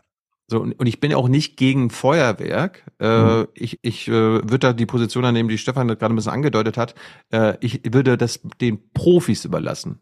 Genauso wie äh, mittlerweile bei uns im MacPom nur noch Feuerwehren, äh, Sommerfeuer und Lagerfeuer machen, sollten das auch Profis, also Pyrotechniker und so weiter machen. Es gehört ja schon dazu, dass sie das selber machen wollen, weißt du? Pass auf, ich frage euch nach 20 Minuten weiteren Clips nochmal, äh, ob eure Position immer noch dieselbe ist. Wir gehen jetzt mal zu diesen Böllerverbotszonen, weil die gibt es ja in eine vielen, Medienwirkungsforschung, meinst du? Ja, ja, ja. ja. Äh, in Berlin gibt es einige Böllerverbotszonen. Da könnte Hans ja sagen, äh, da, da darf nicht geböllert werden, so müssen wir das ausweiten. Äh, mal gucken, was der Polizist dazu sagt. Gab es da ja eine Knallerei? Würden Sie es befürworten, dass man vielleicht Zonen hat, wo geböllert werden darf? Also ganz ehrlich, wir hatten in dem letzten Jahr 51 Böllerverbotszonen und trotzdem wurde geböllert. Ja. Das ist auch mit einem immensen Personalaufwand zu stemmen. Ja? Die Berliner Polizei hat die drei Böllerverbotszonen halbwegs in den Griff bekommen, aber wir sehen ja, was in der Stadt passiert ist. Und es muss auch transparent sein für alle. Und wir haben gesehen, dass in allen Stadtbezirken was passiert, ja, dass es auch für alle gefährlich ist, für die Rettungsstellen etc. Die haben da auch eine Menge mit zu tun. Ähm, wenn wir über eine Böllerverbotszone sprechen, dann sprechen wir über ganz Berlin. Das ist ganz einfach, ja. Und das ist dann vielleicht auch händelbar. Es wird jetzt keine Nulllage im nächsten Jahr geben. Es wird immer Ausnahme für Feuerwehr und Polizei sein. Aber ich glaube, in Kombination mit einem Verkaufsverbot sind wir in ein paar Jahren vielleicht so weit. Ich glaube, die Bevölkerung will das mehrheitlich auch. Eine 51 Böller Verbotszone. Ich meine, wie kompliziert kann man es wieder machen in Deutschland? Habt ihr mal versucht, nachts in einem Wald zu übernachten? Ist ja grundsätzlich nicht verboten, außer in einem Naturschutzgebiet. Wie findet man raus, ob man gerade in einem Naturschutzgebiet ist? Antwort, gar nicht. Es gibt eine komische App, die ganz clandestin so ein bisschen rumgereicht wird, die irgendwelche Drohnenpiloten haben, wo die Karten eingezeichnet sind. Und die Naturschutzgebiete sind nun wirklich, da kommt es auf jeden Quadratmeter an. Da weiß man nie genau, wo ist man eigentlich gerade. Und danach entscheidet sich, ob man 10.000 Euro Strafe zahlen soll, weil man sich ein Hängematte-Ding aufgebaut hat oder nicht. Und so ist das dann, glaube ich, auch. Wenn es heißt, ja, es gibt 51 Böller-Verbotszonen. Nee. Wenn ich jetzt hier um die Ecke liege, bin als- ich dann schon drin als- oder nicht? Nee, als Anlieger weiß ich relativ genau, ob Von wem? Wo steht denn das? Das wird in der? Lokalpresse, das, ja, im Zweifelsfall wird das in der Lokalpresse und anderen Medien Ja, oder sowas ist zu kompliziert. bekannt. Aber als ob die Täter, als ob die Täter sich die Ja. Lokalzeitung angucken, äh, darf Ja, die du rennst da durch die. Straße und Das ist böllerst halt scheißegal. rum, Also, also ist denen wirklich scheißegal. untersche unterschätzt die Leute nicht. Man weiß das schon, dass Leute sich nicht dran halten. okay, Hans, was wir fragen dich in anderes. 20 Minuten nochmal, ob man die unterschätzen Sehr darf. gerne. Ja, sehr gerne. So, außerdem die, die, die Debatte ein paar Tage später war ja dann unter anderem auch, äh, die müssen härter bestraft werden. Jawohl. Äh, das Ding ist, Strafen wurden schon die letzten Jahre immer wieder härter gemacht. Wir haben schon Gesetze, ja. Das sind, sind Gesetzesverschärfungen jetzt vielleicht auch Unsinn. Es gibt fünf Jahre auf einen tätlichen Angriff auf eine Einsatzkraft von Polizei und Feuerwehr und drei Jahre für einen Landfriedensbruch. Also da gibt's schon Straftaten, es ist aber schwer, das nachzuweisen. Außer alle haben ihr Handy gezückt. Ja. Also die, die Strafen sind schon im Vergleichsweise auch zu anderen Ländern ziemlich krass, also Angriffe auf Einsatzkräfte und äh, Ja. Polizisten. Ich weiß nicht, ich weiß nicht, ob, ob das Ja. die, die, die vorderste Maßnahme sein sollte. Ja, es gibt hier in Frankfurt so ein sehr witziges Video aus der Silvesternacht. da steht jemand auf der Zeil der großen Einkaufsstraße, filmt jemanden, wie er eine Rakete anzündet, der schießt die, also der bolzt die so mit dem Fuß hoch. Die fliegt natürlich jetzt. nicht hoch, sondern landet wieder jetzt. runter. Und die Kamera schwenkt eine Sekunde später zurück und der Typ ist schon von fünf Polizisten umrahmt und wird schon mitgenommen. Und dann so Stefan- blöd gelaufen steht drunter.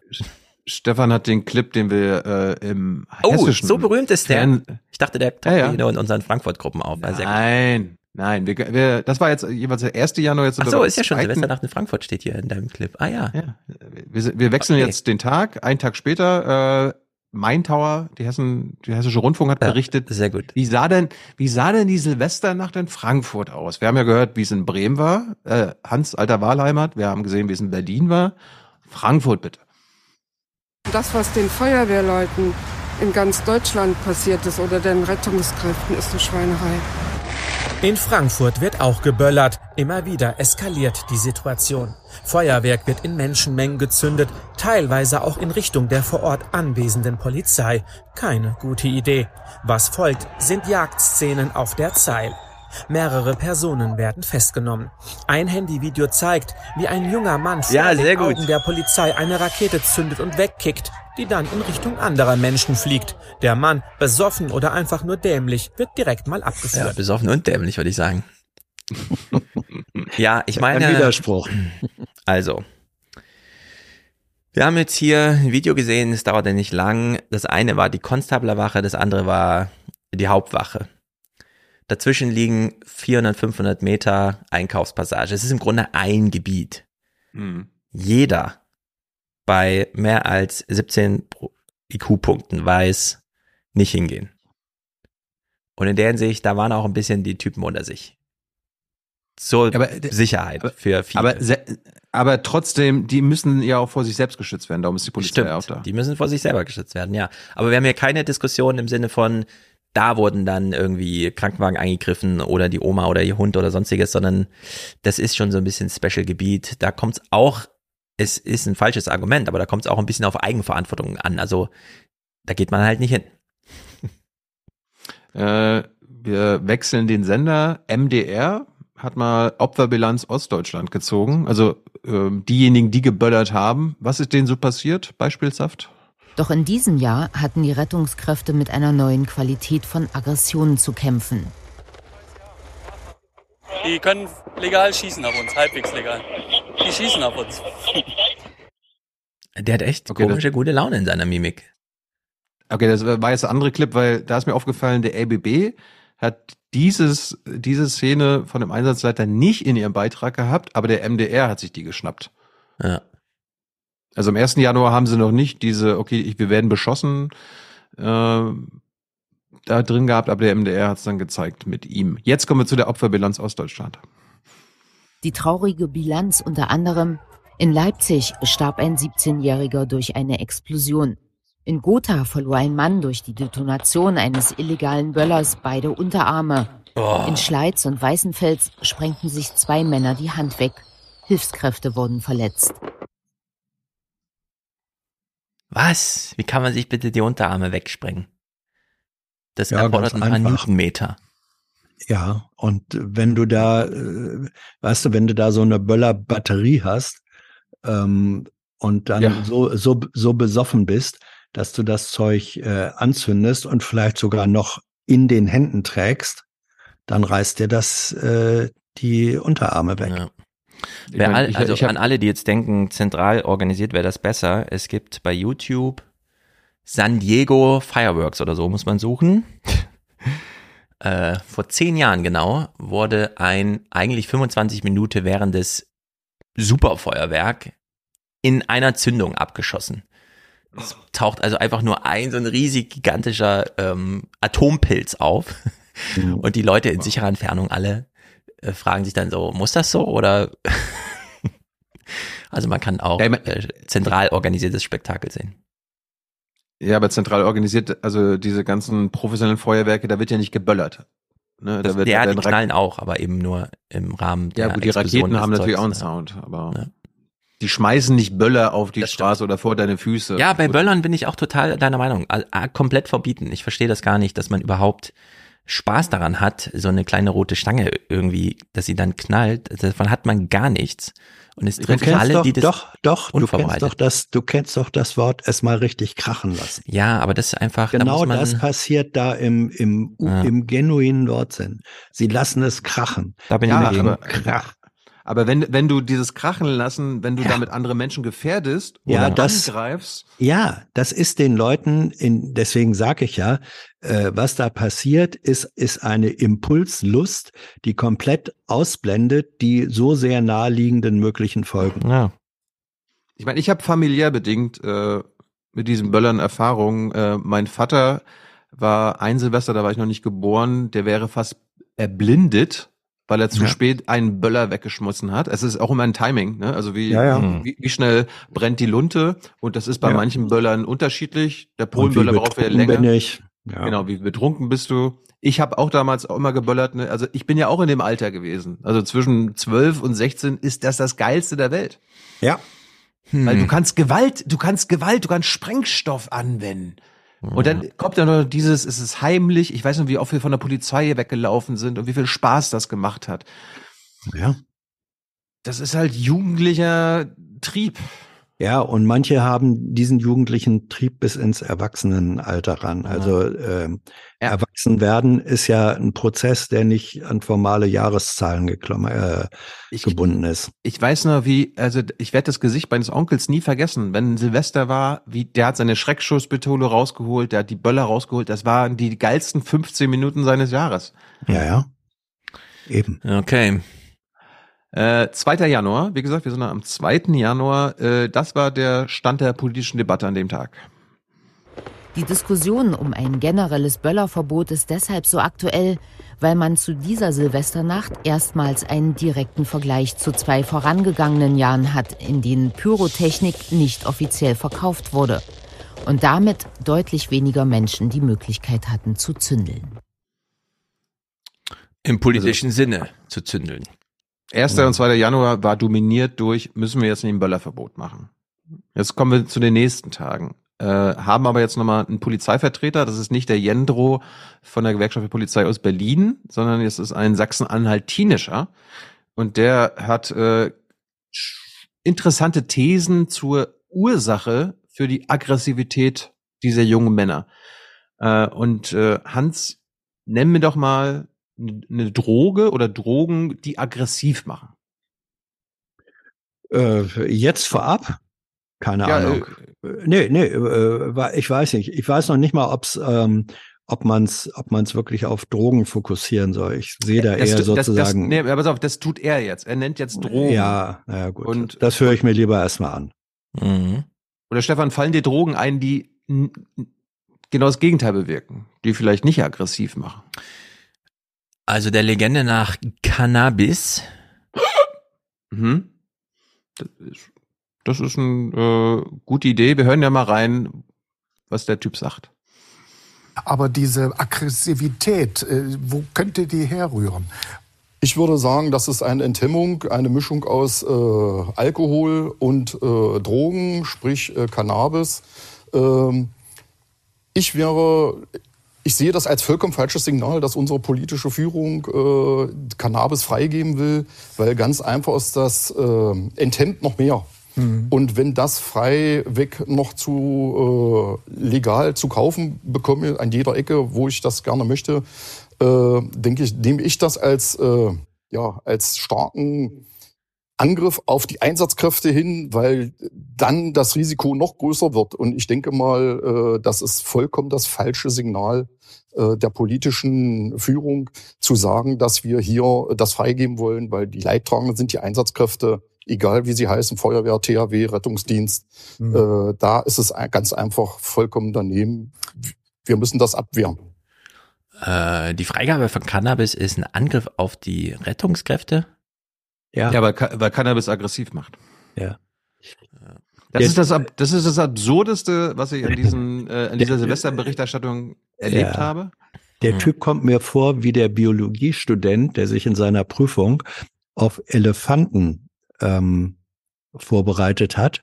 Ja. Und ähm, dann wird er aber äh, äh gefragt äh, zu Würmern ähm, und äh, dann fängt er an mit seiner Antwort äh, und sagt, ähm, die Würmer äh, sind von rüsselförmiger Form. Rüssel mhm. haben übrigens auch mhm. Elefanten. Das genau. heißt also, hier ist jemand, der, der mit Sicherheit schon seit ziemlich langer Zeit gegen Cannabisfreigabe ist und der jetzt äh, in tiefer Unwissenheit über die Wirkung mindestens dieser Droge ähm, hier einfach einen Kurzschluss herstellt. Er ja. missbraucht sein Unwissen für ja. politische Propaganda. Ja, genau. Und er, damit, damit missbraucht er ganz konkret das Fernsehen. Ja, und es lässt sich missbrauchen. Ja. Ja, der Moderator hat da, ist da nicht eingeschritten, äh, hat, auch ja. nicht, hat auch nicht darüber gelacht, weil das ist wirklich absurd. Also ich meine, ich habe auch schon mal ich habe es auch schon mal ausprobiert, Cannabis. Ich kann es ja mal sagen. Mhm. Äh, ich bin dadurch nicht aggressiv geworden, sondern ganz im Gegenteil. Du wirst da sehr ruhig. Äh, ja, dann kommen ja immer diese Argumente, aber heute ist es hundertfach dosiert und so. Nee, ja, dann, dann wirst du noch relaxter und noch äh, benebelter und du kannst und dann, ja. also noch, noch weniger aggressiv. Die Aggressionsdroge Nummer eins ist na, tatsächlich Alkohol. Da hat er das ja recht. Stimmt. Aber dann mit Cannabis zu kommen, ist das ist irre äh, und einfach nur völlig verrückt. Ja, ich meine, ähm, diese Diskussion darum, äh, Menschen haben Angst vor Böllern, ne? Also man weiß nicht, wo knallt jetzt zwischen den eigenen Füßen, wirft dir das einer in die Kapuze oder so. Ja. Ähm, das ist wirklich auf Augenhöhe mit diesem Frauen fühlen sich in der Bahn unwohl, wenn jemand mit, also besoffen, ein, ein Typ besoffen mhm. auch anwesend ist. Ja. Das wird aber nie diskutiert, ja, dass man da mal irgendwie sagt, oh, brauchen wir mal ein Verbot und so. Und ich meine, wenn du bekifft, bekifft bist und gerade wenn du auf der Straße bist, äh, dann hast du, du, man wird ja auch ein bisschen paranoid, wenn du high bist. Ja, du, du, du bekommst schneller Angst. Und wenn Was du hast da du nochmal geraucht da? Na, Cannabis äh, ist Marihuana. Yes. Ja, aber, aber du bekommst da mehr Angst. Du hast noch mehr, äh, wirst noch mehr erschreckt, wenn du quasi die Situation, wo du gerade bist, nicht unter Kontrolle hast. Ja. Und da dann davon zu reden, dass das ein Aggressionsverstärker ist, ist das absurdeste, ja. was ich gesehen habe. Ja, aber es kann ein Kontrollverlustverstärker äh, sein. Und in dem Aspekt, den er nur am Rande erwähnt hat, äh, ist es aber ein Fakt, den man auch nicht so ganz außer Acht lassen kann. Was glaubst also, du dass, denn? dass Leute, wenn sie breit waren, äh, und zwar möglicherweise auch gemischt breit äh, durch Alkohol und, äh, mm. und Weed oder so, ja, dass, dass dann sozusagen die Kontrollmöglichkeiten fürs eigene Handeln noch weiter eingeschränkt werden, das kann man nicht so ganz ausschließen ich will jetzt nicht sagen, dass äh, jeder, also jeder, der gekifft hat, noch nie geböllert hat, aber das ist wirklich eine ganz, ganz seltene Mischung. Mhm. Gerade, und das ist auch eine, habe ich gehört, Hans, wenn man kifft, sollte man nicht saufen, weil das ist auch eine mhm. ganz explosive Mischung für deinen Magen. Ähm, Tipp für alle, die das noch nicht gemacht haben. Hans, äh, was glaubst du denn, dieser, dieser progressive Polizeivertreter, den wir jetzt gehört haben, ist der für ein Böllerverbot? Äh, nein. Hat, Stefan? Ähm, Also so wie du fragst, würde ich sagen, nee, weil er lässt sich seinen eigenen Spaß nicht nehmen von den paar Idioten. Mhm. Herr Perlberg, äh, kommen wir noch mal zum Böllerverbot zurück. Äh, sind Sie generell für ein Verbot von Feuerwerkskörpern? Muss ich mal so sagen, aus Sicht der Rettungskräfte wäre ich voll dafür. Aus Sicht äh, eines Polizeibeamten muss ich jetzt mal sprechen, ist es so, wenn ich was verbiete, es gibt ja immer Mittel und Wege, an irgendwelche Böller zu kommen. Dann hole ich mir die sogenannten Polenböller und ich weiß nicht, was drin ist. Dann lieber kontrollierten Verkauf mit äh, reduzierter Sprengkraft, äh, dass keine Sachen wie in Halle abspringen von Körperteilen oder eben äh, ganz und gar den Tod belehnt in Kauf zu nehmen. Darf ich mal auf was aufmerksam machen? Vielleicht hätte man ihm das sagen sollen, auch als Interviewer. Ja. Die Logik der Argumentation gegen Mhm. das Böllerverbot, Mhm. sondern für die kontrollierte Abgabe ist sozusagen ein hochgradig effektives Argument für die kontrollierte Abgabe Ja, richtig. Cannabis. Das, was er gerade beschrieben hat, ist ja Realität. Ja, ja, Also, eben. Polenböller sind verboten. Ja. Die, dürfen, die dürfen auch nicht verkauft werden. Oder es gibt eine kontrollierte Abgabe, nämlich am, ab dem 29. Dezember Ja, ja. bis zum 31. Dezember und auch.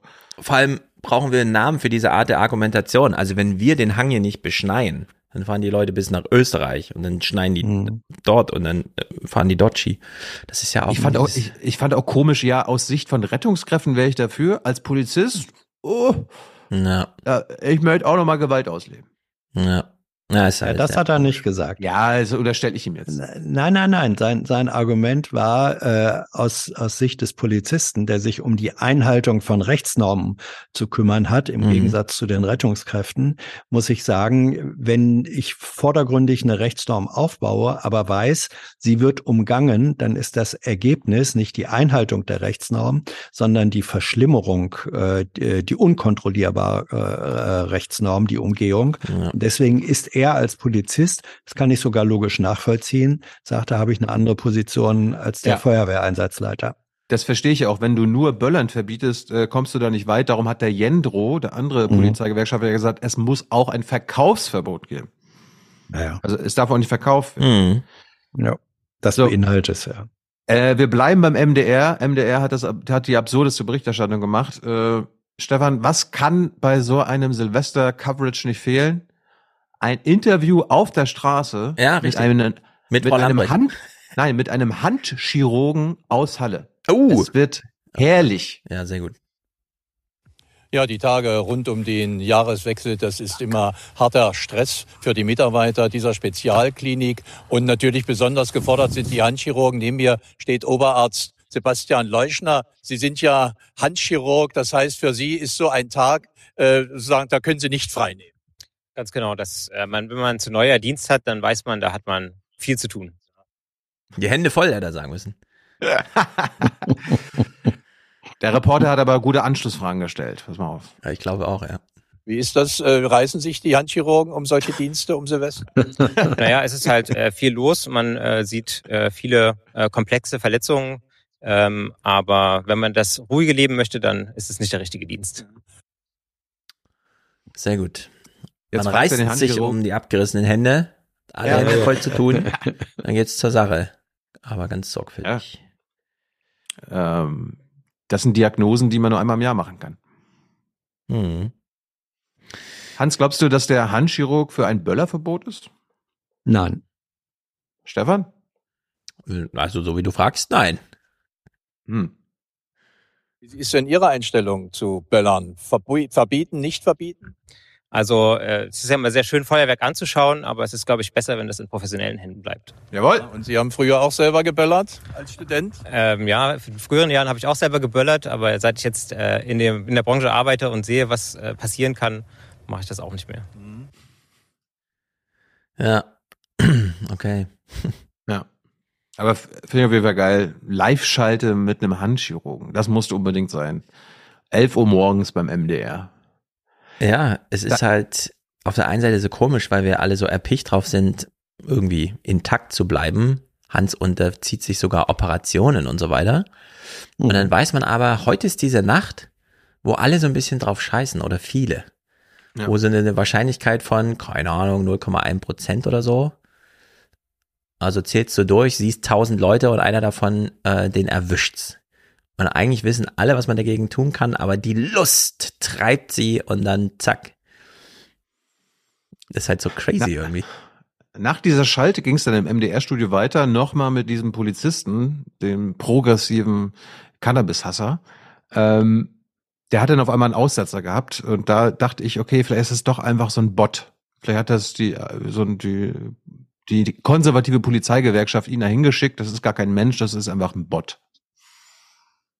Äh, und da ist eine Telefonnummer hinterlegt und wer sich bei uns meldet, kriegt dann von professionell geschulten Kräften, die wir ausgebildet haben und ausbilden lassen haben, äh, dann eine entsprechende äh,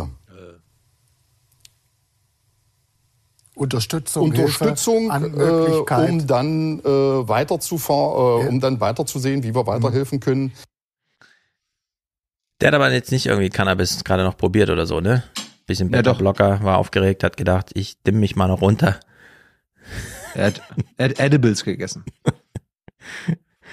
äh, ich hätte mir noch mehr Zucker an den Kaffee gemacht vorher. Das ist gut, wenn man ein bisschen Lebendigkeit im Studio zeigt, oder Hans?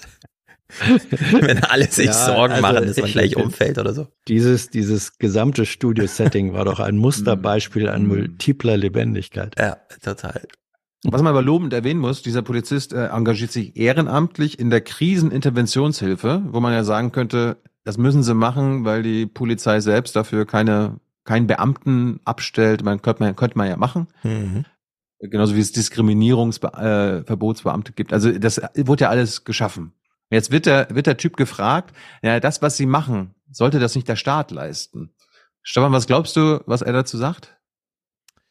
Äh, ich hoffe ja, dass er sich das wünscht. Ja, hör mal zu. Letzte Frage, Herr Perlbach, ähm, bitte um kurze Antwort. Ähm, sie tun das ehrenamtlich. Ist das nicht eigentlich auch eine staatliche Aufgabe? Ja, wir tun das ehrenamtlich, aber ich glaube, äh, die Zeit, die wir investieren dazu, äh, das ist ein Großteil unserer Freizeit. Äh, ich glaube, das will sich kein staatlicher, kann sich kein staatliches Organ leisten, das zu leisten. Meine Herren, meine Damen, liebe Zuschauer, schicken Sie bitte alle Dankes- und Liebesbriefe an diese Adresse. Meine Mhm. Äh, trinken Sie gerne den Champagner mit mir zusammen, den Sie mir schicken wollen. Ich leiste hier Sachen, die kann, die, will der Staat gar nicht, ach, gar kein Geld. Ähm, man sieht auch das so ein bisschen, also ich übertreibe es auch ein bisschen mit seiner äh, Verliebtheit in sich selber, weil er guckt gar nicht seinen Gesprächspartner an, sondern er sieht sich nur selber auf dem Bildschirm. Die ganze Zeit da unten in der Ecke stehen. Der ist ganz gefesselt von sich, glaube ich.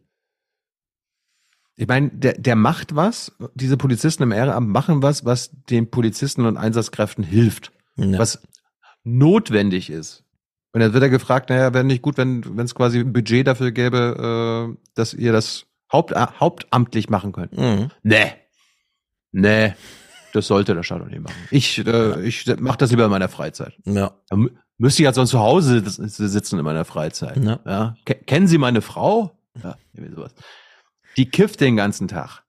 Hans traut sich schon gar nicht mehr in unseren Reigen noch einzusteigen. Na, Hans, Hans kommt jetzt, Hans kommt jetzt wieder ins Spiel, weil Hans, du musst uns jetzt den Feuerwehrmann aus Hannover erklären. Genau, Hans. ist bei Hannover, ist nicht Hannover. Bei Hannover, mhm. Entschuldigung. Der ja. NDR Info hat am 2. Januar darüber berichtet und der Feuerwehrmann, da gab es offenbar auch äh, einige Krawallszenen in Garbsen, äh, der vermutet, äh, dass das Aliens waren. Hört mal zu.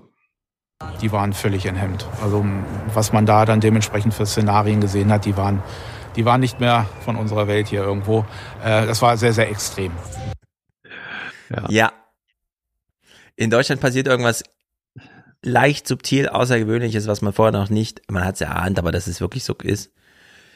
Wie aus einer anderen Welt. Hätte ich niemals mitgerechnet. Ah. Ist völlig unvorstellbar. Es übersteigt meinen Horizont. Ja, und trotzdem kann ich es mir äh, tatsächlich vorstellen, äh, wenn ich mir jetzt, das war ein Feuerwehrmann, ne? Richtig? Ja. Ja, gut.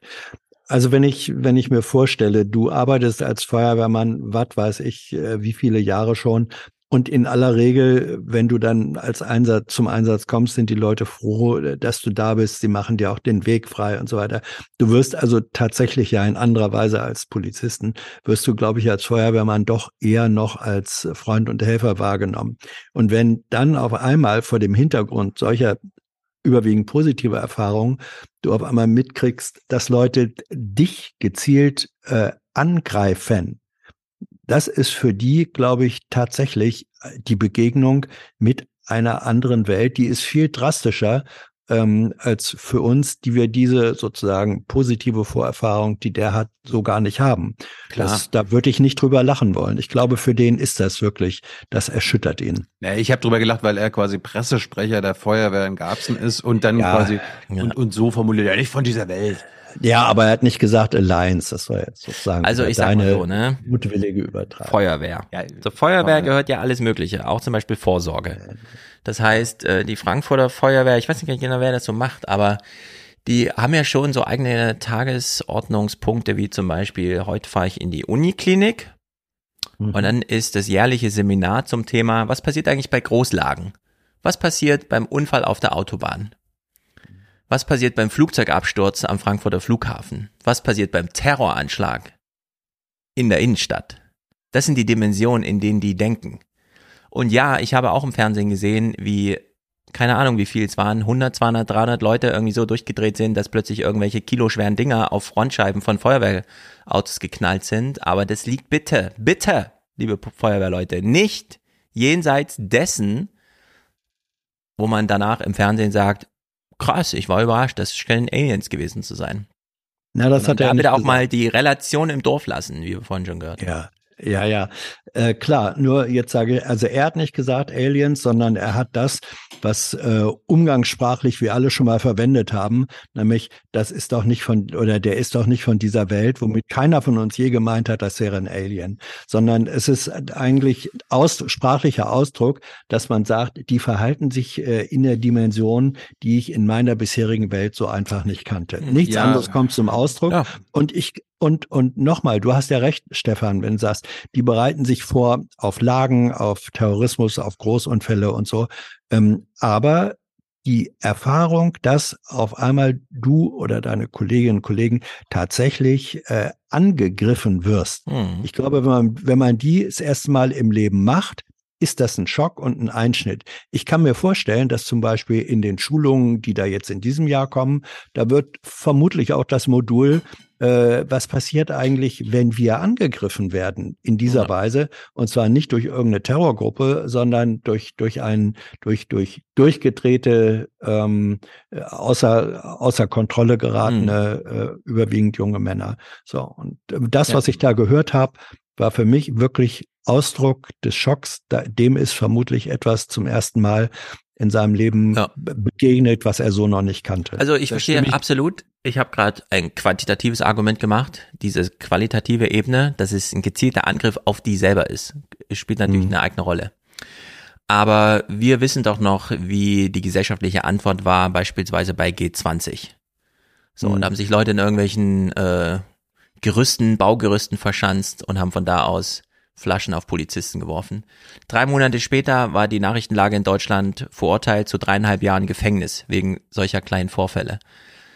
Wenn die das hinbekommen, äh, hier solche Sachen auch entsprechend zu ahnden, ist ja die Lage schon wieder eine ganz andere nächstes Jahr. Richtig, ja. Weil das sind ja hier wirklich Täterschaften, wo man sagt, nee, da kann man auch noch abschrecken mit einer Strafe. Wenn da einfach drei Kumpels zusammen sind und die Freundin sagt, äh, Hase, du bleibst hier, dann zählt das vielleicht ein bisschen was nächstes Jahr. Und in der Ja, Hinsicht vielleicht. muss man jetzt Ja. ja auch mal, also der Appell, ja, sollte jetzt nicht äh, die Böller-Typen und so, sondern der Appell geht jetzt hier an Justiz und überhaupt. Aber An mein den Appell funktionierenden richtet, richtet sich auch an Pressevertreter wie ihn gerade, wenn er sagt, nicht von dieser Welt. Das äh, ist bei vielen, sage ich mal, konservativen und Rechten. Die hören dann, ja, ja, siehst du, Ausländer, die können, die kommen nämlich Ach so, nicht aus ja, genau. dieser deutschen Das Welt. kann auch sein, ne? Oh. Ja, dazu kommen wir ja gleich. Das, das ist ja Mhm. dann am Ende eskaliert in die Ausländerdebatte. Ja, Hm. aber da, da sehe ich keinen Kontext. Oder keinen Connex, so. Hm? Gut. Äh, kommen wir jetzt zur TikTokisierung, weil äh, das ist auch einer Ja. meiner Thesen, warum sehen wir so viel Gewalt, warum reden wir jetzt so darüber? Weil die Täter, anders als früher, ihre Taten selbst filmen und öffentlich stellen.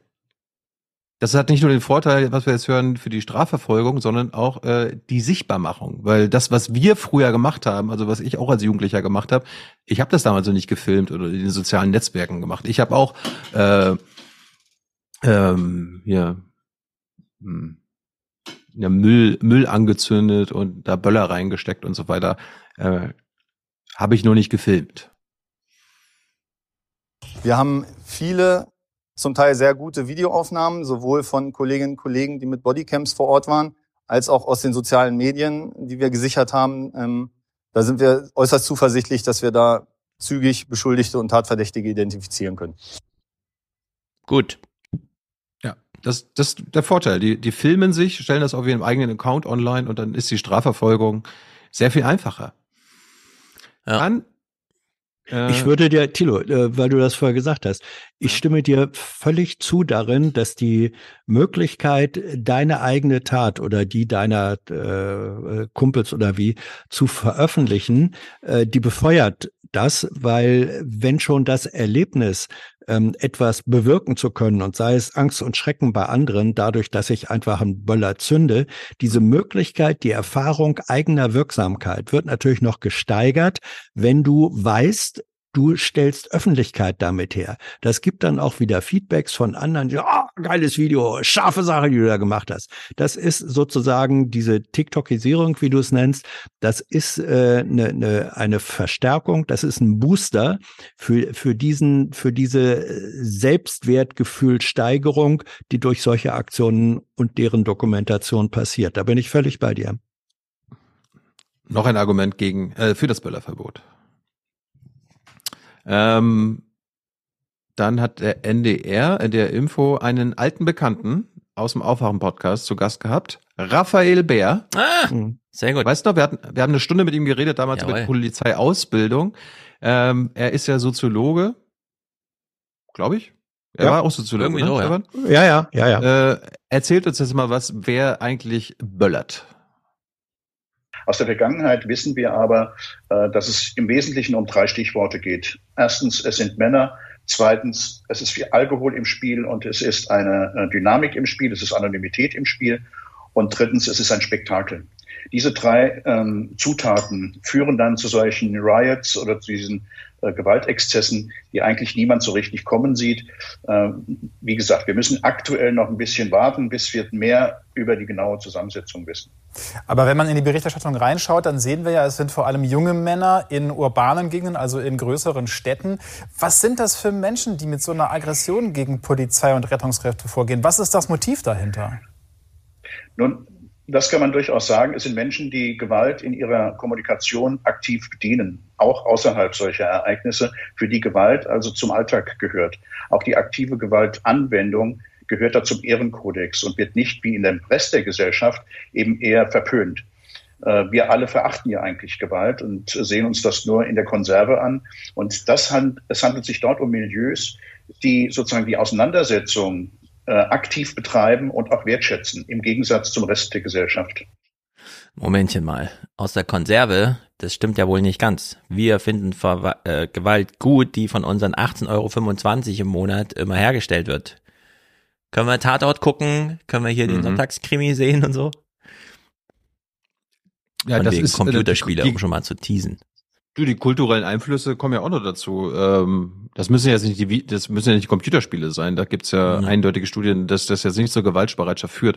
Aber wenn du als 18-Jähriger irgendwie ähm, Rap und Hip-Hop hörst, die auch Gewalt verherrlichen, dann ist das halt eine Subkultur, mit, der- mit, mit der du dich identi- identifizierst.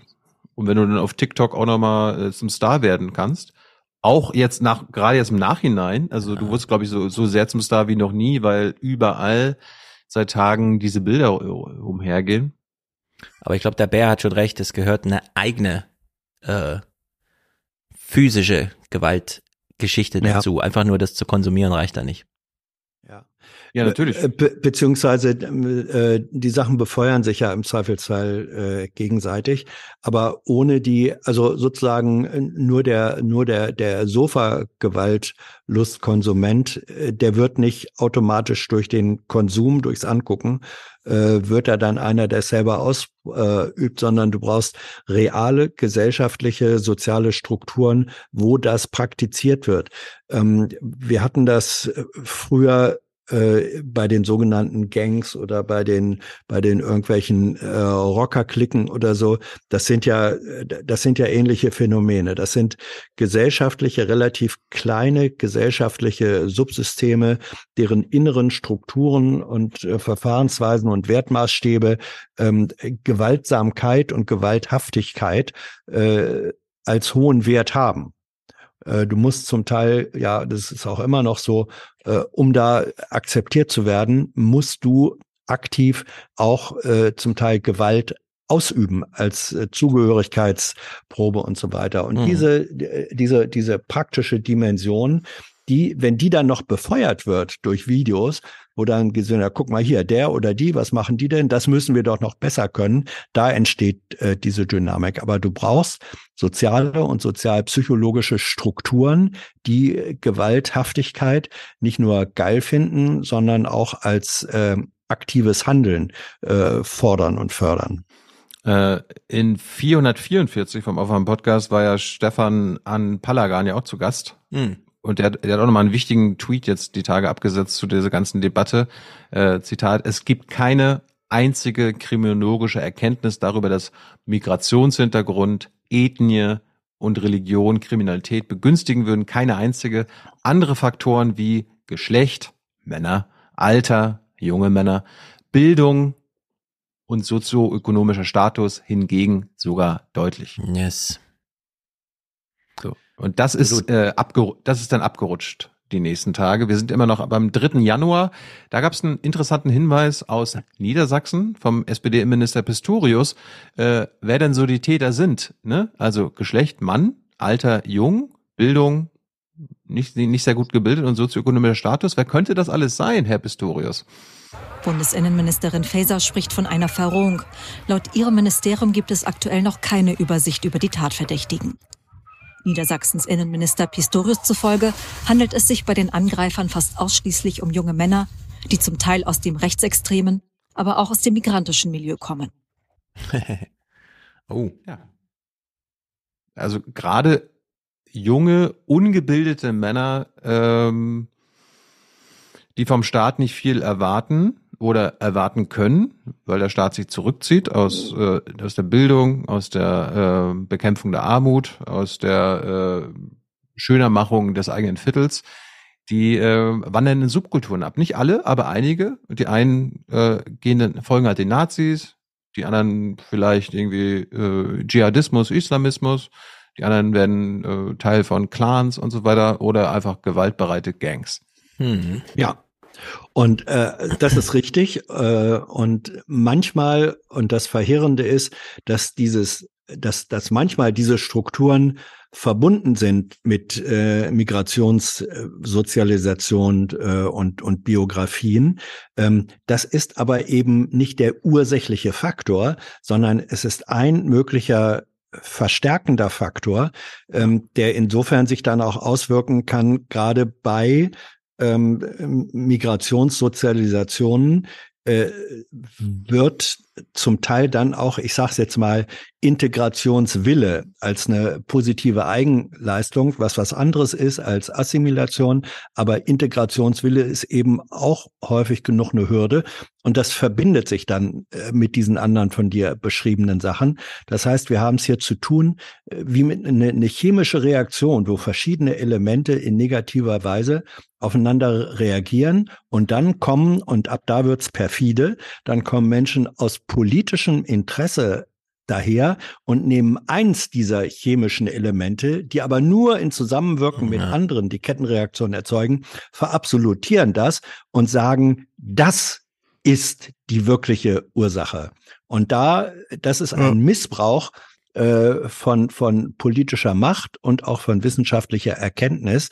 Es ist ein wirklich ein Missbrauch und ich glaube, diejenigen, die den Missbrauch betreiben, wissen das auch ganz genau. Es gab aus Bayern, ich weiß jetzt gar nicht von wem, ob das von Söder oder von wem war, äh, auch die Forderung. Kommen wir gleich, kommen wir gleich, kommen wir gleich. Kommen okay, wir gleich zu. gut, kein Spoiler. Aber Ja. ich meine, äh, wenn man irgendwie Ja. eine Integrationsdebatte führen muss, dann muss Ja. man aber auch über die Nazis reden. Die sind ja, auch nicht- natürlich. die sind ja, ja, selbst die sind, die sind sicherlich, sicherlich. So, und, Dieses, und, und, ja, und, ja, ja. Und das ist für mich der, das ist für mich der Beweis, dass die Rechten mal wieder erfolgreich diese Silvesterdebatte Debatte gekapert haben, weil es nur um die Ausländer geht.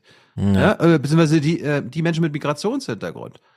Und die äh, quasi die anderen, die deutschen Gewaltbereiten, wo auch Nazis dazugehören oder Rechte und Rechtsextreme, die werden ausgeblendet. So, wir springen einen Tag weiter. Wir sind am 4. Januar. Jetzt gucken wir uns mal an, wie auf regionaler Ebene berichtet wurde und vergleichen das mal mit der Bundesberichterstattung. Äh, regional ging es mit dem Böllerverbot weiter anhand von äh, der Bedrohung von Tieren. Aber Jürgen Stegmeier, dem geht die Silvesternacht nicht mehr aus dem Kopf. Das sieht ja hier, wir haben Platz in unserem Stall, der ist offen alles, deswegen kriegen sie ja alles mit von außen. Und dadurch ist einfach eine riesen Panik entstanden. Die sind von links nach rechts, wussten nicht mehr wohin eigentlich, weil es mal da knallt hat, dann hat es dort knallt. In der wilden Panik hatten sich zwei seiner Rinder die Beine gebrochen, ein weiteres die Hüfte. Sie konnten nicht mehr aufstehen und zitterten vor Schmerzen. Sie mussten an Ort und Stelle mit einem Bolzenschussgerät von ihrem Leiden erlöst werden. Also sein Tier töten ist nie, nie, äh, also ganz schlimm. Ja, also wir sind ja gewohnt, dass Tiere geschlachtet werden. Aber da sieht man Sinn dahinter. Ja, also ich habe an dem Tag auch nichts mehr braucht. Also nachdem ich drei meiner Tiere getötet hatte, war ich dann raus. Also. Wir domestizieren uns die halbe Welt, unterwerfen uns die Biomasse, die uns selbst um Faktor 10 überragt, sperren sie in einen Stall und kriegen dann plötzlich Mitleid, wenn die Böller um die Ecke kommen, ist auch, äh, kann man auch nochmal so ein bisschen einordnen, glaube ich. Obwohl das hier ein schöner Stall war. Aber im Vergleich zu so einer Wiese, Freiheit und so weiter, ist das auch nochmal. Ja, der Punkt ist, äh, unter Böllern leiden auch insbesondere Tiere. Yes. Äh, wir gehen wieder nach Frankfurt. Dort hat ein Reporter eine Straßenumfrage gemacht zur Randale bei euch. Uh. Dass viele den Staat zum Feind hätten, glauben sie nicht. Jugendliche, die sowas machen, denken, das sei einfach nur Spaß. Die machen das vielleicht wegen den Freunden und ein bisschen cool darzustellen. Das ist die traurige äh, Wahrheit an sich. Die, die denken eigentlich gar nicht dabei, sondern ach, ich mach's einfach. Und das ist das Problem. Wir sind äh, Mitläufer, wissen Sie, was Mitläufer sind? Also wenn jetzt einer was macht, denkt der andere, das ist cool und ich muss da mithalten. Das ist so jedenfalls. Die Herkunft spielt überhaupt keine Rolle. Also da gibt's Idioten, egal wo die herkommen.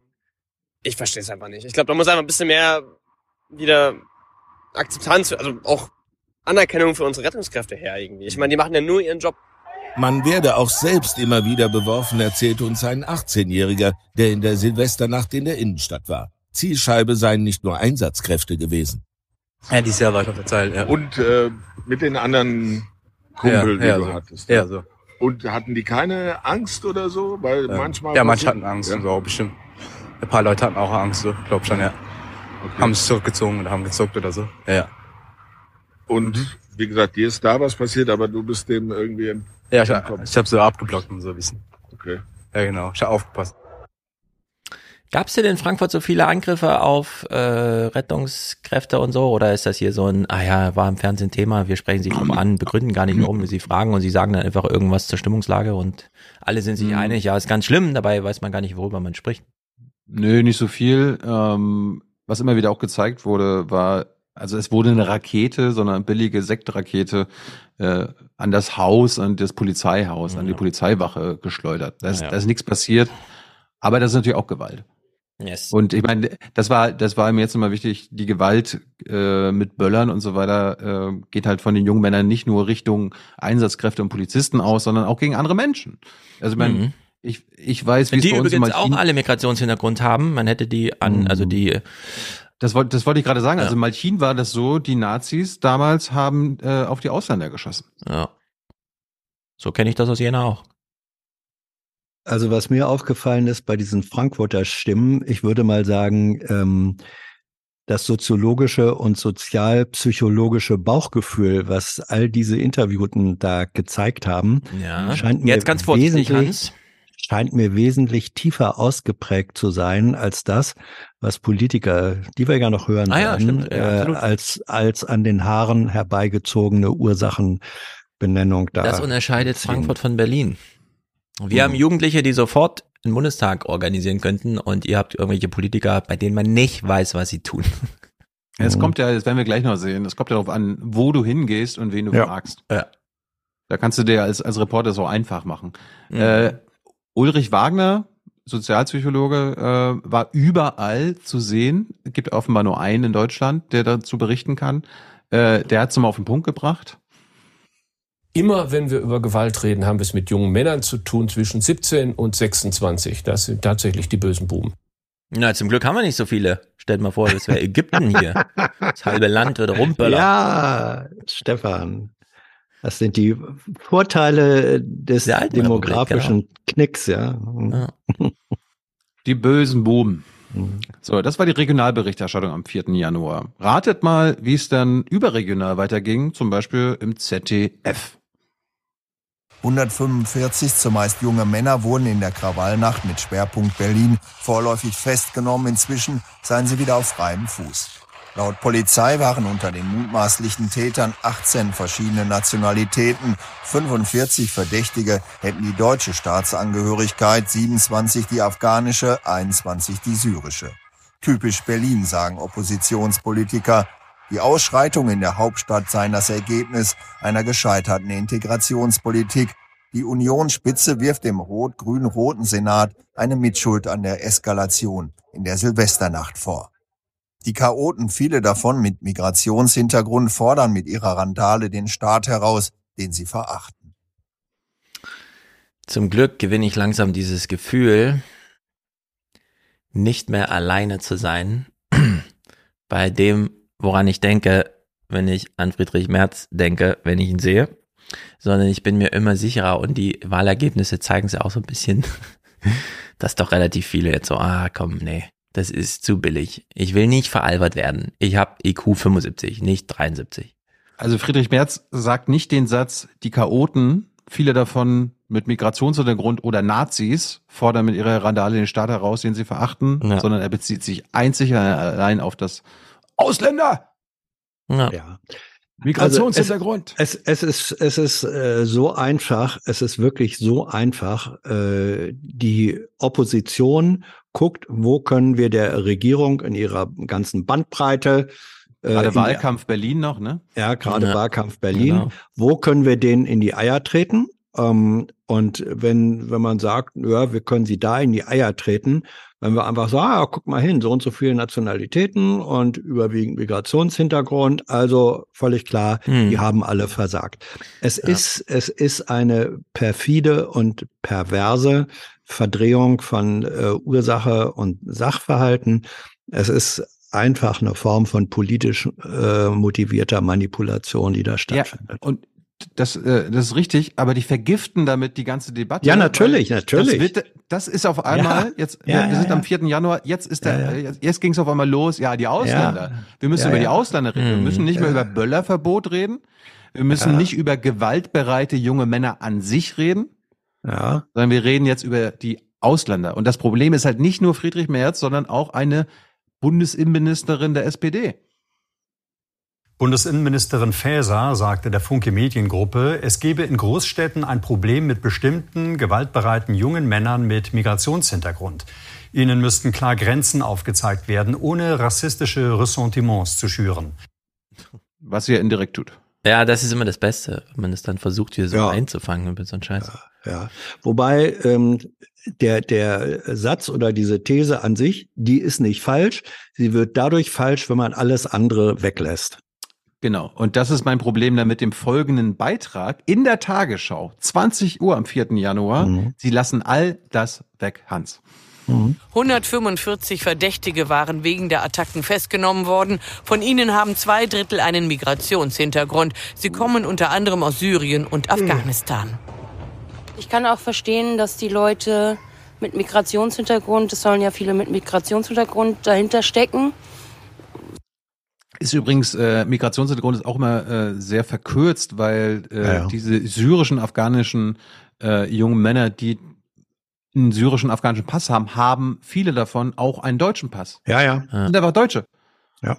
Das wird auch noch weggelassen. Das ist ja das Soweit Tolle. Ich weiß, ähm, sich hier nicht wirklich integriert fühlen. Das kann ich auch nachvollziehen.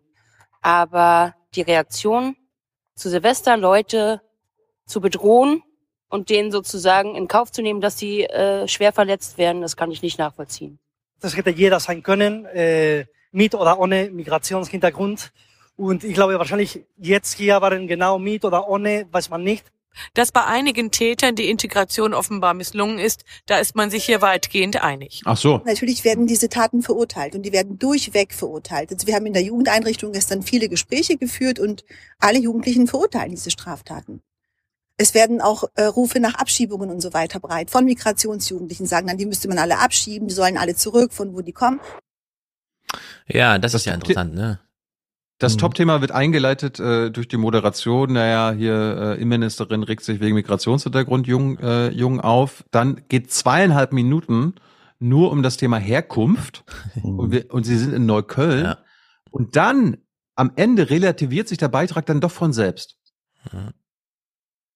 Die Gewalt gegen Rettungskräfte nimmt übrigens schon seit längerem zu, sagen Experten, und da kämen die Täter aus allen Bevölkerungsschichten. Ach so. Der Umgang mit Rettungskräften, äh, mit Ärzten in Rettungsstationen, da beobachten wir auch immer wieder aggressive Grenzüberschreitungen. Hans, man Ja. könnte doch auch als, als also wenn du jetzt im Hauptstadtstudio arbeiten würdest, man könnte doch den Beitrag auch so aufbauen, naja, wir klären jetzt mal auf. Ja, äh, äh, völlig junge, klar. junge Männer greifen, Ja, also ja. egal wo sie herkommen, äh, Ja. Einsatzkräfte immer mehr an. Das ist das Problem. Ja. Stattdessen ist der Schwerpunkt die Ausländer. Ja, also ich, ich würde auch sagen, äh, ich habe das jetzt zum ersten Mal gesehen, aber spontane Reaktion äh, würde ich sagen, ähm, hier hat eine redaktionell notwendige Strukturierung gefehlt. Ähm, hier wurden zwar äh, am Ende, wie du sagst, äh, wichtige einordnende Aspekte noch genannt, aber sie haben nicht äh, die Erzählung, nicht das Narrativ ähm, dieses Beitrags bestimmt, sondern das wurde in einer komischen Weise additiv hintereinander gesetzt und angefangen wurde mit dem, was die Schlagzeilen dominierte, nämlich diese Zahl, so und so viel waren es, so und so viel davon haben Migrationshintergrund. Dadurch wurde eine Struktur geschaffen, die ein falsches Narrativ setzt. Das hätte man im Grunde mit denselben Informationen, aber in anderem Aufbau, in anderer Relation zueinander, hätte man da, da, davon aus demselben Material wirklich einen guten, aufklärenden, aufklärerischen und aufklärenden Beitrag machen können. Oder man sagt, na, was habt ihr denn gedacht? Klar haben die Migrationshintergrund. Ich meine, zwei Drittel der Täter, vermutlichen Täter, haben Hin- Migrationshintergrund. Also, wenn du dir die zehn Grundschulen in der Nachbarschaft da anschaust, die haben 80 Prozent Migrationshintergrund. Ja. Ganz Frankfurt am Main, hier wohnen äh, fast 800.000 Menschen, 51 Prozent Migrationshintergrund. Welches Phänomen will man denn noch beschreiben? es gibt gar kein Phänomen mehr, das übrig bleibt, außer vielleicht der Gesangsverein oder der Kirchenchor oder so, wo du Ja. nicht automatisch einen 51, also einen mehrheitlich migrantischen Hintergrund hast, bei egal was Phänomen ist, das du anfassen willst. Ja? Ja. In der Hinsicht ist das alles. Ja, also ähm, ich, mir fällt jetzt wirklich nur dieser ganz banale Satz ein. Gesellschaft, Gesellschaft ähm, ist immer Dynamik, ist immer dynamisch. Die Dinge beziehen sich aufeinander, beeinflussen sich gegenseitig. Und wer versucht, Gesellschaft und auch gesellschaftliche Ereignisse statisch zu erklären, wie das hier eigentlich äh, passiert, ähm, der muss, der, der, der muss scheitern.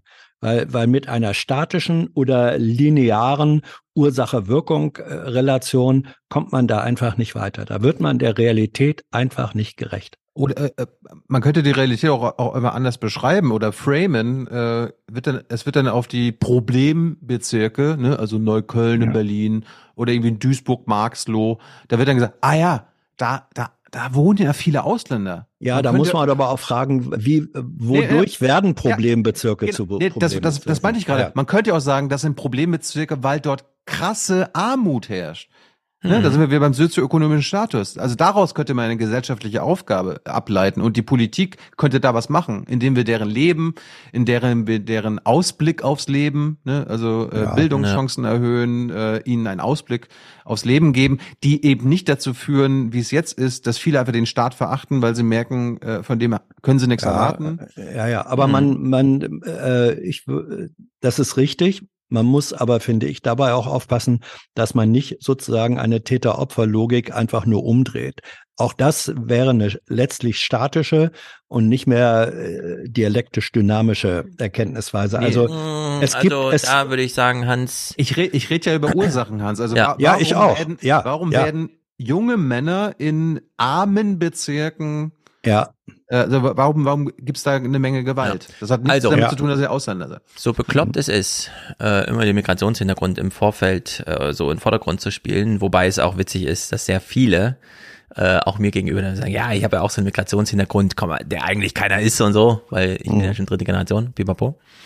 Aber äh, so bekloppt das ist, vom Migrationshintergrund zu sprechen, äh, so richtig ist es, es komplett auf den sozioökonomischen Status und zwar vor allem Geld, das monatlich Ja. zur Verfügung steht, und zwar komplett zu reduzieren. Denn fast alles hängt davon Ja, ab. sage ich ja. Wir sehen nachher äh, einen Deutschland-Trend, wo sie auch nochmal gefragt haben, die Zuversicht der Deutschen, wie man durchs Ja. Jahr kommt und so, ne? Wovon hängt das ab? Und sie haben dann mal sich mutig getraut zu fragen, hängt vielleicht vom Einkommen ab? Und die Antwort war, ja, es hängt nur vom Einkommen ab, ob die Leute zuversichtlich Ja. sind oder nicht. Und, Und das ist ähm, auch falsch. was? Oder ich, ich meine, Falsch? Was ist falsch? es nur vom es nur vom sozioökonomischen Status gemessen am Einkommen äh, festzumachen. Nein, nein, aber es ist das primäre Merkmal.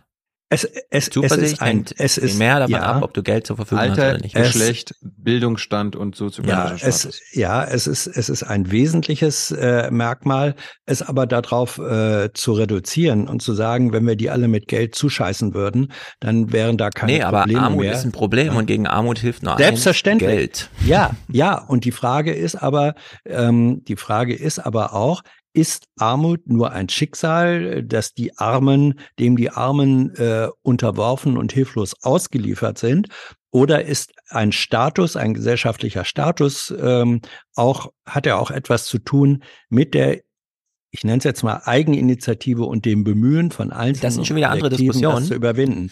Gehört Wenn- aber zusammen. Ja, In der gesellschaftlichen du- Realität gehört beides zusammen. Ja, Die meisten Armen werden ja nicht gewalttätig. Also Genau. Du verlierst auch deine Zuversicht dann, Hans, wenn einfach ein Ja. mega Sommersturm über dich hinwegzieht und dein Haus Mhm. in der, an der A plötzlich weg ist. Ja, Klar, könntest absolut. du über eigene Bildung und äh, vielleicht anders entscheiden, wo du wohnst, deine Vermögenssituation anders gestalten, aber in dem Moment bist du erstmal arm und deine Zuversicht ist Richtig. dahin. Richtig. Also, und dann ist und dann ist die Frage und da hielte ich jetzt sozusagen äh, ein ein äh, sozialpsychologisches Beobachtungsexperiment gerade äh, an der A äh, als als mittlere oder Langzeitbeobachtung für sinnvoll.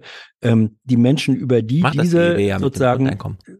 Ah ja, ähm, äh, die Frage, wie, wie reagieren Menschen, über die diese, dieser Armutstsunami jetzt hinweggekommen ist, Ja. wie reagieren die darauf, wie kommen, wie buddeln die sich selber wieder ähm, aus oder auch nicht?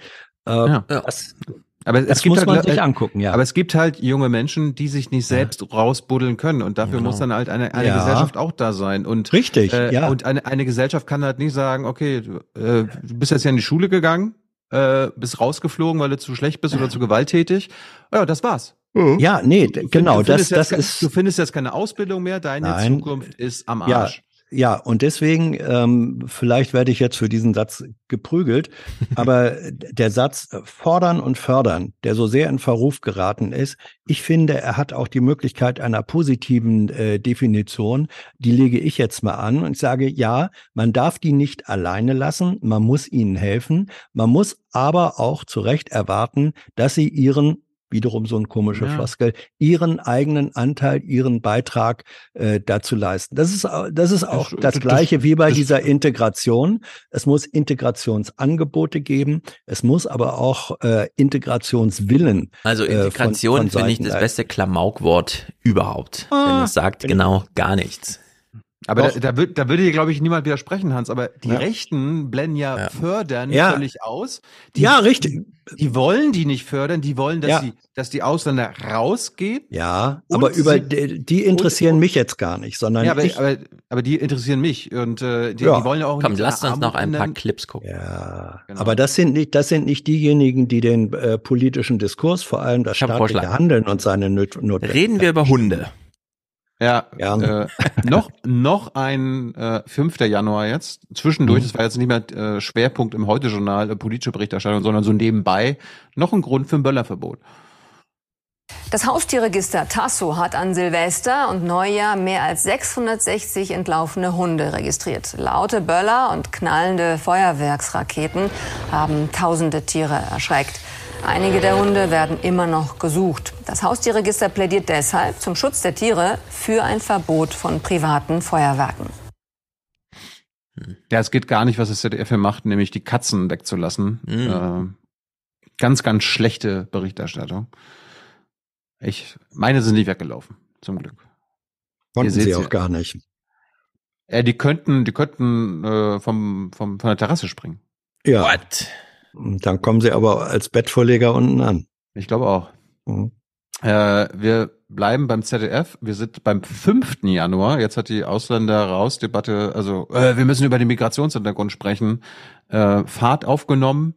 Ähm, ich glaube, wir sind jetzt tatsächlich in einem dieser Problembezirke und dort hat man sich gedacht, na, wir müssen mal mit den Jugendlichen sprechen. Äh, die sollen uns mal erklären, warum sie so die Polizei hassen. Man muss das ja nicht gut finden, man kann aber Verständnis dafür aufbringen. Es fällt auf, wo solche Attacken stattfinden. Berlin-Neukölln, Duisburg-Marxloh, Essen-Bergmannsfeld. Dort leben viele junge Männer, viele mit Migrationshintergrund. Da herrscht Armut oder da ist Migrationshintergrund. Wir treffen eine Gruppe, die Silvester in Essen war. An den Attacken seien sie nicht beteiligt gewesen. Sagen sie, das wären ganz junge Kerle gewesen. Frage, bei vielen jungen Männern, insbesondere jungen Migranten, ist die Polizei Feindbild. Warum eigentlich? tritt hier nicht normal auf. Ne? Die beleidigt, äh, schikanieren einen, äh, schubsen einen rum. Ja, meine Erfahrung war, ich war ja hier keine zehn Minuten, war erstmal hier am Feiern mit den Eltern und alles. Ne? Wollte hochfahren, wurde geschubst, äh, wurde ins Gesicht geschlagen, obwohl ich nichts gemacht hatte, hatte meine Hände unten. Hab normal geredet, wurde angeschrien. Äh, und ich denke mal, daher kommt ja auch ein bisschen an der Hass gegen die Polizei. Ne? Das glaube ich mal auch. Also mein Kumpel Musti, der absolut liebenswerteste Mensch der Welt, fährt mit einem E-Bike zur Arbeit. Wohnt hier bei mir in der absoluten rentenrepublikanischen, hier ist man vor 60 Jahren eingezogen, nur alte Leute, nichts los. Jedes Mal, wenn er einen Polizisten sieht, weiß er, jetzt hält er mich an, jetzt fragt er mich, wem gehört denn das Rad? Das wollte ich das, das Wo ich wollte- denke, wollte- Alter, ich wurde noch nie von der Polizei angehalten. Das einzige Kont- Kontakt, den ich mit der Polizei habe, ist, hallo, wo geht's denn hier lang? Können Sie mir mal helfen? Ich bin hier fremd in der Stadt und alle so, ja klar, Sie sehen 1,92, Sie sehen super arisch aus. Klar helfen wir Ihnen und sagen Ihnen, wo es hier zum Dom geht. Sie wollen ja nur die Hochkultur sehen, oder? Aber der Das war Umgang mit, also selbst in Frankfurt, ja, mit den Migrationswerten, die ich gerade nannte, über 50 Prozent haben hier in der Stadt Migrationshintergrund. Und der Umgang mit ausländischen, eigentlich nicht ausländischen, sondern nur im Hintergrund, biografischen Hintergrund. Und zwar nicht mal im eigenen biografischen, Ausländisch sondern eher so im dynastischen erscheinenden. Hintergrund. Ha? Ja, mit ausländisch erscheinenden. Richtig. Migrationshintergrund, Klammer auf, der eigentlich keiner ist, wie dann immer angefügt wird von den Ja. Betroffenen selbst. Na, wir, wir- wir reden hier über Racial Profiling. Absolut. Ähm, Absolut. Und äh, ein Kollege, vom, den wir auch kennen, Hans, äh, hat im Deutschlandfunk auch nochmal darauf hingewiesen, äh, die Polizei in verschiedenen Städten haben ja die wenigsten Täter, diese, diese Gewalttäter erwischt.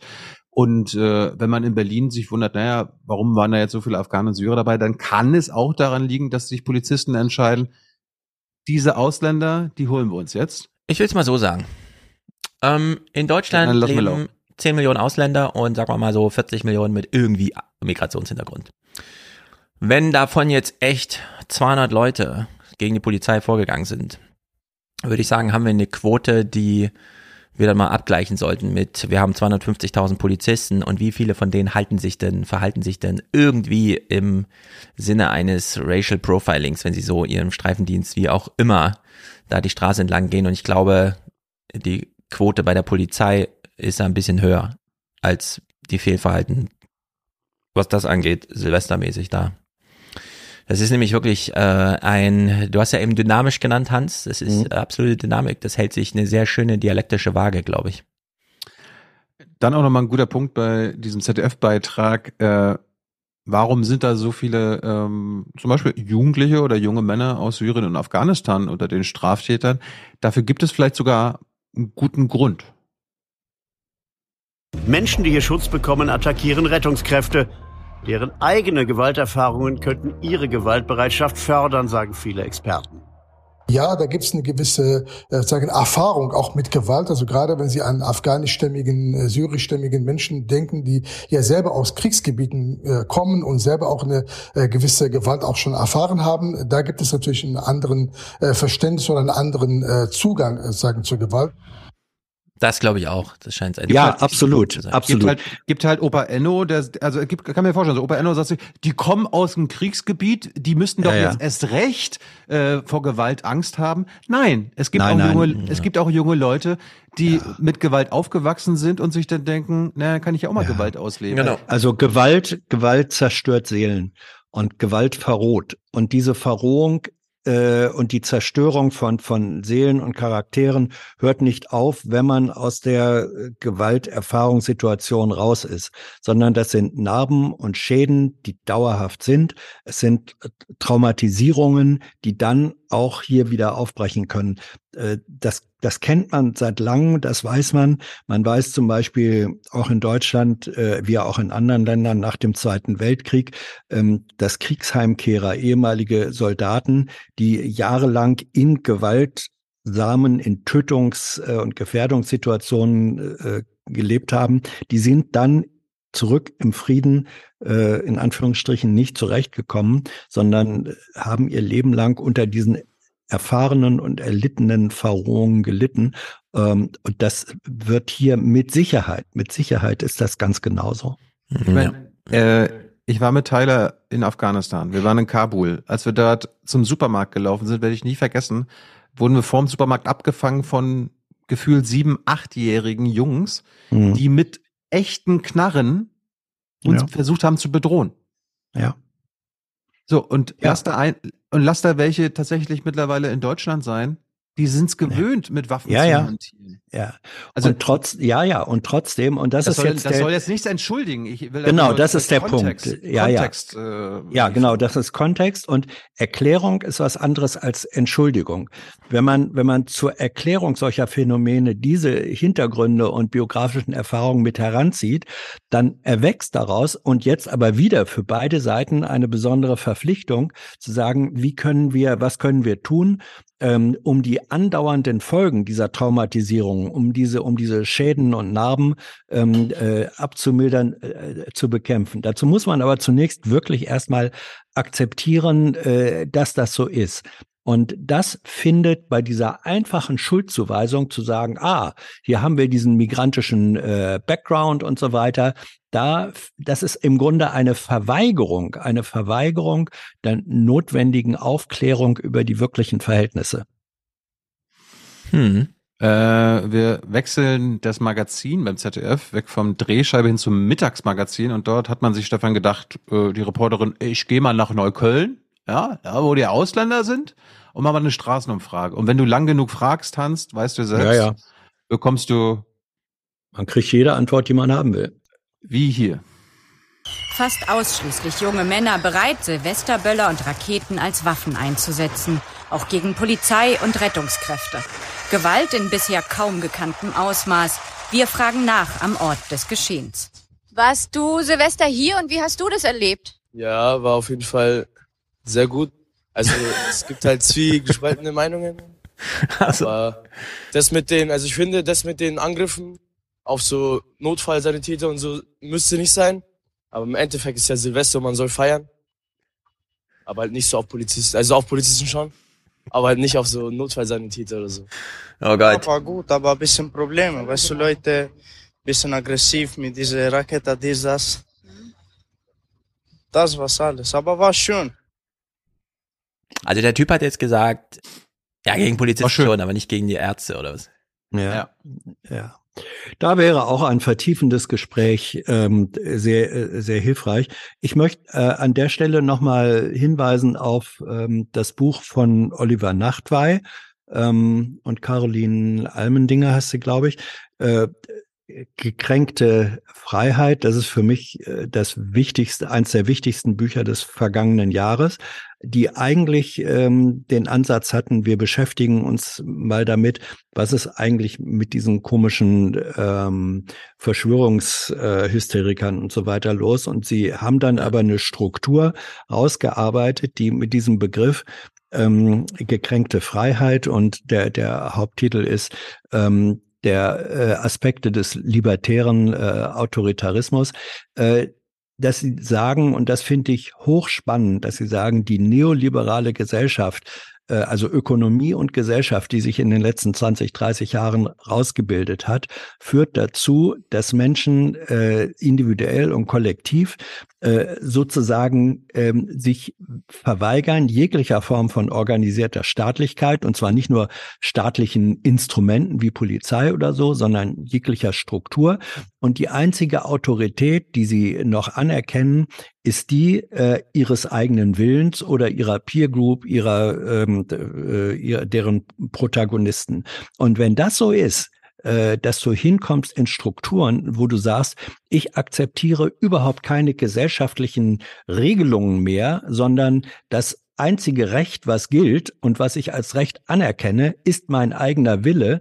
Auch das ist, glaube ich, ein Aspekt, der hier äh, eine Rolle mitspielen kann. Das sind gesellschaftliche Erosions- und Auflösungsprozesse, die gar nichts mit Migration äh, zu tun haben, aber die sich möglicherweise in solchen äh, Szenen besonders früh und deutlich dann ausdrücken. Und ich will, ich will den jungen Kerl jetzt auch nicht verteidigen oder entschuldigen, was er jetzt gerade zu äh, Angriffen von Polizisten gesagt hat, aber da war doch mal auch ein schönes Beispiel. Ja. Äh, bei Einsatzkräften sagt er, es geht gar nicht, weil ja. Menschen auch mit Migrationshintergrund einfach Racial Profiling bei Einsatzkräften und Rettungskräften nicht kennen, bei der Polizei aber schon. Und darum äh, wird die Polizei halt auch gerne als Feind in diesen ähm, Subkulturen gesehen. Ja. Ähm, Aber das eine ist so falsch wie das andere.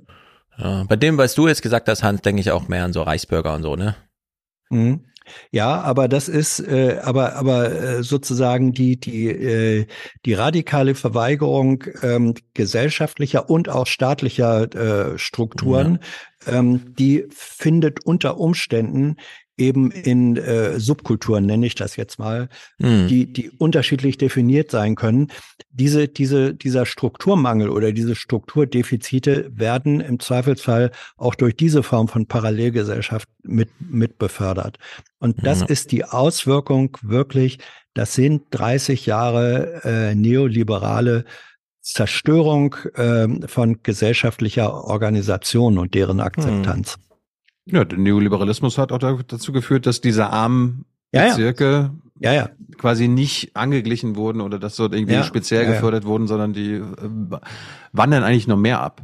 Ja. Also aus der gesellschaftlichen Mitte. Das Böllerverbot war am 5. Januar eigentlich immer nur noch so nebenbei ein Thema. Hatten Sie Angst? Ja. Es war zu laut, es war unangenehm. Es ist immer noch, das, das ist da oder drüben hier Böller es war nicht schön. Also als ich heute Morgen, den nächsten Tag den Bus gesehen habe, war ich entsetzt. Habe gesagt, das, das, das geht zu weit. Und ich hoffe, dass es Böllerverbot gibt, zumindest für Berlin und Köln. Jawohl. Ja. Die äh, Berlin, Berliner Integrationsbeauftragte musste natürlich auch interviewt werden, weil ne, Fokus über, auf Migrationshintergrund, die wehrt sich dagegen äh, zeigt jetzt strukturelle Probleme auf und wir überlegen alle mal, okay, das trifft natürlich auf Menschen, auf junge Männer mit Migrationshintergrund zu, aber, aber auch, nicht nur. Ja, auch, aber auch, auch auf alle anderen. Also denkt jetzt einfach mal ja. vielleicht ein, ein junger Nazi. Da passt genau dasselbe, was ihr jetzt sagt. Man kann mit Sicherheit davon ausgehen, dass keiner von denen es irgendwie großartig geschafft hat, bisher irgendwo anzukommen. Also zumindest keiner von denen, die extrem massiv Gewalt, äh, gewalttätig aufgefallen sind, außer anzukommen in ihrer Peer Group. Also die kriegen ihre Anerkennung in ihrer Gruppe. Und solange ihnen das reicht, und in der Jugend ist das oft so, dass ihnen das sehr lange reicht, verpassen sie auch alles andere, was eigentlich wichtig wäre fürs Leben. Also für die ist die Integration in das Bildungswesen komplett gescheitert. Ja. Yes. So, Stefan, äh, Hans, das hat jetzt wenig mit dem Thema Silvester zu tun, aber ähm, Katharina Giffey, nee, Franziska Giffey ist ja nicht mehr Bürgermeisterin von Neukölln, sondern Oberbürgermeisterin, regierende Bürgermeisterin Berlins. Sie hat ja einen Nachfolger aus der SPD, dessen Namen jetzt völlig egal sind. Aber Stefan, ich habe den vorher noch nie gesehen. Hans, ich weiß nicht, ob du ihn, ihn kennst. Nicht bewusst. Ich habe hab ihn hab vorher auch nie irgendwo gesehen. Ja, ja. Ich ihn kürzlich. Ich, ich musste so lachen, als ich Ja. ihn zum ersten Mal gesehen habe, weil es sind Wenn du die ein Rätsel gemacht hättest, ne? Ich zeige euch jetzt eine Person, ihr sagt mir, welche Funktion der hatte. Ich sag, keine Ahnung. Ich, ich, Oberstufenleiter in Bam Bamberg oder so. Ich glaube, es wird jetzt im Beitrag genannt, aber äh, ich musste so lachen, ich musste mehrmals zurückspulen. Vielleicht ist es aber nur so ein Ding von mir. ich finde es so lustig, was der für lange Beine hat. Bürgermeister von Neukölln ist SPD-Mann Martin Hiekel. Er meint, man dürfe nicht nur auf die Silvesternacht schauen, sondern müsse auch an den anderen 364 Tagen im Jahr mehr tun. Integration müsse in der Schule beginnen. War ich das jetzt oder? Nein, sehr gut. Ja.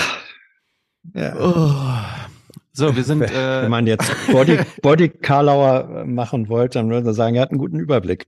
Also für alle, die es nur hören, äh, es sieht aus, als ob der Mann auf Stelzen läuft. Also wie, wie, wie auf dem Jahrmarkt. Ja, unglaublich. Er hat einen extrem langen Körper. Wow. Mhm. So, wir sind am 5. Januar, wir gehen mal in den Norden, nach Hamburg. Äh, die Ausländer-Raus-Debatte von rechts ist auch in Hamburg angekommen. So reagieren die Menschen. es geht halt nicht auf Kultur oder so.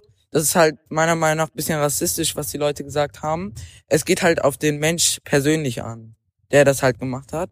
Deshalb, ja, es können ein paar Ausländer sein, aber halt auch Deutsche. Man weiß halt nicht.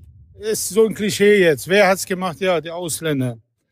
Sonst. fühlt das sich an? Ja, das fühlt sich überhaupt nicht gut an, weil ich bin auch selber Ausländer. Ich komme auch aus Ex-Jugoslawien, hier aus Kosovo und äh, ich fühle mich da angesprochen natürlich. Ich finde die Übergriffe gar nicht gut, weil das sind ja auch Freund und Helfer. Sie helfen einem ja auch in Notsituationen.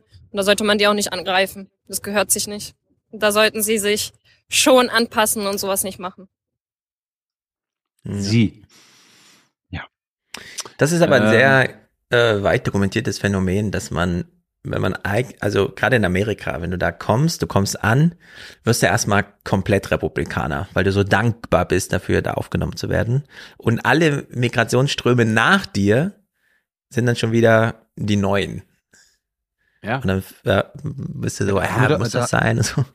Da haben wir doch 2016 auch aufgezeigt, dass äh, Trump unter anderem von der äh, Ja, genau. von der zweiten, dritten Generation von Puerto Ricanern, Ja. Kubanern, Ja, genau. Latinos gewählt wurde, die dann so, ich hab's hier geschafft und Hm. äh, damit das so bleibt, dürfen andere nicht auch noch kommen. Ja. Äh, jetzt aber nur zum Lachen. Äh, die, die haben noch einen jungen Typen gefunden, der äh, beide Seiten versteht, also Ja. beide Both Seiten der sides, Gewalt. ja. Wir leben hier Deutschland, wir müssen auch deutsche Demokratie und deutscher Volk müssen wir zusammenhalten. Wie, wie, wie kann man Be Beamte und Bombe, äh, von Bombe schmeißen oder das und dies, das finde ich nicht schön. Ja, also wenn man die Polizei braucht, dann ist es auch wichtig. Auf der anderen Seite für Jugendliche vielleicht auch irgendwo mal lustig, einmal im Jahr komplett durchzudrehen. Also irgendwo kann ich beide Seiten schon verstehen. So. Warum nicht? Einmal durchdrehen. Die Straße ist ein extrem öffentlicher Raum. Mhm. Man weiß ja, 31. Dezember, da meidet man halt die eine oder andere Strecke. Was ich, was ich noch lustig fand, ich meine, es geht eigentlich ausschließlich um Männer. Diese Täter, Ja. die böllern und äh, Polizisten angreifen und Einsatzkräfte, das sind aus, fast ausschließlich Männer. Das hält aber unsere Innenministerin nicht davon ab, auch Frauen zu erwähnen.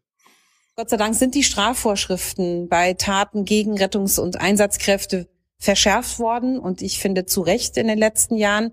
Aber das muss jetzt auch angewandt werden, weil die Täterinnen und Täter auch merken müssen, dass das ernstzunehmende Konsequenzen hat. Aha. Also Frau, also Frau Feser, man muss bei diesem Problem, bei dieser Silvesternacht nicht von Täterinnen reden. Ja. Aber gut, dass man man macht. kann man geflissen nicht weglassen. ähm, zum Schluss, Hans hat's ja vorhin fast schon angedeutet, ich weiß jetzt nicht, er hört ja nicht zu, ne? Ich glaube, er hört uns nicht, ne? Aber Hans weiß, worum es geht, äh, falls er jetzt zwischendurch noch reinkommt. Ähm, es gibt einen Mann in Deutschland, der sich sagt, also das, was in Berlin passiert, das kann ich ja zum Wahlkampf, im eigenen Wahlkampf Ja. nutzen. Und, Ja, und zwar nicht ja. Kai Wegner von der CDU oder der AfDler hier in Berlin, Ja. also die Berliner Kandidaten, sondern ein gewisser Markus Söder. Mhm. Wir klagen auf jeden Fall gegen den Länderfinanzausgleich, weil der völlig aus dem Ruder gelaufen ist. Wir fahren, sind jetzt, wir nähern uns der 10 Milliarden Grenze. Äh, Bayern hat in der gesamten Geschichte der Finanzbeziehung Deutschlands viel Geld bekommen, 3,4 Milliarden und mittlerweile über 100 bezahlt. Ich finde, dass das schon ein bisschen jetzt aus dem, aus dem Ruder ist. Ähm, und man muss ja sagen, also die Berliner Kollegen, sind Sie mal bitte ehrlich, sie erleben doch auch zig Beispiele, wo der Staat Berlin nicht funktioniert. Ich weiß, man lebt mittlerweile irgendwie damit, ja. Aber das kann doch nicht der Maßstab sein. Es ist das Schaufenster Deutschlands in die Welt. Also man schaut zu uns. Und das, das kann doch alles nicht so bleiben. Und äh, diese Silvesternacht wird jetzt wieder beantwortet mit, mit Fragen, ja, und das sei jetzt so ein general deutsches Problem. Es ist kein deutsches Problem. Es ist leider in, in der Dimension ist es in Berlin besonders. Wir haben überall Herausforderungen in Deutschland. Ich glaube, die beste Integrationspolitik bleibt übrigens eine sehr aktive Arbeitsmarktpolitik. Dort, wo die Arbeitslosigkeit niedrig ist, bei uns ist sie am niedrigsten, wo es Arbeitsplätze gibt, findet man Wirklich? auch sehr schnell Anschluss äh, in die Integration, weil die beste Möglichkeit, sich zu integrieren, ist, wenn man sein eigenes Leben selbstständig gestalten kann. Und deswegen glauben wir einfach, dass da Berlin auf, auf einem generell schwierigen Weg ist und äh, wir werden sehen, was da jetzt daraus folgt. Aber es ist für Deutschland insgesamt kein gutes Signal. Wenn das Also- also der bayerische Wahlkampf ist, der CSU gegen das ist- Berlin Das anzustecken. ist ja recht der Populismus. Ja, vor allem, das interessiert niemanden in Bayern, welche Meinung Markus Söder zu Berlin hat. Das ja, ist, das doch, äh, die Doch, interessiert doch, doch. Länderfinanzaus, die interessiert Länderfinanzausgleich. Wir zahlen für diesen Failed State. ich glaube, das zieht alles nicht, die verschätzen Und sich. die Lösung und die Lösung ist, äh, also statt die armen die armen Viertel in Berlin quasi nicht mehr arm sein zu lassen, wir verarmen noch mehr Berlin jetzt. Das ist ja die Antwort von Söder.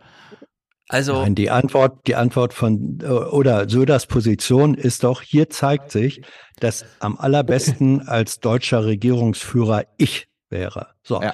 Und Ja. wenn ich schon nicht deutscher Kanzler werden kann, dann werde ich wenigstens der bayerische Gegenkanzler. Das ist die Botschaft von, von Söder. Ja. Er spielt über Bande, um seine äh, eigenen, äh, um sein eigenes Renommee, seine Wahlchancen hochzupuschen. Deswegen basht er Berlin. Ich kann es leider nicht gut begründen und ehrlicherweise, es ist die CSU. Ich sehe auch gar keinen Grund, mir da jetzt Gehirnschmalz und so, aber ich fühle hier richtig, wie Söder damit nicht punktet. Wenn das mein Landesvater wäre, mit so einer sinnlosen Arroganz, völlig fehlgeleitet, was interessiert mich Berlin, das ist tausend Kilometer weit weg. Und ja, die haben in Bayern auch ihre kleinen Problemchen und so. Da kann er nicht einfach drüber schweben und sagen, aber die haben aber größere Probleme. Das Doch, funktioniert nicht. das ist also, es ja. ich Das ist nicht. Populismus. Ja, von eigenen Problemen ablenken, dadurch, dass ich sage, dass ich mit dem Finger auf andere zeige, funktioniert bei einem bestimmten Teil des Klientels leider doch. Beim bestimmten Teil. Aber Ja, ja, von mir aus das kann er reicht, 35 das reicht. Prozent einfahren. Mhm. Äh, es gibt auch in Bayern einen harten Kern, aber Bayern ist moderner als Markus Söder. Ich lasse jetzt. Gott sei äh, Dank. Ich hatte noch so ein Medley gemacht. Äh, Ulrich Wagner, dieser Sozialpsychologe, der kam immer wieder in allen Magazinen äh, zu Wort. Das lasse ich aber weg. Ähm, einfach nur aufzuzeigen, dass der überall war. Ich lasse auch noch mal weg. Äh, Andreas Müller, dieser Jugendrichter, war beim ZDF, hat auch noch mal zwei Minuten geredet und meinte so, hat jetzt nichts mit Migrationshintergrund zu tun. Haben wir jetzt ja Mhm. quasi diskursiv schon erörtert. Mhm. Wollen wir noch kurz den McCarthy auf jeden Fall machen? Also jetzt die Sachen machen, die wir machen müssen. Yes. Also mach Äh. McCarthy und dein Wolf. Äh, ich habe ich hab, ich hab Wolf weggelassen und ich habe nochmal äh, eine Ausstellung, weil ihr nochmal über Wolf Kunst heute? reden wolltet. Nee, Okay. Wir haben doch über den Wolf schon gesprochen bei den Bundeswehrfahrzeugen. genau, das war der, das Wolf-Ding. Mhm. Ähm, wer es nicht mitbekommen hat, die ähm, der neue Sprecher des US-Repräsentantenhauses ist Kevin McCarthy. Er wurde im 15. Wahlgang dann, äh, was normalerweise eigentlich eine Formalie ist, also 100 Jahre lang jedenfalls eine Formalie gewesen ist, Ah, nicht Ähm, nur. Es ist ja, nicht nur eine Formalie, aber Ja gut, aber seit 1923 gab es nicht mehrere Wahlgänge. üblicherweise und, äh, klärt man das vorher. Also da findet sehr viel Politik statt, aber die ist eigentlich geklärt in dem Moment, wo man ihn feierlich dann krönt. Ja. Auf jeden Fall, Elmar Thewissen ist ja hier der beste US-Korrespondent aller Zeiten. und äh, erklärt uns jetzt nochmal, bevor er gewählt wurde, und zwar nach dem sechsten Wahlgang, wie die Situation ist. Dieser Machtkampf bei den Republikanern zieht sich also. Elmar Thewesen in Washington. Wer scheint sich da gerade durchzusetzen? Wer gewinnt? Es sieht alles nach den Rebellen aus. Äh, Kevin McCarthy wird den gerade laufenden Wahlgang definitiv verlieren. Die große Frage ist dabei, ob er es schafft, ein, zwei, drei Stimmen aus dem Lager der Abweichter doch noch zu sich rüberzuziehen. Das sieht aber jetzt nicht danach aus, obwohl er in der vergangenen Nacht bei Verhandlungen gewissermaßen kapituliert hat. Er hat allen Forderungen nachgegeben. Die Rebellen würden dann in der Lage sein, künftig sehr schnell ein Misstrauensvotum abzu, äh, anzustimmen und dann eben ihn zu stürzen. Sie würden auch in der Lage sein, im Richtlinienausschuss einen großen Teil der Sitze zu besetzen und damit die Regeln vorzugeben für die parlamentarische Arbeit. Er hat kapituliert und das bedeutet, wenn er es nicht schafft, Stimmen jetzt rüberzuziehen und danach sieht es eben nicht aus, dann werden seine Anhänger ihm selber von der Fahne gehen. Dann wäre er erledigt. Es bräuchte einen anderen Kandidaten. Also die Rebellen scheinen sich durchzusetzen. Eine Handvoll von Menschen, die unter dem Motto der Basisdemokratie im Grunde genommen der Mehrheit der Republikaner aufdiktieren wollen, was zu tun ist. Und unter ihnen sind vor allen Dingen einige Rechtsextremisten und Rassisten, so kann man sie bezeichnen. Und fast alle sind Anhänger der Wahllüge von Donald Trump. Also selbst wenn Kevin McCarthy jetzt nicht der Sprecher wird, sondern irgendjemand anders, er wäre von dieser Gruppe abhängig. Naja, ich habe es jetzt echt überhaupt gar nicht verfolgt. Ich habe die Nachrichten sogar richtig übersprungen, so wie Tewissen früher mal sagte, Slalom um die Nachrichten, weil ich mit Thomas das hast du ignoriert. noch mal die das PBS. hast du ignoriert. Das konnte ich, das konnte ich nicht ignorieren. Ja, ich guck, ich weiß ja, dass ich in zwei Wochen mit Thomas noch mal anhand der PBS-Nachrichten, wo die ja wirklich stundenlang am Tisch sitzen und es in jedem Detail erklären und so weiter.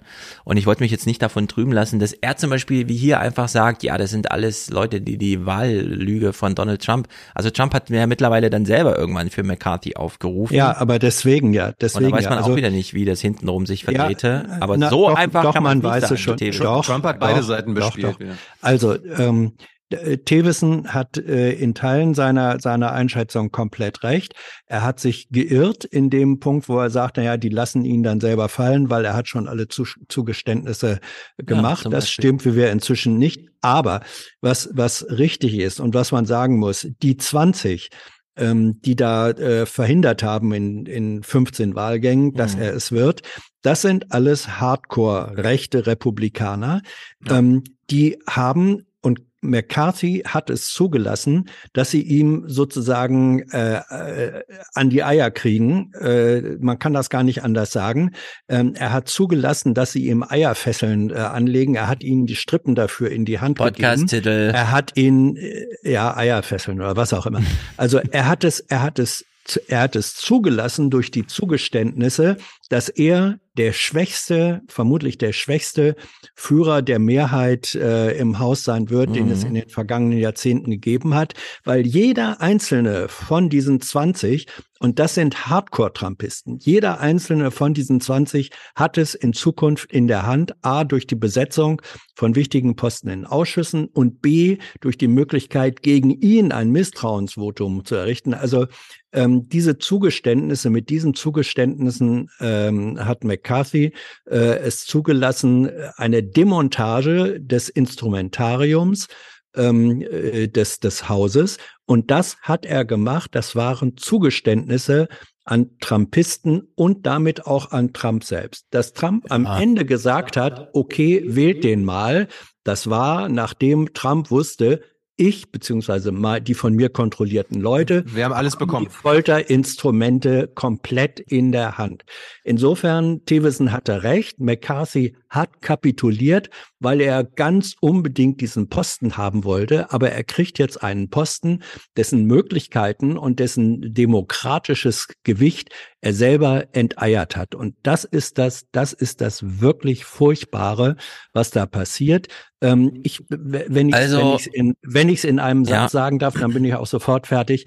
Das, was am 6. Januar mit dem äh, Sturm aufs Kapitol gescheitert ist, hat hier in einer zivilen Form, nämlich eine Form von Machtübernahme ähm, eines undemokratischen, äh, rechten, äh, trumpistischen Lagers stattgefunden. Ja, ich meine, ähm, ich gebe dir da recht.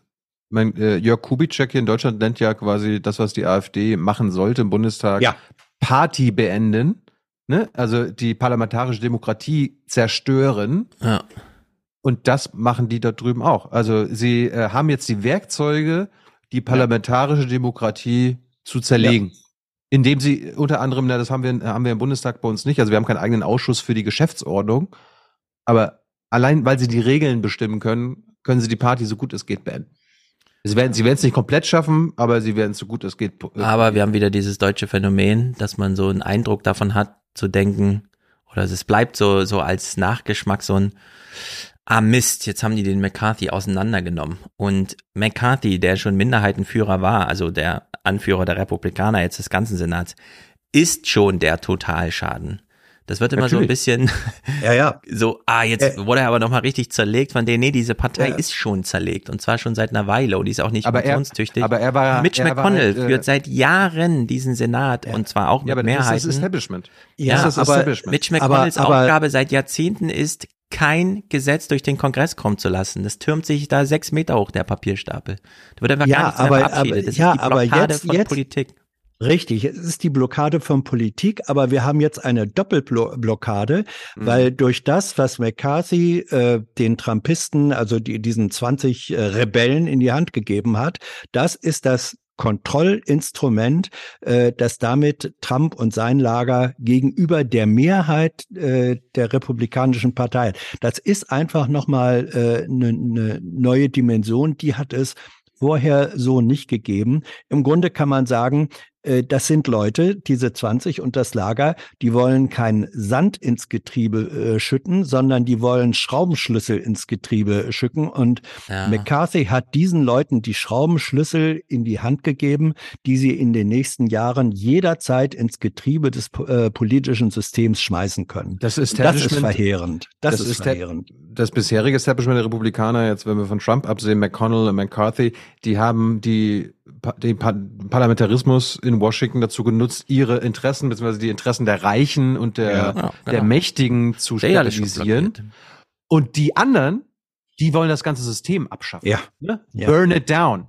Ja. Deswegen Ah, sage ich ja, es ist the die, es ist die legale, die zivile Form äh, des Sturms aus, äh, auf, auf das Kapitol als symbolischen Ort, der am 6. Januar gescheitert ist. Das ist jetzt die zivile äh, Machtübernahme genau dieses äh, Zerstöre Institutionen und Demokratie zerstörerischen Lagers. Aber ein Gedanke davon von mir noch, ähm, wir müssen jetzt Trump endlich mal aus dieser Gleichung rausnehmen. Trumpismus gerne lassen, ja, die Mhm. ganze Zerstörungsgewalt und so weiter, aber Trump spielt echt keine Rolle mehr in der amerikanischen Politik.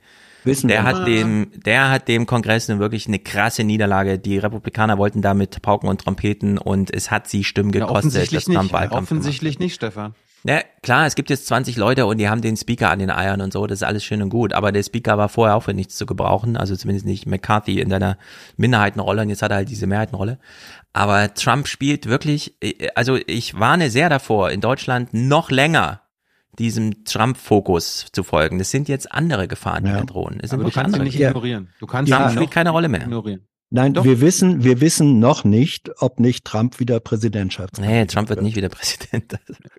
Ja, das Völlig ist ja, ausgeschlossen. Das, das ist ja deine Meinung und die ist auch Ich halte nicht ja, das ich für nur nicht. jetzt schon ich halte das für nicht. äh, ja, ja, ich halte es für noch nicht entschieden. Ich kann leider in meinen Podcasts, und dazu zähle ich jetzt auch meinen partiellen Teil hier, ich kann nicht nochmal über Trump reden. Trump ist einfach Geschichte. Das ist dann einfach ein Gespräch ohne mich, wenn jemand nochmal hier glaubt, Trump wird nochmal was. Das ist, glaube ich. Wunschdenken. Ja, ich wünsche mir, dass es so wäre. ihr habt ihr die, die anderen da im Blick und so, ne? Ja, ja, Ja, das Sanctis, alles klar. Ja, ja. Äh, wir gehen mal zum Arte-Journal, die dann darüber berichtet haben, nachdem McCarthy es nach 15 Wahlgängen dann doch geschafft hat. Ein lachender Sieger, der jedoch nicht wirklich einer ist. Kevin McCarthy erhält Applaus von seinen republikanischen Kollegen. Die Erleichterung ist groß. McCarthy ist neuer Vorsitzender des Repräsentantenhauses, gewählt mit einem denkbar knappen Vorsprung von 216 Stimmen. 212 gingen an seinen demokratischen Gegenkandidaten Hakim Jeffries. Das Ende eines Wahlmarathons, vier Tage, vier Nächte, 15 Wahlrunden. Das war einfach, oder? Ich dachte, wir würden es nie schaffen. Wissen Sie, mein Vater hat immer zu mir gesagt, Wichtig ist nicht, wie man startet, sondern wie man etwas zu Ende bringt. Und jetzt müssen wir auch für das amerikanische Volk einiges zu Ende bringen. Ja, Galgenhumor. Ah, das Galgenhumor ist das. McCarthy ist die äh, größte Witzfigur der amerikanischen Also Geschichte. Mac McCarthy ist, ist äh, gelernter Media, nein, ist, ist gelernter PR-Mann und aus dieser Rolle ist er sein Leben lang nicht rausgekommen. Man Ja. darf nicht, man darf nicht vergessen, McCarthy hat nach dem 6. Januar äh, gesagt, ähm, das war Trumps äh, Gewalt. Äh, Und dann ist er im Anschluss daran, weil er wusste, er ist von den Trumpisten abhängig, wenn er Speaker werden will, dann ist er nach Mar-a-Lago äh, gefahren, hat sozusagen, wie es dann so hieß, he kissed his ring. Also er hat den, den Ring des, des äh, Exilpapstes äh, Trump geküsst äh, und hat sich mit der Geste schon, mit der Geste schon, hat er sich ihm unterworfen und diese Unterwerfung, die ist jetzt komplett geworden. Äh, kurze Einschätzung nochmal jetzt zu diesen, zu der Macht der rechtsextremen Abweichler, hatten wir ja gerade schon diskutiert. Mhm. Sie können jetzt jederzeit das Repräsentantenhaus blockieren und sogar demontieren. Wenn es ihnen gelingt, das Haus an seiner Arbeit zu hindern, wäre das natürlich eine große Herausforderung für das amerikanische Regierungssystem. Und genau das wollten sie, seit sie miterlebt haben, wie Donald Trump dabei gescheitert ist, im Weißen Haus zu bleiben und mit dem Sturm aufs Kapitol vor genau zwei Jahren. Ich meine, ein, ein Fun Fact, den, den wirst du erst noch entdecken, Stefan. Die haben äh, in manchen Wahlgängen Donald Trump vorgeschlagen, weil das, ich wusste nicht, weiß, du nein. kannst, du kannst Sprecher des US-Repräsentantenhauses werden, ohne dass du selbst Mitglied bist. Das habe ich als Oder- Oder, irgendwo mitbekommen. Das ist, ey, es ist alles, es ist so bescheuert. Das wäre so, als ob der Bundestagspräsident oder die Bundestagspräsidentin so, äh, ja, ich will wählen Hans Jessen. Der ist doch gar nicht ein Mitglied. Ja, Hans Jessen. Ja, aber dass das in Amerika äh, Vetocracy ist, wurde echt schon vor Jahrzehnten im Grunde, das ist dieses, die blockieren sich jetzt alle gegenseitig weg, in welcher Konstellation. Ja. Also ich bin, äh, wie gesagt, sehr gespannt. Der Ukraine-Krieg wird ja noch eine Weile laufen. Die nächsten Militärhilfen wird, und dann wird sich diese kleine Gruppe, und sie kann ja nur dann den ganzen Kongress lahmlegen. Ja, über diese einen Typ reicht, um dann Misstrauensvotum anzustrengen und so. Ja. Dann werden sie sich, also das, jetzt ist es ein Bürgerkrieg innerhalb der Republikanischen Partei. Und ob sie es wirklich Ja. offen austragen, sich gegen die wirtschaftlichen Interessen des Landes, allen voran der Rüstungsindustrie zu stellen, bin Ja. ich mal sehr gespannt, denn da wird sehr viel telefoniert im Hintergrund. So, wir haben noch eine halbe Stunde Zeit. Gib uns mal deine Clips, die du unbedingt noch. Also unbedingt zwingend im Grunde nichts, wenn du jetzt meinst, willst du noch 20 Minuten füllen, ansonsten können wir Corona noch mal kurz durchgehen. Gerne. Na, ich bräuchte noch so eine Viertelstunde. Äh, ja, dann mach für doch. meinen, Komm, dann sind wir auch gut durch. Es ist ja, wir sind Ja, aber Corona, was- kann Stunde ist Corona? rum. Willst du Corona? Ich, ja, Stefan Schulz über Corona möchte ich mal hören. Ja. Marco Buschmann hat eine Meinung Uh. zu Corona, weil Drosten auch eine Meinung hatte. Oh, Moment. Nicht lange schreibt umgehend. Der Bundesjustizminister fackelt nicht lange, schreibt umgehend seinem Ampelkollegen, dem Bundesgesundheitsminister, mit dem er bislang mühsame Kompromisse ausgehandelt hat. Lieber Karl, so heißt es, zurück zur Normalität. Die Pandemie ist die Ausnahme, Freiheit ist die Regel. Wir sollten angesichts der erfreulichen pandemischen Entwicklung zum Regelfall zurückkehren und die bundesweiten Schutzmaßnahmen außer Kraft setzen. Ein offener Brief innerhalb der Bundesregierung, wollen die uns alle verarschen? Ist das hier irgendwie, keine Ahnung, Karneval, ein bisschen vorgezogen oder was? Das ist doch bescheuert. Das, das ist sozusagen unter den, unter den Möglichkeiten äh, von Feinderklärung innerhalb einer Koalition ist das schon ziemlich, äh, ist das die Feldhaubitze. Das ist äh, so doof. Ja, Wahnsinn. Das ist so, als würde man, ähm, keine Ahnung, das, man sitzt wöchentlich zusammen. Ja. Alle arbeiten miteinander und dann schickt man sich Briefe, öffentliche Briefe, offene Briefe. Ja. Also das ist äh, grenzwertig, Die- wenn nicht Ja, die übergrenzwertig. nur, die nur die Funktion haben, äh, die öffentliche Meinung gegen den Genau. anderen zu mobilisieren. Genau, Nichts und dann anderes ist. ist das ja hier ein Brief an die SPD gewesen. Lauterbach ist ja in der SPD von der FDP. Wie die Gemengelage so ist, wissen wir. Weshalb Lauterbach nicht direkt antwortet. Ich, ich- ich meine, er macht, also Buschmann macht es nicht explizit, aber implizit äh, sagt er ja, äh, weil Drosten sagt, Pan die Pandemie ist beendet, Ja. meint Buschmann, lieber Herr Lauterbach, die also Corona ist beendet, anstatt zu sagen, okay, wir haben jetzt keinen pandemischen Status mehr, wir haben einen endemischen Status. Äh, Ja. das, das spielt Buschmann ja aus. Ja, gut, mit so einem Punkt, keine Ahnung, warum eine Maske bei der einen Krankheit, aber bei der anderen nicht. Ich würde ja sagen, wenn schon, kann man, die Diskussion gibt's ja anscheinend irgendwie nicht, ne, dass man sagt, so im Nahverkehr einfach immer eine Maske im Winter, egal welche Krankheit droht, weil den Leuten scheint es ja schon besser zu gehen, sich sicher zu fühlen. Naja, für die SPD antwortet jedenfalls nicht Lauterbach, sondern Kevin Kühner taucht wieder auf. Vielleicht auch, um äh, die Slapstick noch mal ein Stück weiter zu treiben. Der Minister hält wenig davon und schickt erst einmal seinen Parteifreund zum Gegenangriff vor. Wenn Herr Buschmann jetzt appelliert zu diesem Gesetz, was er selber mitbeschlossen hat, dann appelliert er an die Länder. Ich würde sagen, wir erleben jetzt noch vier Monate Abschiedstournee des Infektionsschutzgesetzes und wenn es dann keine Mutationen gibt, dann wird es auch wirklich in die Phase der Eigenverantwortung übergehen müssen. Eine Abschiedstournee des Infektionsschutzgesetzes. Tja. Das ist doch auch nur provozierend gemeint, oder? Ähm, nö. Die wollen alle damit, das ist doch ein die wollen alle aufhören. Die, die, es ist doch, es ist doch auch mit, mit, mit Verlaub äh, endemischer Zustand. Äh, also wir sind ja alle äh, nur ähm, Biologen und, und Virologen ehrenhalber, aber wenn Drosten, der hat das vom halben Jahr etwa ja schon gesagt, gesagt, der, die, der pandemische Zustand geht jetzt in einen endemischen über. Das bedeutet, wir haben eine hohen, einen hohen Grad von Durchseuchung mit allen Ja, ja, alles klar, positiven aber Abschiedstournee. und so weiter und so weiter. Was kriegt denn bitte und eine Abschiedstournee gegönnt? Ja, Sachen, die wir mögen, die wir nicht so gern ziehen lassen, die wir gerne noch mal sehen wollen. Nein, nein, Abschieds, Abschiedstournee. Ab, Genau. Ab, ja, genau. Abschiedstournee heißt doch nur, äh, Leute, das ist ein Auslaufmodell und wir lassen es jetzt in Ruhe auslaufen und müssen da uns darüber nicht nochmal in Jahre. Wir haben hier in. Berlin alle das zu viele ist, Clowns gefrühstückt. Ja, das, das ist ein, ein Stück Daran weit, scheitert ist die das Koalition einfach so. nicht. Ja, ja, ja. Ja, genau. Lauterbach dann im Gespräch, ich habe gedacht, ich werde bekloppt. Also jetzt bringt er plötzlich die Kinderklinik-Situation mit dem Corona-Phänomen zusammen. Sie haben ihm noch nicht schriftlich geantwortet. Was antworten Sie ihm jetzt hier? Ich antworte auf keinen Fall hier öffentlich und wir äh, werden auch keine öffentlichen Briefe äh, also zitieren, sondern wir werden miteinander reden, wie wir das ja immer gemacht haben, äh, wie das in der Ampelkoalition auch richtig ist. Äh, wahr ist, wir müssen über die Lage reden. Auf der anderen Seite ist es auch wiederum so, jetzt überstürzt alle Maßnahmen fahren zu lassen, würde aus meiner Sicht wenig Sinn machen. Das verlangt ja auch Herr Drosten nicht.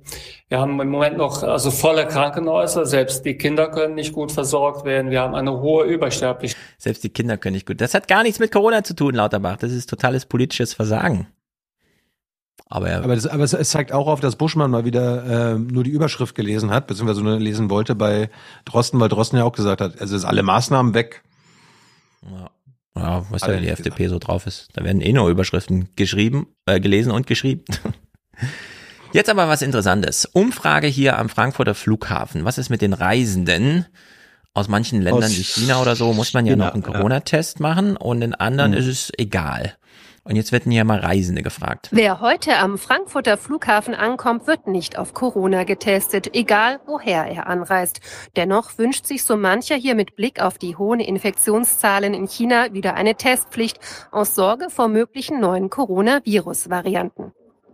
Solange sich das Land das leisten kann, fände ich das super, wenn jeder, der einreist, einen Test macht, weil wer weiß, wann die nächste Welle kommt. Ich glaube auch einfach aus Respekt vor anderen Leuten sollte man das dann auch, selbst wenn es nicht obligatorisch wäre, selbst dann tun. Das liegt an unserer Regierung und müsste europaweit geregelt werden. Und dafür ist die EU eigentlich da. Eigentlich. Stattdessen hat bislang jedes EU-Land seine ganz eigene Strategie. So werden in Frankreich Einreisende aus China direkt am Flughafen getestet. So, die haben die einfach nach Corona-Tests gefragt. Ist ja eine Quatschfrage, weil sie haben es ja selber in dem Bericht angedeutet mit, wir testen, um Mutationen zu erkennen. Nur darauf haben die ja gar nicht geantwortet. Die O-Töne gingen ja alle auf, ja, um eine Welle zu verhindern oder sonstiges. Weil die Frage ist ja, ja gut, wenn wir jetzt einen Corona-Test einführen, wie sie es alle wollen, was erfolgt dann daraus? Also wenn jemand positiv getestet ist, was ist denn dann? Schicken wir ihn dann nicht nach Hause oder muss er dann irgendwo hin oder wie auch immer.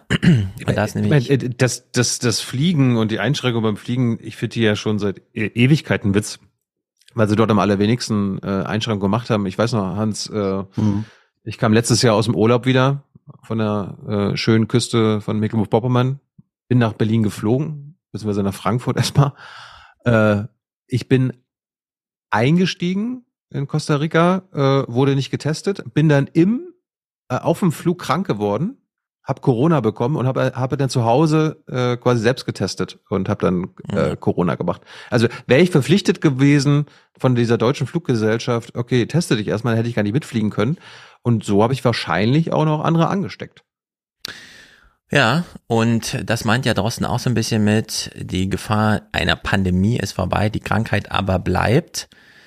Was ist die Pandemie im Unterschied zur Endemie? Naja, das halt viele immunologisch naiv und deswegen so ein, plötzlich sind alle Opfer dieser Krankheit und genau darum geht's da in Frankreich. Das ist nämlich ganz interessant. Sie testen aus Gründen und wir hören die Premierministerin selbst, die das zur Chefsache macht, aber eben nicht, um Infektionen zu verhindern, sondern nur um Pandemien zu verhindern. Die Passagiere, die heute aus China in Frankreich landen, müssen einen Test bei Ankunft akzeptieren. Und wenn dieser Test positiv ist, wird die Probe noch sequenziert. Das hilft uns, um zu sehen, dass keine neue Virusvarianten bei uns ankommen. Und das ist nämlich die Diskussion, die man in Deutschland so ein bisschen vermeiden will, denn ich wäre auch total dafür, dass man alle testet. Also ich bin nicht wirklich dafür, aber ich sage das mal so als Argument. Ich wäre total dafür, aber wenn der Test positiv ist, darf man trotzdem nach Hause fahren und da liegt keine weiteren Einschränkungen, solange man kein neues Coronavirus, also keine neue Mutation mitbringt, bei der noch unklar ist, wie sie sich verhält, aber solange es die alten, gegen die wir geimpft sind und so weiter, testen, ja, und dann weiß man halt, okay, ich habe Corona, dann bleibe ich mal zu Hause oder so, aber das folgt halt nichts mehr draus. Also in Frankreich folgt da nichts mehr draus. Man könnte ja auch sagen, äh, Chinesen müssen auch geimpft sein, aber da, da haben die, hat die chinesische Regierung ja auch lobbyiert. Ja, das ist halt keine individuelle Entscheidung, da geimpft zu sein oder nicht. Ja, das, und das, das Hauptproblem ist, äh, selbst die, die geimpft sind, sind meistens mit dem chinesischen Impfstoff geimpft, ja. der in Europa nicht zugelassen ist. Ja, und der wahrscheinlich eh nicht so richtig gut funktioniert. Das war ja dann auch so ein Mischmasch am Ende. China bist selbst. Drei, bist, du, bist, du, bist du jetzt in den drei Jahren Corona jemals getestet worden, Stefan? Ich? Du hast die, ja? Ich hatte kein Corona. Ich habe noch nie einen PCR-Test an mir machen lassen müssen oder sonstiges. Es ist einfach, keine Ahnung, ich bin einfach dreimal geimpft und das war meine Pandemie-Geschichte. Also, du wurdest, wurdest nie getestet? Nie. Ich habe nie einen PCR-Test machen müssen. Ja, Trotz aber infizierter Kinder. Antigentest? Ja, klar, immer mal selber. Ich habe letzte Woche erst eingemacht, um mal zu gucken, weil ich mich ein bisschen aber, krank fühlte, aber es war auch nicht. Aber das andere dich testen? Nee, es hat noch nie jemand mich getestet. Ich habe mich immer nur selbst getestet. Okay. Zum Glück. Ich hab, äh, ja, vermutlich, weil, weil, weil äh, auch keine Symptome bei dir vorlagen, ne? Nee, also es gab nie einen Grund. Ich habe nur aus ja. selber Interesse, ja, ja. aber ich wusste dann, ja, mir fehlt noch eine Vitamin D-Tablette und das ging dann wieder. Das war so ein typisches Erkältungsding. Aber wenn du jetzt sagst, du, du hattest, noch, hattest noch nicht Corona, dann bist du einer von zwei Menschen aus meinem Umfeld, der es noch nicht hatte. Das kann sein. Äh, hier hatten es auch alle möglichen und auch alle immer so ich, ja ich habe auch keine Rücksicht auf mich genommen oder so. Ich habe es einfach zum Glück nicht gekriegt bisher. Vielleicht die Hälfte geht ja symptomlos durch. Also in der Hinsicht. Ja, wollte ich gerade sagen. Kann ja auch sein, dass du es ja. hattest, aber Eben. Äh, es nicht. Ich kann mir nicht vorstellen, dass ich es nicht hatte. Also hier hatten es die Kinder ja. alle und ich habe die ja zu Hause betreut ja. und so. Die lagen ja bei mir mit im Bett.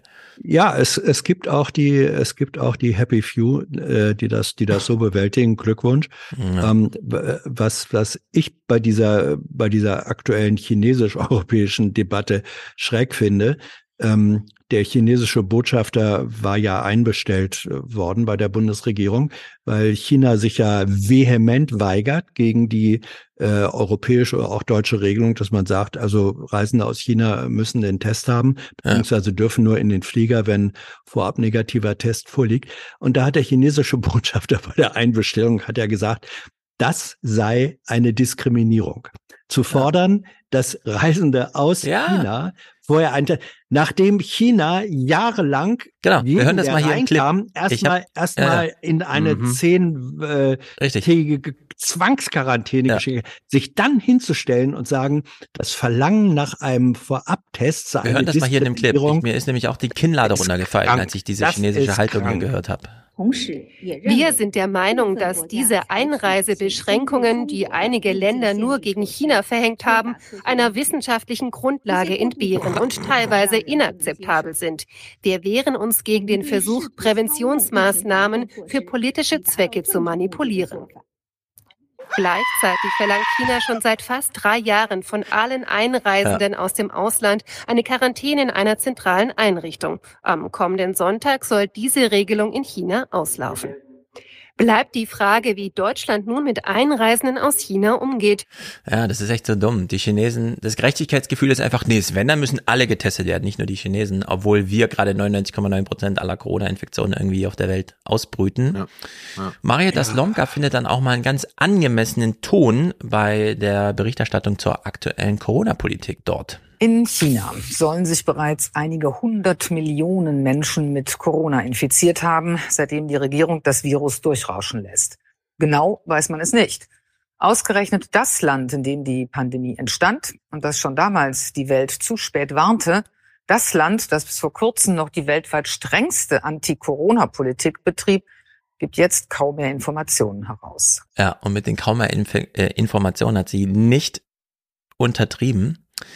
Denn in dieser Berichterstattung hier ist es wirklich absurd, wie sich China verhält. Vor dieser Fieberklinik hier in Peking möchte man lieber nicht, dass ein freies Kamerateam dreht.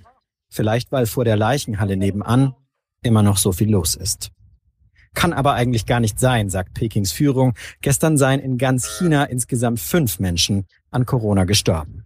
Gestern seien in ganz China fünf Leute ja. gestorben. Ja, und in den Leichensäcken war nur Luft. Ja, das Kamerateam dreht sich einen halben Meter nach rechts, findet einen Gesprächspartner, der meint, ich kenne vier davon. Jemand hat mir erzählt, dass die Regierung diese Zahlen veröffentlicht hat, dass es einstellige Todeszahlen waren.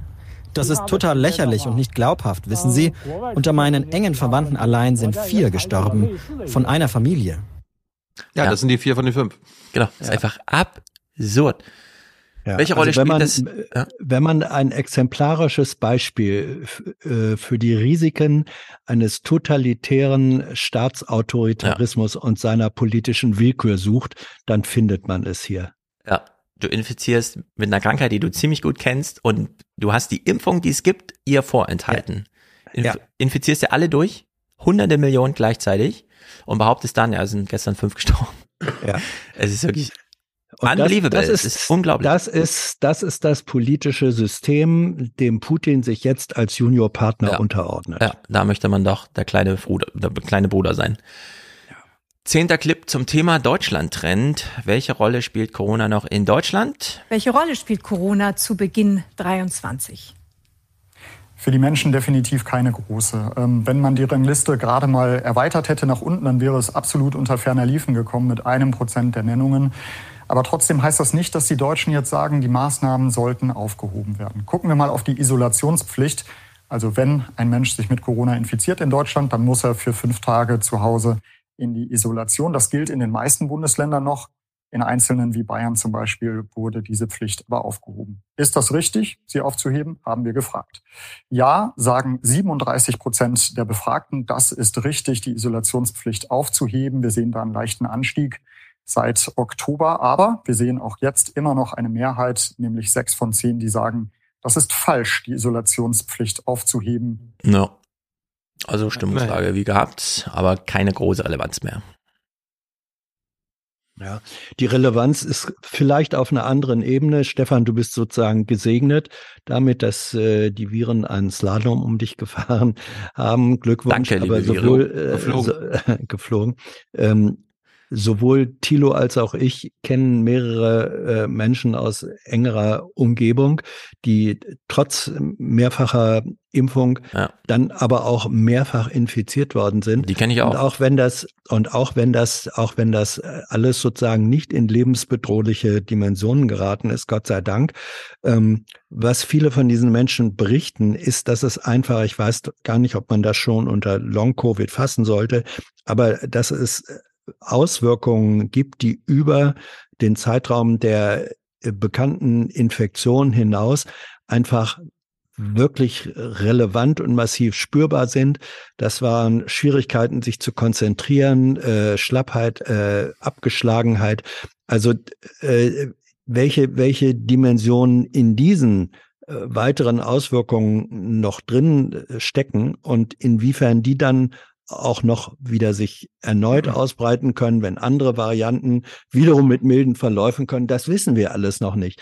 deswegen, auch wenn wir vermutlich aus der lebensbedrohlichen Dimension äh, von, von äh, Covid raus sind, ähm, die Auswirkungen sind, glaube ich, äh, überhaupt noch nicht vorbei. Ja, ich, ich musste vorhin, äh, als Stefan das mit seinen Kindern erklärt hat, mhm. äh, an meine Familie denken, weil äh, die Kinder meiner Schwester äh, wurden nach Hause geschickt, weil es ein Corona äh, Corona-Fall im Kindergarten gab. Äh, sie waren aber nicht verpflichtet, selbst die Kinder zu testen. Äh, die Kinder hatten irgendwie, meine Schwester meine Grippesymptome und äh, dann Mhm. waren sie halt zu Hause, meine Eltern auch, äh, also äh, Maxi und äh, ihr Mann auch.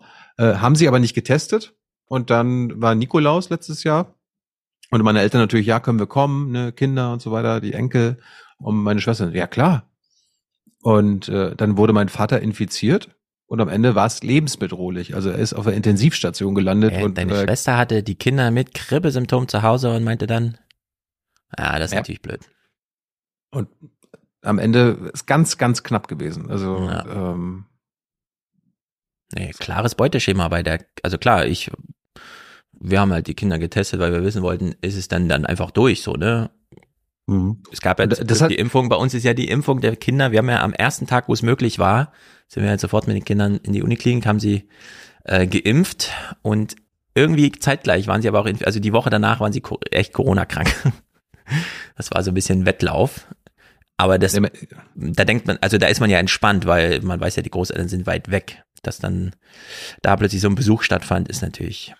Meine, meine, meine Mutter, meine Oma hatten es nicht, haben es an, aber jetzt Anfang Dezember bekommen. Hm. Und äh, da kam, ne- ist dann gleich die Panik losgegangen, weil meine Mutter natürlich gedacht hat, scheiße, wenn mir jetzt, wenn mir oder Oma das passiert, was Papa passiert ist, äh, Ja. dann wird's wieder ein ganz, ganz schlimme Weihnachten.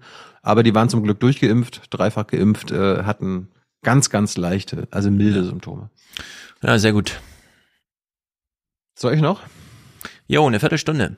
Let's go. Äh, ich lass mich, nee, ich will, ich will noch, weiß gar nicht, äh, was, was ich wirklich skandalös finde, ich weiß nicht, Thilo, ob du das jetzt auf dem Schirm hast oder so, äh, ist die Frage der sechs Milliarden, die für Impfstoff ausgegeben wurden. Das ist ein Wahnsinnsthema. Das kam gestern erst, das habe ich dir gestern auch Ja. rausgeschickt. Ja, ja. Gab's, Ja, gab's da keine?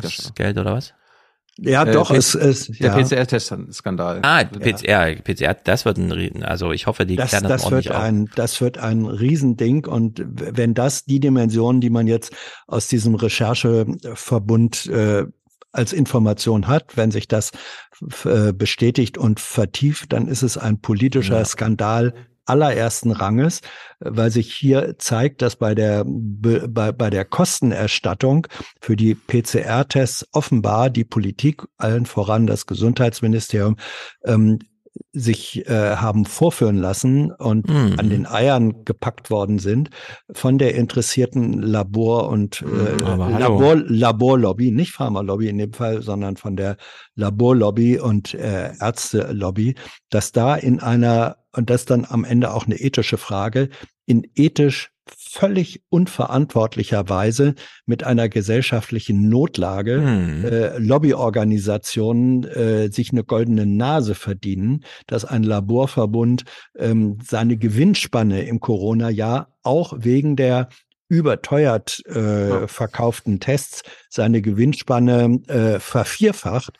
Äh, wenn da Staats- und Politikverdrossenheit wächst, dann dürfen sich diejenigen, die die Ja. Profiteure äh, dieses Systems sind, das ist, das ist nichts anderes als äh, Waffenlobby, die damit verdient, dass sie Allerdings, ihre Waffen in Kriegsgebiete Äh, Schmidt, äh, Ranassid, verkauft. Kikole, die haben das 2020 schon gesagt in ihren Ja.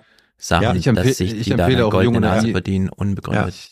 Ich empfehle auch Jung und Naiv mit Andreas Gassen, dem Ja. Mhm. Vertreter der gesetzlichen Ja. Krankenärzte. Ja. Gut, äh, kleine Themen zum Schluss. Ich muss mich korrek äh, korrigieren. Ich, wir hatten ja letztes Mal das Thema Global Dream und wie viel Geld da eigentlich staatliches Mhm. Geld drin steckt. Es war noch viel mehr, als ich gesagt hatte. Die Global One, die nun Global Dream heißt, ein Fass ohne Boden. Wie viel Geld genau im Schiff steckt, weiß niemand. Bis zu anderthalb Milliarden Euro. Die Hälfte davon ist mit öffentlichen Krediten und Bürgschaften abgesichert. Ich hatte ja 200 Milliarden, äh, 200 Millionen Euro genannt. Ja. Jetzt sind wir schon bei 750 Millionen Euro. Krass. Disney hat sich den Rest geschnappt. Äh, auch noch ein lustiger Kommentar zur Rettung von Unternehmen auf der Straße. Und ich muss, ja, und ich hoffe, dass ich dann noch dabei bin. Ich weiß nicht, mir hat der Staat noch kein Geld gegeben, dass ich mein Geschäft aufrechterhalten kann. Da muss ich schon alleine für sorgen. Bis jetzt ging es immer weiter und darauf hoffen wir jetzt alle. Oh, kennen die das scheiß Schiff nicht einfach mal? Das ist doch wirklich. Naja, naja, also jetzt Ah. darf man aber nicht unterschlagen, dass äh, Disney hat den Rohbau gekauft und damit daraus ein Die Global Dream schlumpfiges- 1 ist äh, Ja, ja, quasi ja. fertig gewesen. Die müssen sie jetzt umbauen. Ja, Der die müssen Rohbau- so- der Rohbau geht Global, Global Dream 2. Ja, und der wird nochmal über eine Milliarde kosten. Also äh, die Zahl muss Hm. dann schon auch noch genannt werden. Ja, klar. Ja. Ähm, Kann das nicht aus dann ich, umfallen und ein Totalschaden sein und dann ist einfach mal gut? Ja. dann habe ich, äh, das ist der Vorteil, wenn man sich chronologisch äh, die Regionalthemen anguckt, äh, ein Lob. Wir, wir sehen jetzt zwei, zwei Beiträge und äh, das Nordmagazin hat sich gedacht, am 3. Januar berichten wir mal darüber, dass die Sparkassen in äh, Westmecklenburg die Foyers nachts schließen.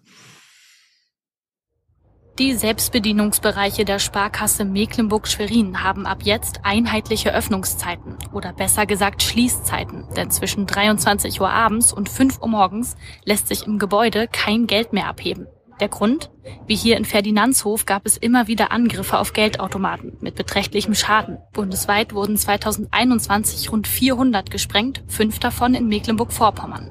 Auch wenn es vergangenes Jahr laut Landeskriminalamt keine Automatensprengungen im Land gab, die Sparkasse sieht Handlungsbedarf. Ja. Also Beri- Bericht darüber, dass die Sparkasse Handlungsbedarf sieht, obwohl es noch keinen äh, Angriff dieses Jahr gab in MacPom. Äh, bevor wir gleich zur Entwicklung kommen, hören wir kurz auf die Meinung der Straße. Wenn es notwendig ist, ist okay. Das wird gar nicht was dabei gedacht haben, wenn die sich die Zeiten ändern. Ne? Aber ja, aber uns persönlich, wir hätten da kein Problem damit. Ja. Ja, was willst du denn auch mitten in der Nacht bei der Sparkasse? Ja, also ich kann dir nur sagen, äh, bei mir gegenüber die Sparkasse hat diese Regelung äh, nachts geschlossen, äh, schon seit mehreren Jahren. Wobei ich nicht weiß, ob, und andere Berliner Sparkassen auch. Ich weiß aber nicht, ob das in erster Linie der Automatensicherheit dient oder weil sie verhindern wollen, dass Mhm. Obdachlose äh, Mhm. da drin sich nachts aufhalten. In Berlin ist das, glaube ich, eher so.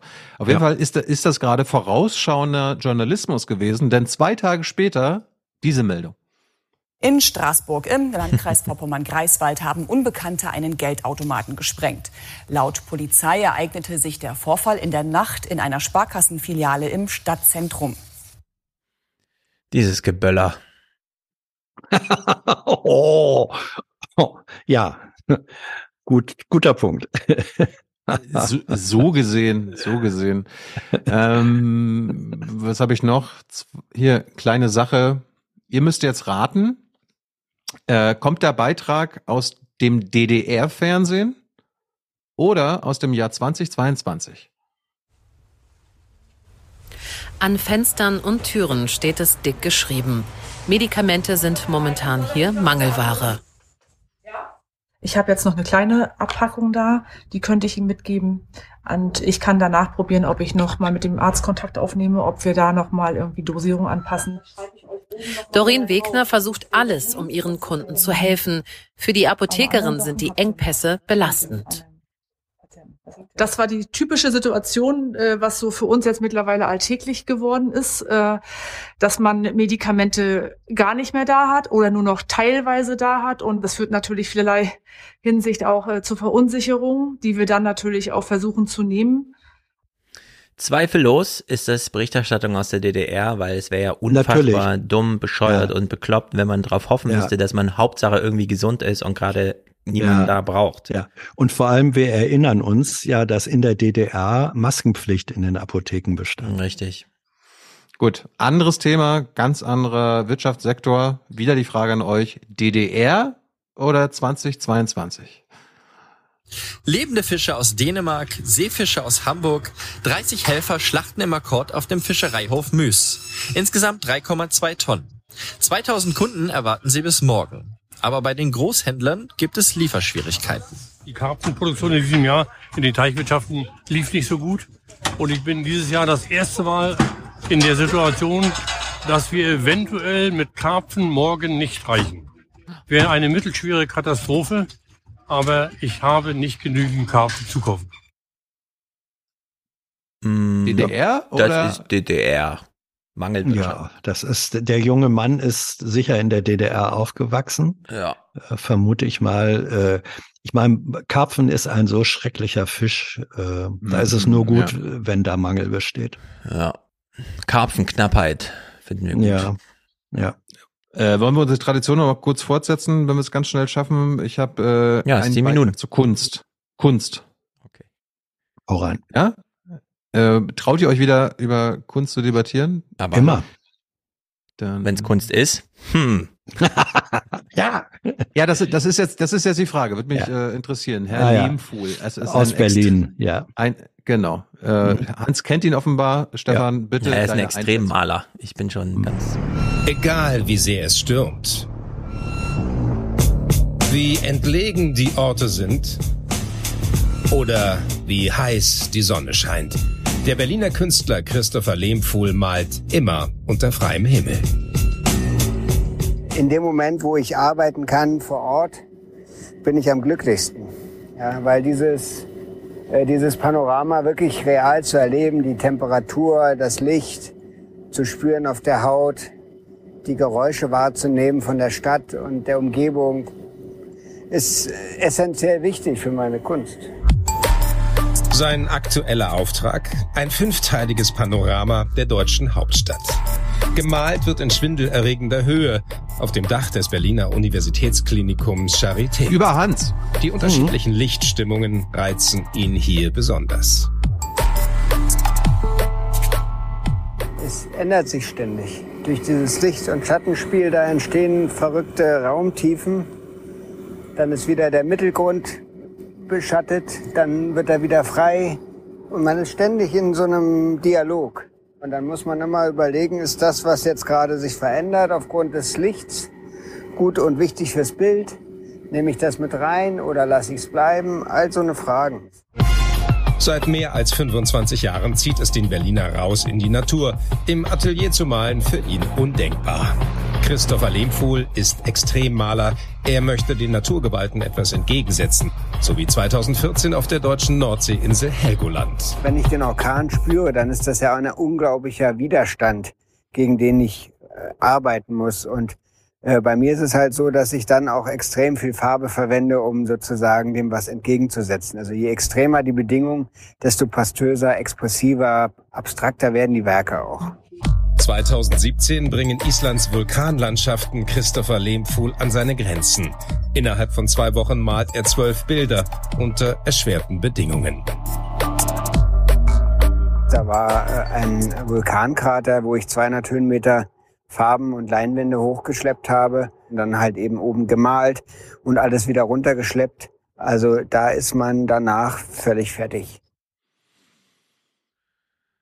Ich habe jetzt mal ein Ähm, Bild eingeblendet von ihm, damit, damit Stefan mal sieht, was da so rauskommt. Ich erkenne Berlin, es ist sehr schön und hätten ihm seine Eltern vor 50 Jahren gesagt, iss mal bitte deine Nudeln mit Tomatensauce wie jedes normale Kind in deinem Alter, wäre uns diese Kunst versagt geblieben. In der Hinsicht gut. Ja. ich würde es mir aber nicht hinhängen. Nein, Ich- ich man, auch nicht. äh, ähm, man muss auch dazu sagen, das, was hier als große Neuerung verkauft wird, äh, ist 130 Jahre alt. Ähm, es war in den letzten beiden Dekaden des ähm, 19. Jahrhunderts und Anfang des 20. Jahrhunderts, dass die Freilichtmalerei begann, dass die Maler, äh, die französischen Impressionisten und dann auch die deutsche Freilichtmalerei das Atelier verlassen hat, dass sie rausgegangen sind in die Natur mit ihrer Staffelei und Farben, dass sie das gemalt haben, genau wie Lehmfuhl es jetzt auch macht. Ähm, der Eindruck, den sie spontan unter freiem Himmel hat, auch damals wurde schon pastos gemalt, wie man das äh, hier sieht. Also ähm, Lehmfuhl verkauft uns jetzt etwas als neu, was in der Kunstgeschichte aber über 100 Jahre äh, alt ist. Das, ist aber nicht so schlimm. Okay, da wurde einfach nur das gefragt, reden Sie mal über Ihre Kunst. Na, da sagte ich mal. ja, ja, ja, ich, ich, ich, ich sag's ja nur. Es, das ist keine, das, das ist keine neue Form der Malerei, sondern er steht in einer bestimmten Tradition, dass er nun keine äh, Pinsel benutzt, sondern mit den, mit den Händen, mit den Fingern malt.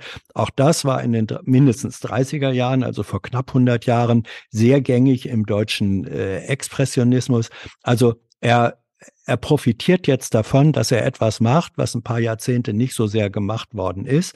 Mich persönlich beeindruckt es als Kunst nicht so besonders hinhängen würde ich es mir auch nicht. Ja, es Aber ist wenn halt es ihm gefällt, okay. Das sind Bilder, die man Ja, zu es Hause ist- hat, damit man was erzählen kann, wenn jemand fragt. Und dann ja, kann ja, man ja, erzählen, wie das ja, geht. ja, es ist, es ist Action, es ist eine Form von Action Painting, wobei es was anderes ist als das, wo der Begriff ursprünglich herkommt, nämlich von Jackson Pollock und so weiter. Also da ist Action drin. Äh, Inwiefern es Kunst ist, ähm, das wäre dann nochmal wieder eine andere Dimension. Neu ist es aber eigentlich nicht. er mag ja, ex, er, er mag ja. ein extrem Maler sein, aber extrem gut gefällt Ja. mir das nicht. Und ich glaube, ich weiß auch nicht, ob der Begriff, dieses Label Extremmaler, ob er sich das selber äh, zugedichtet hat oder ob es ihm angedichtet wurde, äh, keine Ahnung. Aber pff, extrem, weil er da nun die Leinwände hochschleppt und weil er im Sturm malt, gute Güte. Das ist alles kein Qualitätsmerkmal. Gut, das war's. Sehr gut. Beenden wir Punktlandung. Diesen Haben wir, haben wir Extrem-Podcast. Äh, Audiokommentare. Audiokommentare hängen an, Musik von Matthias auch, hört genau hin. Es ist nicht nur Faust zu entdecken. Mhm. Und genau. Leute, wir brauchen Präsentatorinnen und Präsentatorinnen für die nächste Folge 448. Also äh, sputet euch. Äh, Ich möchte auch gerne wieder ein Intro-Intro haben. In der vorletzten Folge gab's das ja, heute nicht. Das ist schade. Schade auch für. Es ist schlimm ist das, schade. Schade auch für Deutschland. Und äh, falls ihr Kommentare habt zu unseren Schwerpunkten, zu anderen Themen, lasst es uns wissen. Als Audiokommentar, ihr wisst ja, wo man das alles findet und bringt euch im Forum ein. Jawohl. Gut. Noch irgendwie abschließende Kommentare? Ciao. Hans? Es war ein Nachmittag, der allen Beteiligten viel Spaß gemacht Richtig. Sehe ich auch so. Bye bye. Herzlichen Bye, bye. Dank und Ihnen und Ihren Zuschauerinnen und Zuschauern einen schönen Abend. So viel heute von uns. Ihnen noch einen schönen Abend bei uns im Ersten. Selbstverständlich werden Sie die Tagesschau und die Tagesthemen auf dem Laufenden halten. Machen Sie es gut. Wir versuchen, die Leute im Blick zu behalten. Diese Person haben wir auch auf dem Radarschirm, aber wir hoffen, dass wir alle diese Personen auf dem Radarschirm haben und keiner unter dem Radarschirm an uns vorbeigeht. Es kommen die Ausländer hier rein, machen die Hand auf und kriegen Handy, kriegen Klamotten und ihr, Kuckuck, das kann nicht sein so. Wer hat Angst vorm bösen Wolf? Für mich muss der Wolf hier nicht existieren. Der soll dahin gehen, wo er hergekommen ist, von früher her. Toller Nachmittag, der allen Beteiligten richtig Spaß gemacht hat. Ich schwöre es, so wahr mir Gott helfe. Das kann nicht sein so. Was ist denn das? Ich denke, was ist denn das? Wenn ich morgens mich an eine Maschine setze, morgens um acht, ich würde vor acht abends nie aufstehen. Wenn mein Mann nicht sagt, willst nicht mal Mittag machen? Ich sag, schon wieder essen. Der Bundespräsident zeigt Verständnis und kauft ein Brot. Ich kann es ganz kurz machen. Ich bin mit Ihrer Rede zu 99 Prozent einverstanden. Tschüss zusammen. Wiedersehen. Ciao, vielen Dank.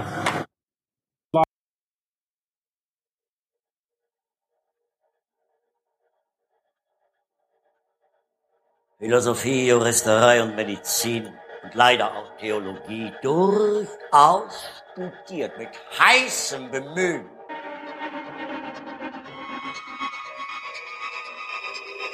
Da stehe ich nun nicht, armer Tor.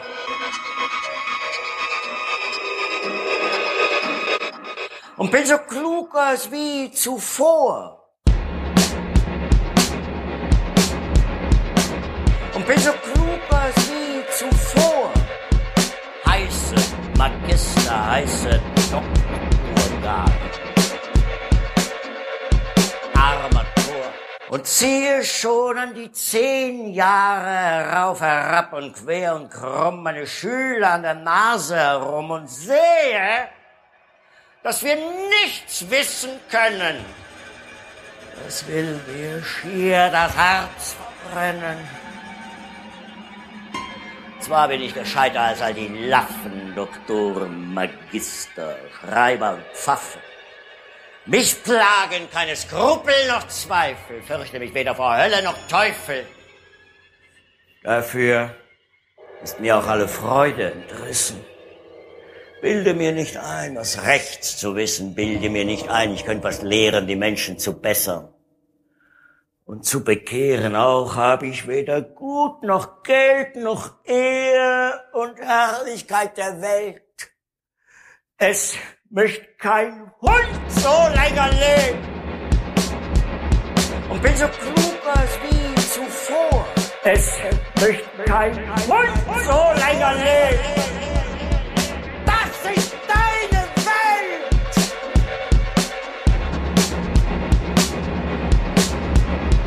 Bin so klug als wie zuvor. Das ist deine Welt. Es möchte kein Hund so länger leben. Warum habe ich mich der Magie ergeben? Ob mir durch Geistes Kraft und Mund nicht manch Geheimnis würde kund, dass ich nicht mehr mit saurem Schweiß zu sagen brauche, was ich nicht weiß. Dass ich erkenne, was die Welt im Innersten zusammenhält. Schau! Alle Wirkenskraft und Samen. Und tu nicht mehr in Worten kramen. Ach, könnt ich doch auf Bergeshöhen in deinem lieben Lichte gehen. Um Bergeshöhle mit Geistern schweben auf Wiesen in deinem Dämmerweben. Von allem Wissensqualm entladen in deinem Tau gesund mich baden.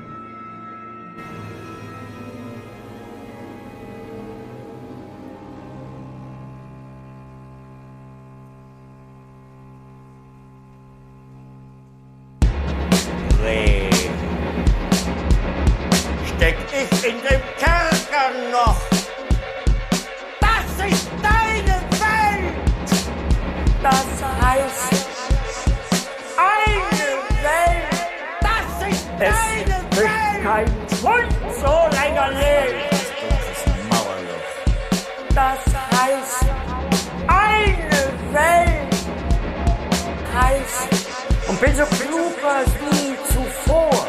Ich fühlst, du schwebst um mich, erflehter Geist, enthülle dich.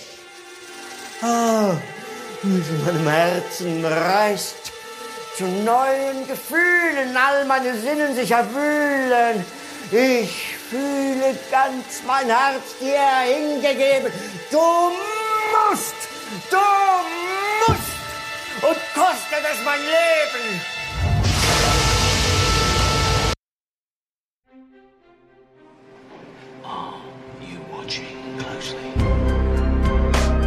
Die Aufwachen-Hörerkommentare. The stage is yours. Hallo, ich bin der Jonas aus Bayern. Ähm, ich studiere Landwirtschaft und in der letzten Episode 446 habt ihr kurz darüber geredet, ob äh, Agrarwissenschaftsstudenten bei Bauern aushelfen und dafür billiger wohnen.